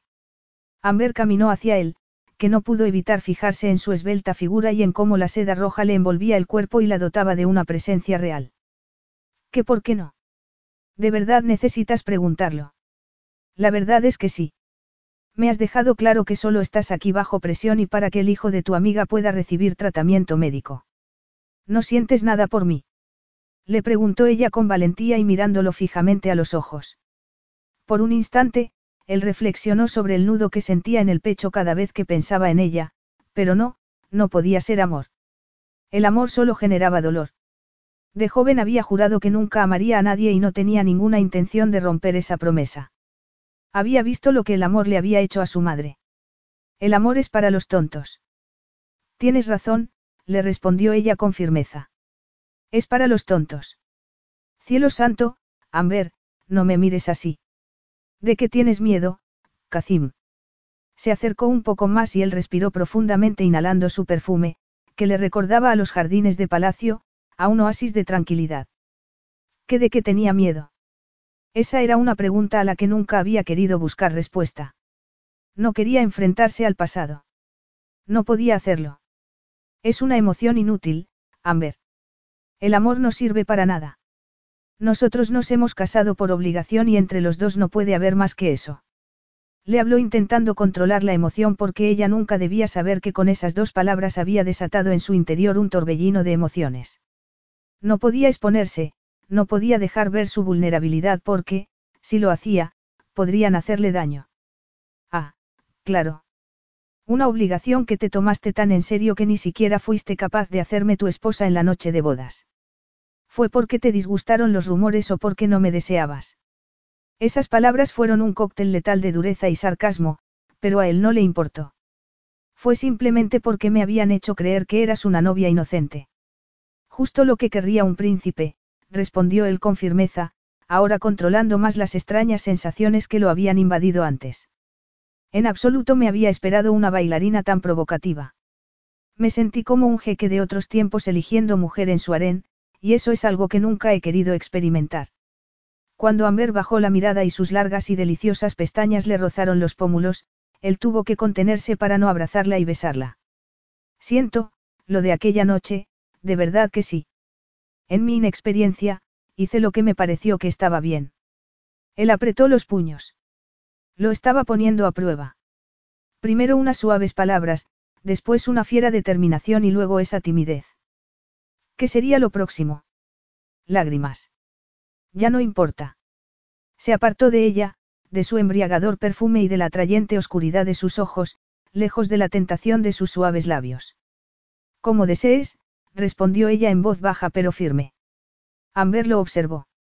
Si su confesión de amor lo había hecho sentir tan incómodo, no tenía más alternativa que insistir en volver a París y a su antigua vida. Le exigiría el divorcio. El problema era que lo amaba, lo amaba de todas las formas que una mujer puede amar a un hombre, con su corazón y con su cuerpo. No te hagas la sumisa conmigo, Amber, esas duras palabras le hicieron más daño del que estaba dispuesta a reconocer. Kazim no la amaba, jamás lo haría, y ella no podía seguir viviendo así. Volver a París y limitarse a amar el recuerdo de un hombre sería mejor que vivir cada día con él sabiendo que no la quería. Simplemente estoy siendo práctica, Kazim. No podemos seguir así, le supuso un gran esfuerzo mantener ese tono de indiferencia. Pero si él podía ser tan frío y controlar tanto sus emociones, ella también. Tenemos que permanecer casados, Amber. Ya sabes que tengo que darle un heredero a mi pueblo. No puedo, susurró ella incapaz de dejar de mirarlo. No puedes o no quieres. Ella respiró hondo. Estaba dispuesta a ganarle esa batalla. No tendré un hijo tuyo, Kazim. Pero ese es el motivo por el que estás aquí. Amber sonrió. Se había atrevido a desafiar al todopoderoso príncipe Kazim Alamed de Barazbin y él no estaba acostumbrado a eso. Ese no es el único motivo, y lo sabes. Estoy aquí porque me chantajeaste con la salud de un niño, un niño que me importa mucho, Kazim. ¿Cómo has podido ser tan cruel? Él apretó la mandíbula, pero no dijo nada y ella continuó. Cuando hablamos aquella noche en mi piso, en ningún momento mencionaste que tuviera que darte un heredero. ¿Qué estabas planeando? Seducirme y después deshacerte de mí en cuanto hubiera tenido el niño. Unos días atrás no lo habría imaginado capaz de tal cosa, pero ahora ya no estaba tan segura. Eso es una barbaridad. Protestó Kazim, aunque su reacción demostró que era exactamente lo que había planeado. De pronto la tienda se sacudió salvajemente con el viento y ella se preguntó si se derrumbaría a su alrededor, tal como le había sucedido a su matrimonio, a su vida. Sus sueños y esperanzas habían quedado aplastados hasta el punto de resultar irreconocibles. Él nunca la había deseado. La había necesitado para conseguir lo que quería, simplemente. Es la verdad, Kazim, y lo sabes. Creo que tú no estás muy familiarizada con la verdad. Desde que te viene ese club, me has mentido. No lo puedes negar, Amber. Todo lo que has dicho ha estado envuelto en mentiras. Eso no es cierto. Digo la verdad, y lo sabes. Tú sí que me engañaste en lo referente al motivo por el que tenía que volver aquí contigo, eso sin mencionar las despiadadas tácticas de chantaje que empleaste, aunque la tienda se sacudió violentamente una vez más, ella no apartó la mirada de sus ojos. Esto se ha prolongado demasiado, dijo Kazim furioso y frustrado. No había nada más que discutir. Estaban casados y ese matrimonio le daría el heredero que necesitaba. Vio a Amber respirar hondo. Nunca había visto a una mujer tan desafiante, ni una a la que deseara tanto. Porque incluso ahora, entre palabras cargadas de furia y de desconfianza, seguía deseándola. Sí, así es, y en cuanto pueda, me marcharé. Quiero volver a mi piso en París y empezar mi curso de arte. Quiero recuperar mi vida, Kazim. No quiero formar parte de tus juegos de poder. Son unas palabras muy duras para una mujer que se encuentra en una posición tan débil. No soy yo la que necesita un heredero, le contestó enarcando una ceja. Y creo que eso te pone a ti en la posición más débil. Y sí, intento ser dura. Estás aquí como mi esposa, mi esposa de verdad. Sentimos atracción el uno por el otro, eso no lo puedes negar. Es que no quieres que te bese. Aunque Amber apretó los labios con fuerza, él vio sus ojos volverse de un marrón más profundo y su expresión cambiar, como si se estuviera situando detrás de una barrera protectora. En absoluto, le respondió apartándose. Demuéstralo, contestó él siguiéndola. La agarró por el brazo y la llevó contra sí. Al sentir sus pechos contra su torso, lo atravesó una punzada de deseo. Ahora mismo lo único que estaba demostrando era que era él el que se sentía atraído mientras que ella permanecía rígida en sus brazos, implacable. No.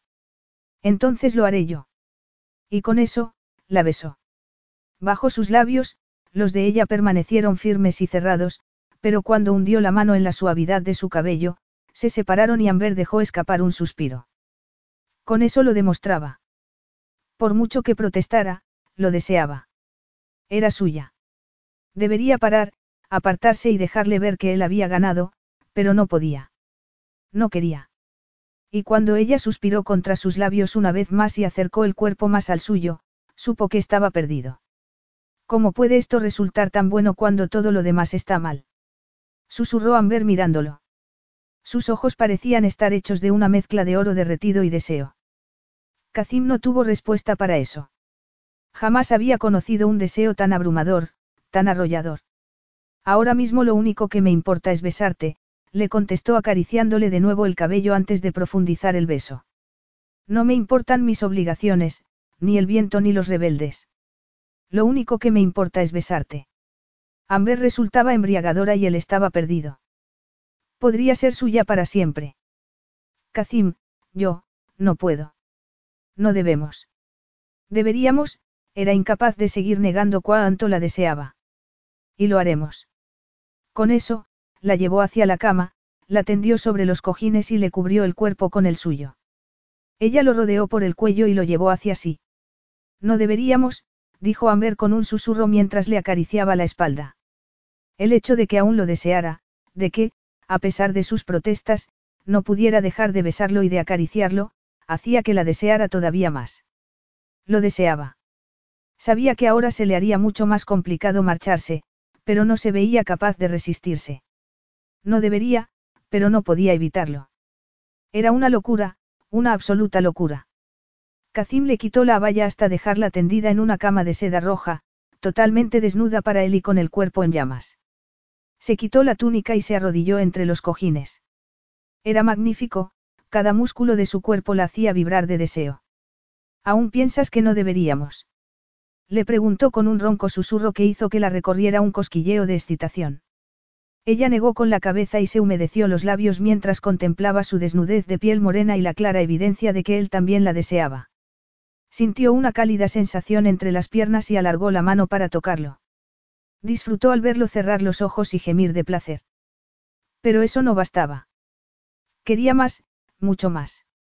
Como sintiendo su deseo, Kazim se tendió sobre su cuerpo de nuevo, esa vez abrasándola con su calor. Y a continuación, con intenso frenesí, con un deseo más poderoso del que nunca había experimentado, Amber lo rodeó con las piernas y lo animó a adentrarse en ella. Alzó las caderas, moviéndose con él mientras se sumergían en oleadas de pasión.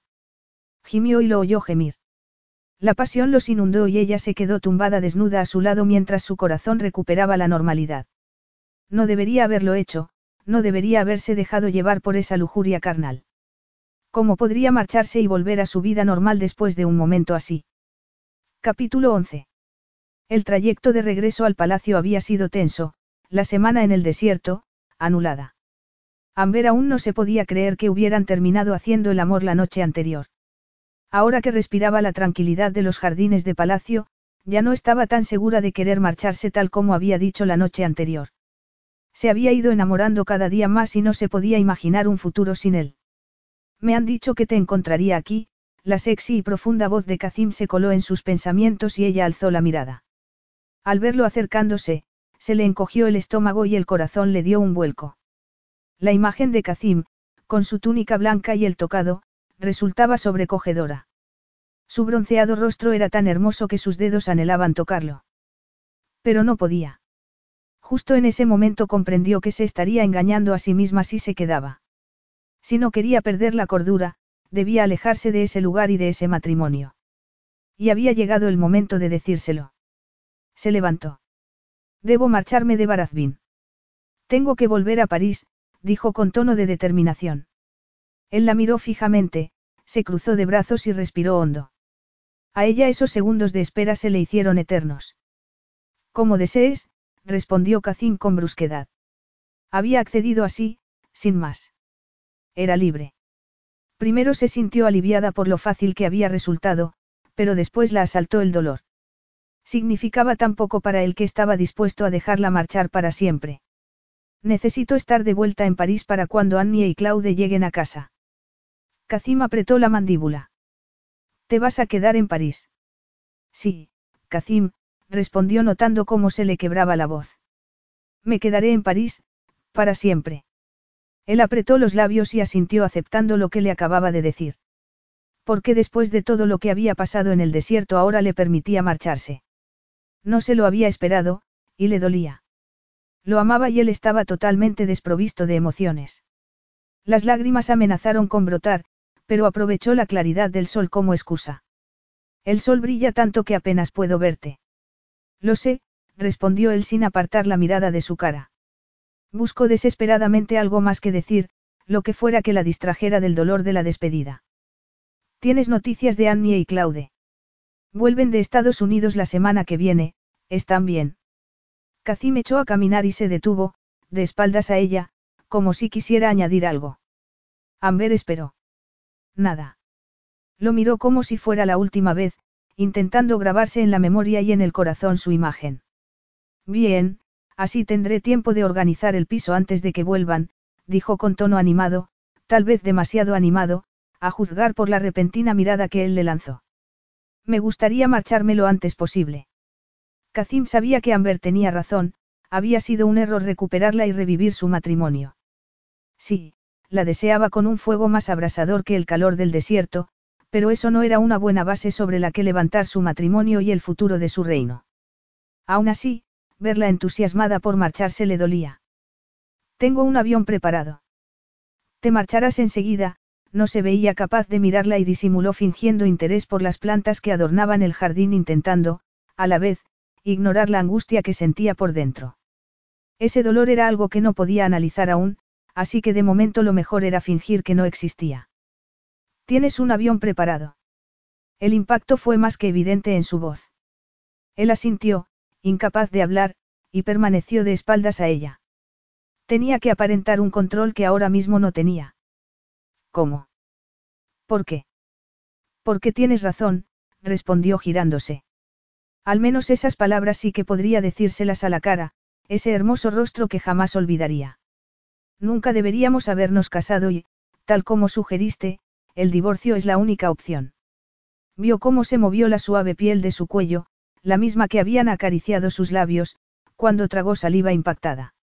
La vio abrir los ojos de par en par y dar un paso hacia él, alargando la mano primero y luego retirándola, como si ella también sintiera mucho dolor. Después, con el sol iluminando su cabello azabache, retrocedió unos pasos alejándose de él. Kazim sintió que le faltaba el aire. Divorcio. Por supuesto. Es la única opción y lo que yo quería desde que me encontraste en París. Ahora ya no tenemos elección en ese asunto, Amber. Ya no. Tu pasado te ha perseguido, todo su cuerpo se tensó al pronunciar las palabras que pondrían fin a su matrimonio para siempre. Mike. Ha llegado a oídos de mis ayudantes donde trabajaste mientras estuviste en París. Era camarera. Contestó ella interrumpiendo su explicación. Eso es exactamente lo que les he dicho yo. Te he defendido, Amber, porque por extraño que pareciera, después de todas las mentiras que habían quedado expuestas, sí que creía que solo había trabajado como camarera. ¿Por qué? Eso puedo solucionarlo, pero no es el único problema, Amber.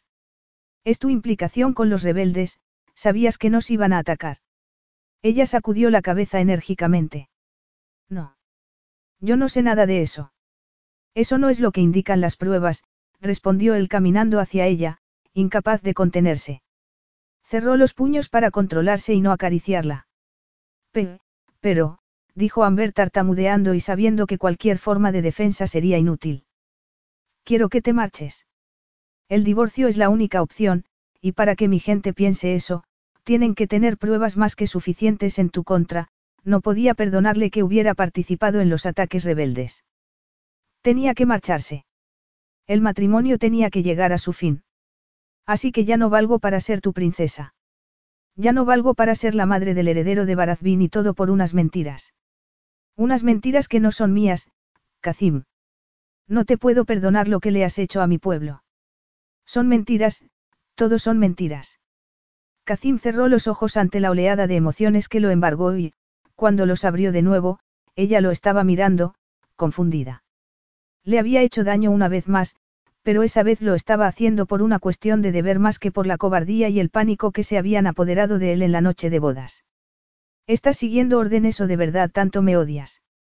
Le preguntó desafiante. No te odio, Amber, respondió él con tono más suave aunque intentando mantenerse firme. Cuando tu reputación se ha puesto en entredicho, he salido en tu defensa. En cuanto al resto, no hay opción. Para mí, es como si me hubieras atacado personalmente. Tengo que honrar a mi reino. No puedo defender lo que has hecho, nunca. No puedes o no quieres. Ambos sabemos que nuestro matrimonio no es fruto del amor y, dadas las circunstancias, no puede seguir adelante, ahora sonaba como su padre, frío e implacable. No quería alejarla de su lado. La noche anterior se había hecho una idea de lo que podrían haber tenido juntos, de cómo podía haber sido. Pero eso ahora se había esfumado. Jamás podría perdonarle su implicación en los ataques. Amber se derrumbó por dentro, el corazón se le rompió en añicos, que amenazaban con lacerar cada parte de su cuerpo. Un cuerpo que, incluso ahora, anhelaba a Kazim. No podía moverse, no podía decir nada. Lo que estaba pasando ahora era peor, mucho peor, que lo que él le había hecho en la noche de bodas. Era más que un rechazo. Era una aniquilación total de su ser y del amor que había sentido por él. Si me disculpas, tengo que ir a hacer las maletas. Él pareció quedarse impactado con sus palabras, pero ¿qué se esperaba? Que le suplicara. ¿Por qué iba a hacerlo cuando ni siquiera había escuchado su versión de lo sucedido? Había decidido sin más que era culpable. Estaré lista para marcharme en una hora. Ojalá se hubiera podido preparar en cinco minutos, pero necesitaba algo de tiempo para recomponerse, para reagrupar sus emociones y marcharse de allí con la cabeza bien alta. Era inocente de todo lo que la acusaban y se marcharía de ese maravilloso palacio con tanta dignidad como le fuera posible. Muy bien, respondió él y se alejó, la túnica blanca parecía seguirlo como una estela. Lo vio marchar a paso rápido, como si estuviera deseando alejarse de ella, hasta que desapareció al otro lado del gran pasaje abovedado que conducía a sus oficinas. Iría a dar parte a esos que habían pensado que era una pequeña traidora. Fiel a su palabra, una hora más tarde, Kazim vio a Amber salir del palacio y dirigirse al coche que la esperaba. Su rostro era como una máscara, ocultaba todo tipo de emoción. Su cuerpo, ahora enfundado en unos vaqueros y una suave blusa blanca, parecía llamar al suyo, y él tuvo que apretar los dientes para controlar el deseo que lo invadió recordándole las horas que habían pasado juntos haciendo el amor. El deseo no regiría su país. Una voluntad y una determinación fuertes, sí. Era su destino, su deber, y Amber no formaba, ni jamás formaría, parte de ello. Se detuvo junto al coche y se giró para mirarlo. Él la miraba fijamente desde los escalones de palacio, reconfortado por la distancia que ahora le impedía tocarla. Sintió un nudo en el pecho cuando por un momento se miraron como si estuvieran solos los dos, como si nadie más existiera. Adiós, Amber. Ella no dijo nada. Simplemente lo miró, con la cabeza bien alta y una postura regia. Después, se puso las gafas de sol y lo miró un instante más antes de entrar al coche. Kazim se mantuvo firme y fuerte, no quería que nadie supiera la agonía que lo estaba invadiendo, se sentía como si alguien estuviera atravesándole el corazón con un cuchillo. Las ventanas tintadas le impedían ver a Amber, ver si ella también había sentido ese cuchillo. Aunque, porque iba a sentir lo mismo cuando se había querido marchar desde el primer momento. Respiró hondo y el dolor se intensificó. En lo más adentro sabía el porqué, pero no lo podía reconocer. No, mientras esos que habían expuesto sus mentiras estuvieran cerca, mirando. Tenía que permanecer centrado. Tenía un deber para con su pueblo, su país y, por mucho que le costara admitirlo, también para con su padre. Cualquier otra cosa era impensable. Capítulo 12. El verano en París ni de lejos era tan abrasador como Barazbín, pero estar libre de semejante calor apenas podía compensar el inmenso dolor de corazón. Durante dos días enteros, Amber se había sumido en la desesperación y se había quedado en su piso, sin querer comer, sin querer nada que no fuera Cacim. Finalmente, por fin, el sentido común se impuso. Esa mañana había abierto las ventanas de par en par y, animada por el próximo regreso de Annie y Claude, se había dispuesto a devolverle la vida a la casa. Después, había pasado a la tarea que había estado retrasando, deshacer las maletas. Al hacerlo, se encontró con la valla de seda roja, la misma que había llevado aquella última noche con Kazim y que se había traído consigo para poder recordarlo. Cada vez que la viera, esa seda la transportaría o al momento en que él la había acusado de mentir o al momento en que la había desnudado para hacerla suya por última vez. Como a cámara lenta, se levantó y se puso la prenda contra el cuerpo. Respiró profundamente oliendo el aroma del desierto, de Kazim. ¿Por qué tenía que amarlo tan intensamente y de un modo tan doloroso? Cerró los ojos al recordar el momento en que se había marchado del palacio y él se había mostrado tan firme y frío, como una estatua, sin reflejar ninguna emoción, ni siquiera compasión, mientras que ella había tenido que ocultar las lágrimas tras las gafas de sol. Lo único que había existido entre los dos había sido pasión. El amor que sentía por él tenía que quedar enterrado. Tenía que verlo como una aventura amorosa, como unos días salvajes y apasionados que debían llegar a su fin. No había vuelto a saber nada de él desde que se había marchado.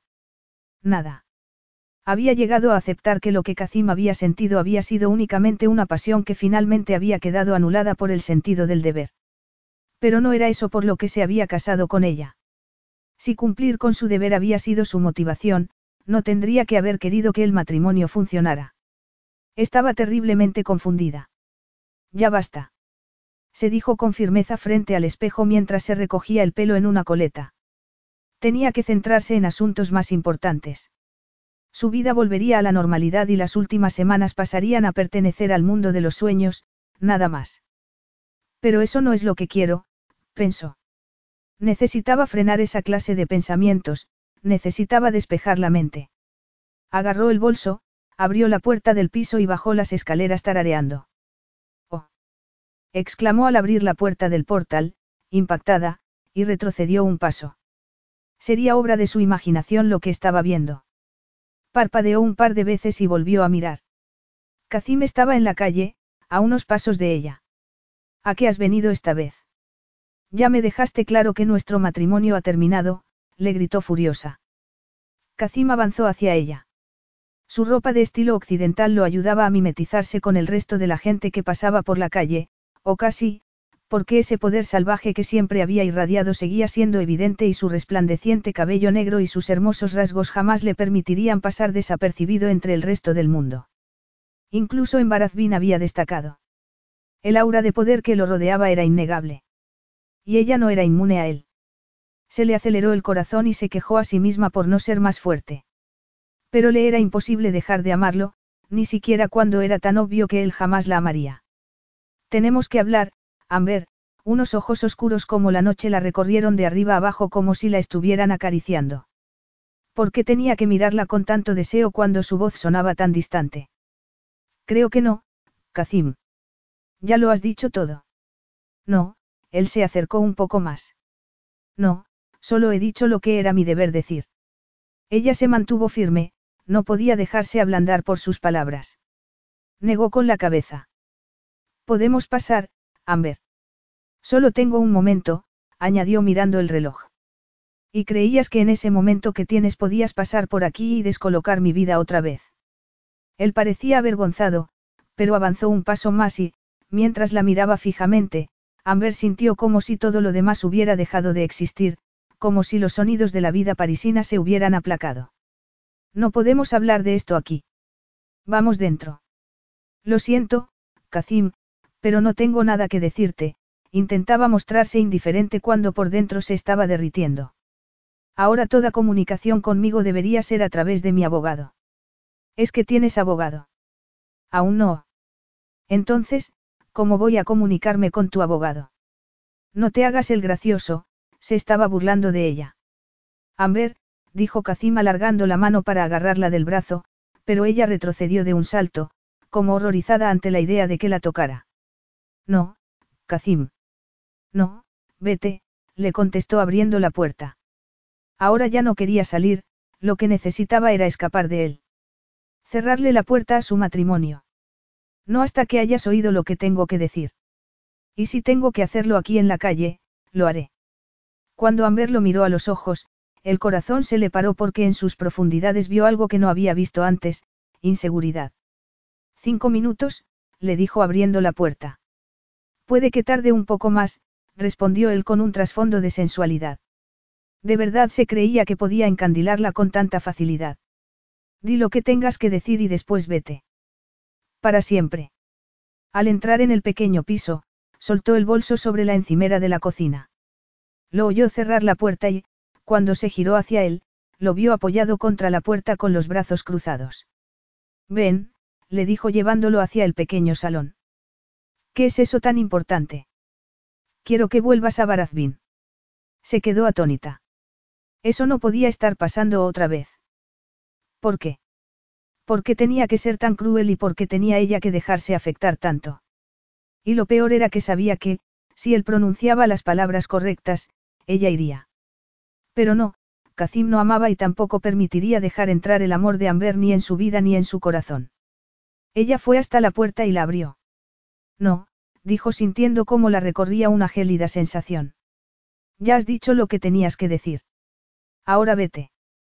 Kazim dio un paso hacia ella, pero Amber se mantuvo firme junto a la puerta. Después de lo que salió a la luz sobre ti, el divorcio era la única opción. Ah, claro, ya estamos otra vez con el tema del deber. Corrígeme si me equivoco, Kazim, pero no hemos tenido esta discusión ya. Sí, Amber, dio un paso más. Y es el deber lo que me ha traído hasta aquí. ¿Por qué no podía haber sido el amor? Kazim dio un paso más hacia ella, le agarró la mano con firmeza y, delicadamente, le soltó los dedos de la puerta. No iría a ninguna parte todavía. Ella abrió los ojos de par en par. ¿Qué deber? Preguntó con apenas un susurro. Él cerró la puerta despacio y la miró. Mi deber como esposo, se acercó aún más. Inhaló su perfume. Un deber en el que fracasé. Ah, sí. Sin poder contenerse, Kazim le retiró el pelo de la cara y el suspiro que ella dejó escapar lo excitó. A pesar de lo que pretendía aparentar, no era inmune a él. La atracción que había existido entre los dos desde la primera vez que se habían visto seguía ahí y ahora era mucho más intensa. Aún lo deseaba y eso le dio el valor que necesitaba para enfrentarse a lo más complicado que había hecho en su vida. Sí. Dejé que las opiniones de otros me influyeran, les permití manchar tu nombre. Te fallé. El dolor que lo había invadido después de que ella se hubiera marchado de Barazbín lo azotó de nuevo. Nunca se había esperado sentir un dolor tan intenso, ni esa misteriosa emoción de abandono y rechazo. Ella se había marchado del palacio y de su vida sin mirar atrás, y al instante él había conducido hasta el desierto, como un hombre poseído, para gritar al viento su rabia y su pesar. ¿Y ahora sí me crees? Le preguntó Amber con mirada esperanzada. Sí, respondió él deslizando los dedos por su pelo de seda. La red de engaños de tu padre ha salido a la luz exponiendo tu inocencia. Lo ha confesado todo. Intentar serte leal lo llevó por el mal camino. Y ya está. Intentó apartarse, pero tenía la pared detrás. ¿Qué más quieres? Le preguntó frustrado. No es suficiente, Kazim. Ni lo es ahora ni lo será nunca, le agarró la mano para impedir que siguiera acariciándole el pelo. Yo nunca podré ser lo que quieres que sea. Pues dime qué es lo que quiero. Una mujer que esté a tu lado mientras gobiernas Barazbin, una mujer que te dé el heredero necesario, pero sobre todo, una mujer sumisa y con una reputación intachable. Y yo no soy esa mujer. Él se dio la vuelta y volvió al salón, necesitaba espacio, necesitaba alejarse de ella un momento. Tras él, Amber permanecía en silencio y entonces supo que tenía que abrirse por completo. Si la quería, tenía que hacerlo. Pero ¿y si lo rechazaba? Ahora sabía lo que había sentido ella la noche de bodas y, una vez más, la noche en el desierto. Había soportado con valentía dos rechazos, y él no se veía capaz de asumir ni uno solo. Era un cobarde. Sentía presión en el pecho, como si el amor lo estuviera asfixiando. Amor. Por fin había empleado esa palabra, al menos en pensamiento. Tenía que decirlo y asumir las consecuencias de lo que había hecho. Amber lo vio moverse de un lado a otro del salón y, por un momento, al ver cómo la miraba con algo más que pasión y deseo, se permitió creer que la amaba. Pero entonces él se dio la vuelta y se le cayó el alma a los pies. No puedo volver, Kazim. No soy la mujer que necesitas. No, eres más, mucho más. Eres mi esposa, Amber. Y te quiero. Amber no se podía mover, no podía hablar, y apenas podía creer lo que acababa de oír. No lo dice en serio. Era otro modo de engatusarla. Kazim avanzó hacia ella y le rodeó la cara con las manos. Es demasiado tarde, susurró Amber casi en trance. Demasiado tarde. Le preguntó él mirándola con verdadero amor. Jamás podré ser lo que necesitas. Eres todo lo que necesito, y más, le agarró los brazos para impedir que se alejara de él. Aun como en un sueño, Amber lo vio agachar la cabeza y acariciarle los labios con los suyos. He sido un idiota, he estado ciego, le dijo con tanta delicadeza que ella sintió ganas de llorar. He estado huyendo de ti y de tu amor demasiado tiempo. Y ya no quiero huir más. Me daba miedo amar, me daba miedo hacerte daño como mi padre le hizo a mi madre. ¿Crees que serás igual? Eso jamás pasará. Te quiero, Amber.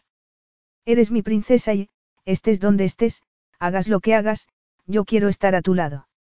Esté donde esté. Sí, Amber, lo dejaré todo por ti. La besó con tanta intensidad que ella se preguntó si podría volver a respirar. Y mientras Kazim la rodeaba con sus brazos supo que, estuvieran donde estuviera, siempre se tendrían el uno al otro. Llevo toda mi vida viviendo con miedo de ser como mi padre. No quería destruirte como él destruyó a mi madre. No podía arriesgarme. Eso es lo que has estado pensando todo este tiempo. Sí. ¿Me puedes perdonar? Ella se derritió por dentro ante el amor y el deseo que brillaban tan abiertamente en sus ojos. Tu amor es todo lo que he querido siempre, Kazim, pero yo jamás te haría renunciar a eso para lo que has nacido. Yo he nacido para amarte, le besó la frente y la abrazó. Amber sintió su corazón latir fuerte, al unísono con su amor. Te quiero, Kazim, con todo mi corazón. Yo he nacido para ser tu princesa, así que llévame a casa. No puedo hacerlo. Lo siento, había olvidado que tienes poco tiempo y que deberías estar en otro lugar. No, respondió él antes de volver a besarla. Mi lugar está con la mujer que amo, pero tu amiga vuelve de Estados Unidos, así que nos quedaremos aquí hasta que estén instalados. Aquí. Te quedarás aquí. Yo quiero estar donde tú estés, Amber. La abrazó y la besó con pasión y amor. Te quiero, Kazim. Y siempre te he querido. Él le sonrió. Yo te he querido desde que nos conocimos, pero era demasiado orgulloso y demasiado testarudo para admitirlo. Jamás debería haber escuchado a los que se pusieron en tu contra. Debería haber escuchado a mi corazón. Podrás perdonarme. Puede que me lleve un tiempo, bromeó. Pero sí, creo que puedo. Epílogo. Dieciocho meses después. Amber era tan feliz que pensaba que nada podría superarlo. Volver a Barazbin con Kazim había sido como un sueño hecho realidad, y desde entonces no había pasado ni un solo día sin que él le hubiera repetido cuánto la amaba. Salió al balcón para reunirse con su esposo, que estaba disfrutando de uno de los escasos momentos de tranquilidad que tenía. Al verla, él le sonrió y la llevó hacia sí. Estás impresionante, le dijo antes de besarla. La maternidad te sienta muy bien. Nuestro hijo ha supuesto un gran cambio para muchos, bromeó. Tu padre es otro hombre. Mi padre y yo nos hemos enfrentado a los miedos de nuestro pasado y ahora somos más fuertes por ello, pero no quiero que mi hijo pase por lo que pasé yo. Eso no sucederá nunca, Kazim. Pero sí que tendremos problemas con tu padre si no asistimos a la celebración de esta noche. Que haya paz en nuestra tierra es motivo de celebración y se lo debemos a tu padre. Puede que actuara mal, pero lo hizo por defender tu honor. Desde entonces ha trabajado sin descanso para destapar a los líderes rebeldes. Le debo mucho. Significa mucho para mí que lo hayas perdonado. Tengo una sorpresa para ti esta noche, dijo él entrando en la opulencia de su suite. Pero primero tenemos que celebrarlo con todo el mundo. En cuanto entraron en el lujoso salón, la fiesta dio comienzo y Amber se dejó arrastrar por las risas, los bailes y la agradable atmósfera de la noche. Así me está aquí, le dijo Kazim de pronto. Si así me estaba ahí, estaría allí también Annie. Había echado mucho de menos a su amiga. Y Annie. Está aquí también. Está aquí, respondió él sonriéndole y con una mirada cargada de felicidad. Y ahora, vamos, ve. Tenéis que poneros al día. Te quiero, Kazim, le dijo acariciándole la mejilla y deseando estar solos para poder demostrarle cuánto. Fin.